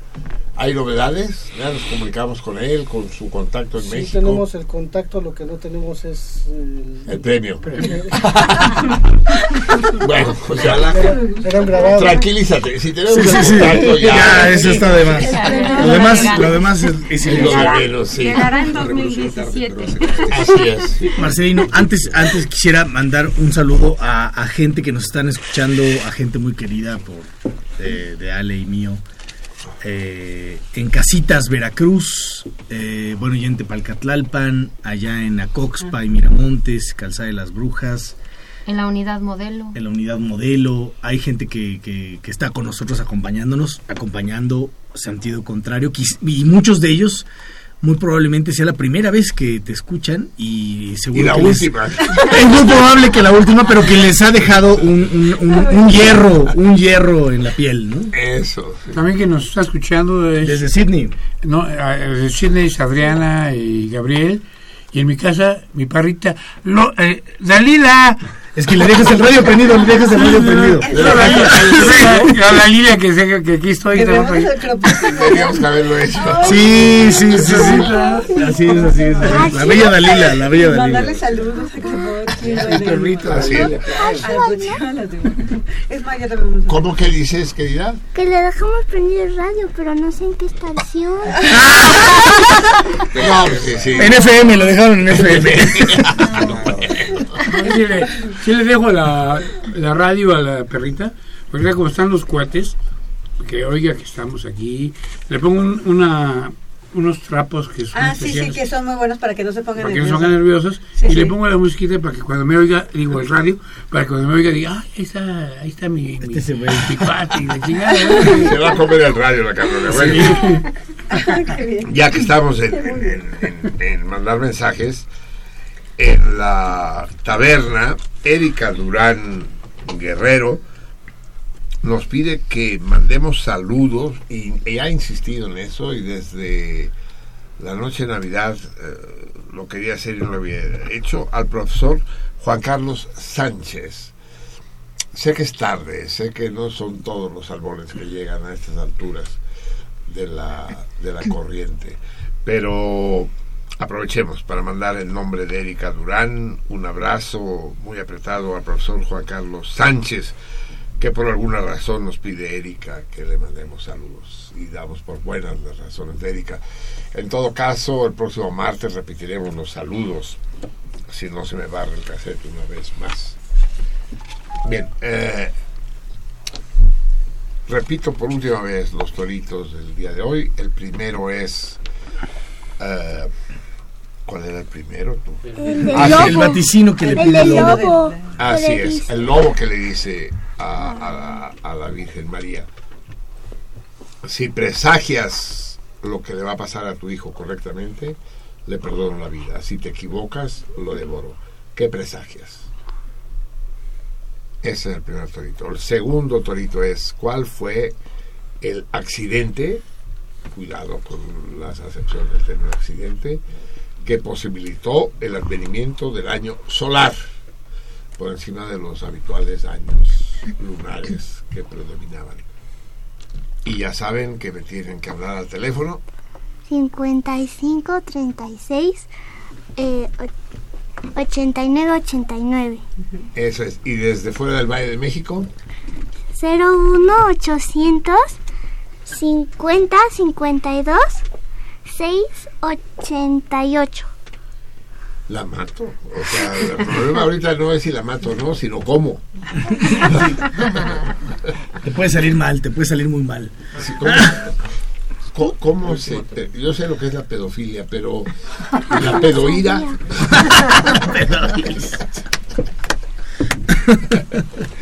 el odio a los niños, ¿cómo se llama? la misopedia, ¿no? ¿Eh? La misopedia. La misopedia. Vamos, vamos, a aclarar el tema. El neologismo. Muy bien, recuerden, tienen 10 minutos para contestar, ¿eh? no más. Y, y, nos vamos. Pero no podemos irnos el día de hoy sin escuchar un fragmento de la cantata de Bach para ser tocada el día de Año Nuevo, que es el día de hoy él dice para el día de la circuncisión del Señor. Vamos a buscar un pedazo corto. Vamos a escuchar, eh, tienes el disco 2, ¿verdad? Es el corte... El corte 6, tú. Sí, corte 6, que interpretan nada menos que la soprano Eli Amelin y Dietrich Fischer Dieskau. Aquí dice en alemán de qué se trata, pero. ¿Qué dice? ¿Tú sí? ¿Gracias al alemán? A ver. Immanuel, aquí no tengo el dedo. Immanuel o Sübesbord. Sí. Soprano y bajo. Eso. ¿Y qué quiere decir Sübesbord? Uh, no no, pues se la chingada, ¿no? Emanuel o algo, sí. Un chiquito la letra. Subes Bort, Fort, Bort, ¿no? Bort. Bort, sí. Va, escuchemos, ya saben que interpreta el coro del Colegio del Rey de Cambridge y la Academia de. Martin in the Fields. Escuchemos para empezar a despedirnos en este especial de Nochevieja. Adelante.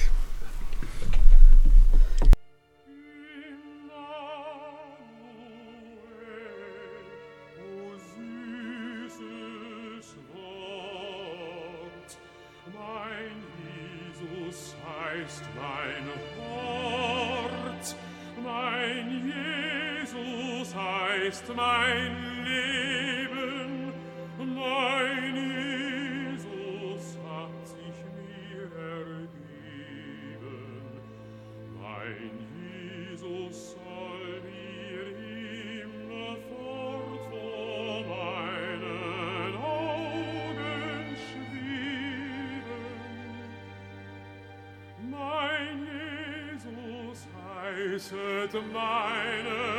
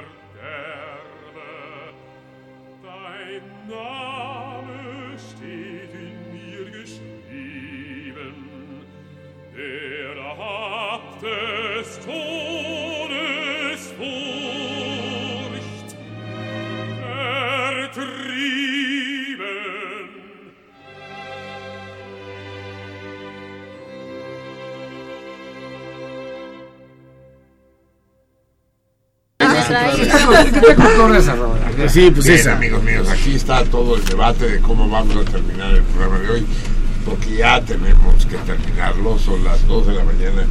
No porque nos dé gusto terminarlo, porque si fuera por nosotros, aquí nos seguíamos hasta el año nuevo siguiente. Hasta el año 3000. Hasta el 2018.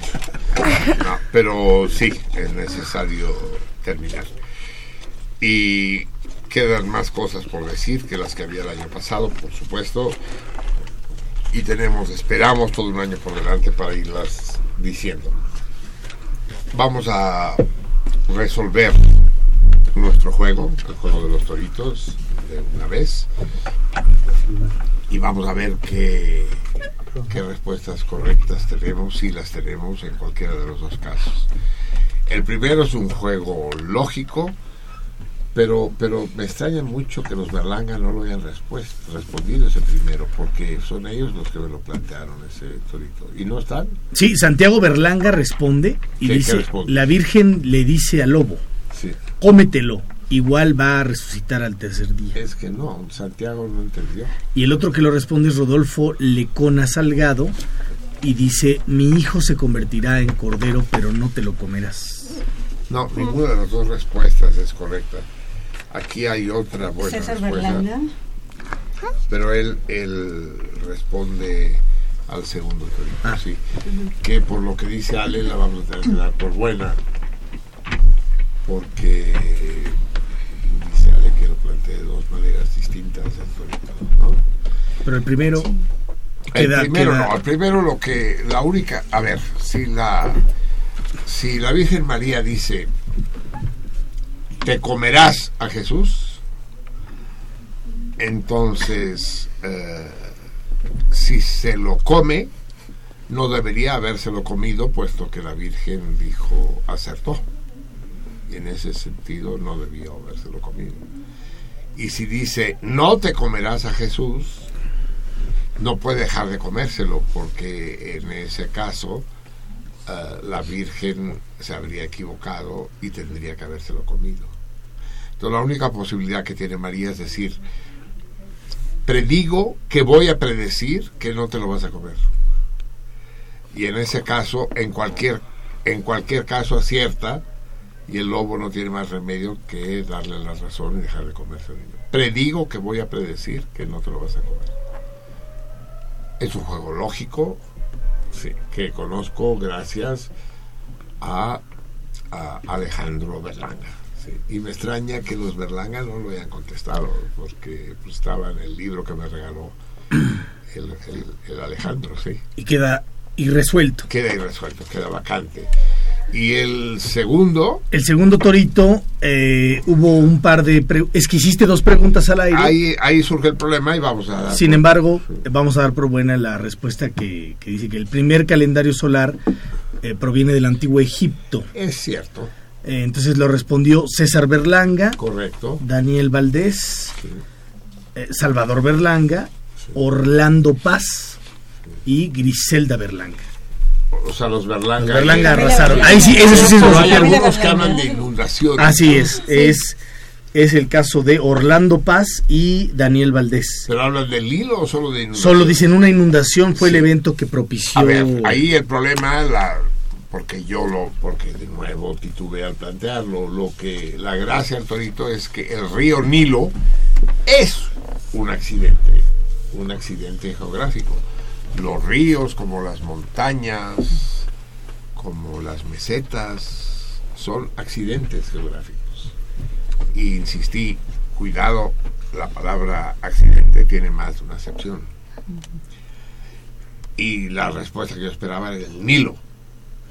Pero como me dicen que lo planteen más una vez, efectivamente, las, las crecidas del Nilo se, se Establecieron. de manera anual en el sentido solar del término. Así es. Y eso los obligó a predecirlas en el sentido solar y a establecer el calendario solar en el año 3500 antes de Cristo.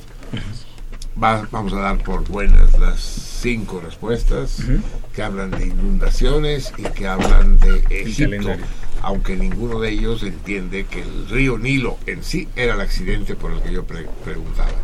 Vamos a decir que sea Nando esta vez. Eh, ¿O Ale? No, Nando ya, sí. Di- lee en voz alta, fuerte. Daniel Valdés. Daniel Valdés. Eh, eh, el hermano chico del loco Valdés. Sí, sí, sí, sí, sí. Igual de pedo. Daniel, Daniel Valdés creo que es la primera vez que, que participa. y Sí, que no, gana. no, no es la primera ¿Lo vez. conocen? Sí, sí, sí, sí, Ah, es, un, chinga. es un gran, es, es el que te digo que es un gran pedo. Ah, es un sí. gran amigo, ya ha participado, es el que le dedicó la canción a su chava que tú amablemente le pusiste. Es él, es él. Ya es un salmón de cepa. Va, me da mucho, Sí, mucho sí, gusto. sí, sí. Y es el, el que gana el banquete en el Rafael. Así es, así es, así Muy es. bien, Daniel, me da mucho gusto, Daniel. Sí. Sí. Está muy bien. Eh, sí, ya nos vamos, efectivamente. Amigos míos, eh, no sé si se han dado cuenta ustedes o si se, se- se sienten diferente a como se sentían hace tres horas, pero estamos en un nuevo año.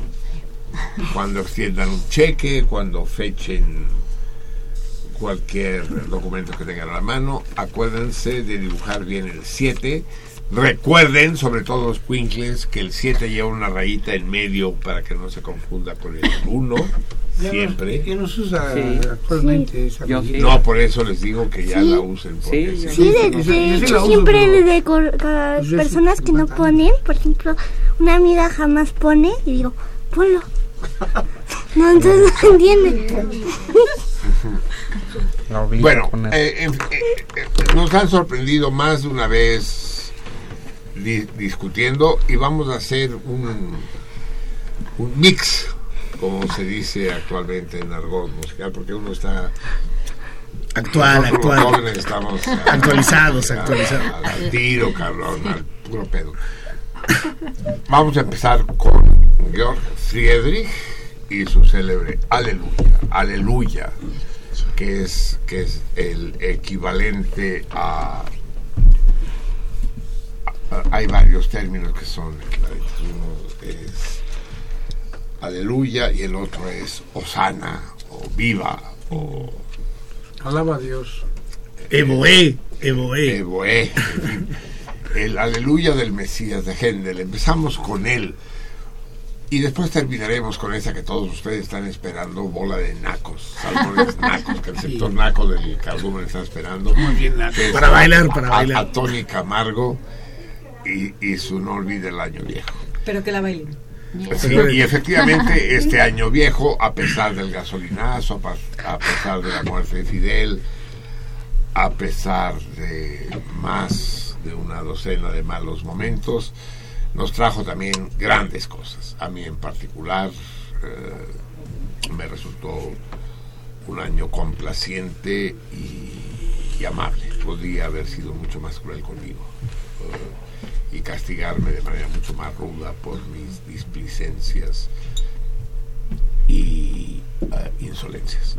Así pues, empezamos con Händel y terminamos con Tony Camargo este año para, para, a modo de augurio, darle toda la luz, todo el color, toda la intensidad y todo el brillo que merece este año que empieza.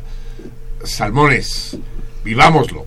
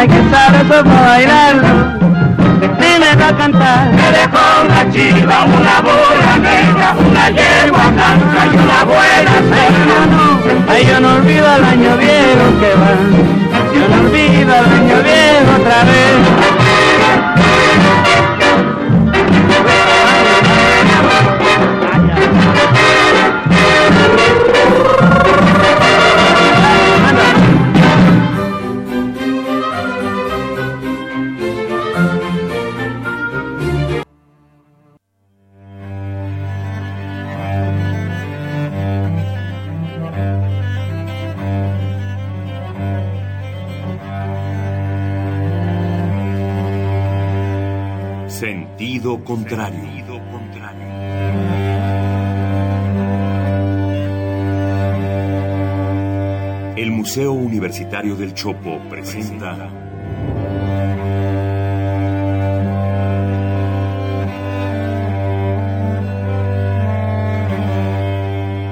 Sentido contrario.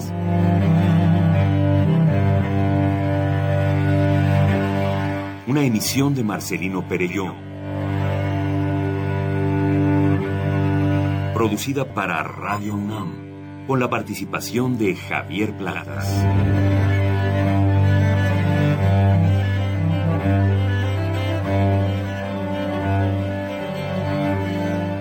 A veces es la manera de llegar más rápido. A veces, a veces es la única manera de llegar. A menudo es la manera de no llegar. Y pese a todo, casi siempre es lo único que tiene sentido.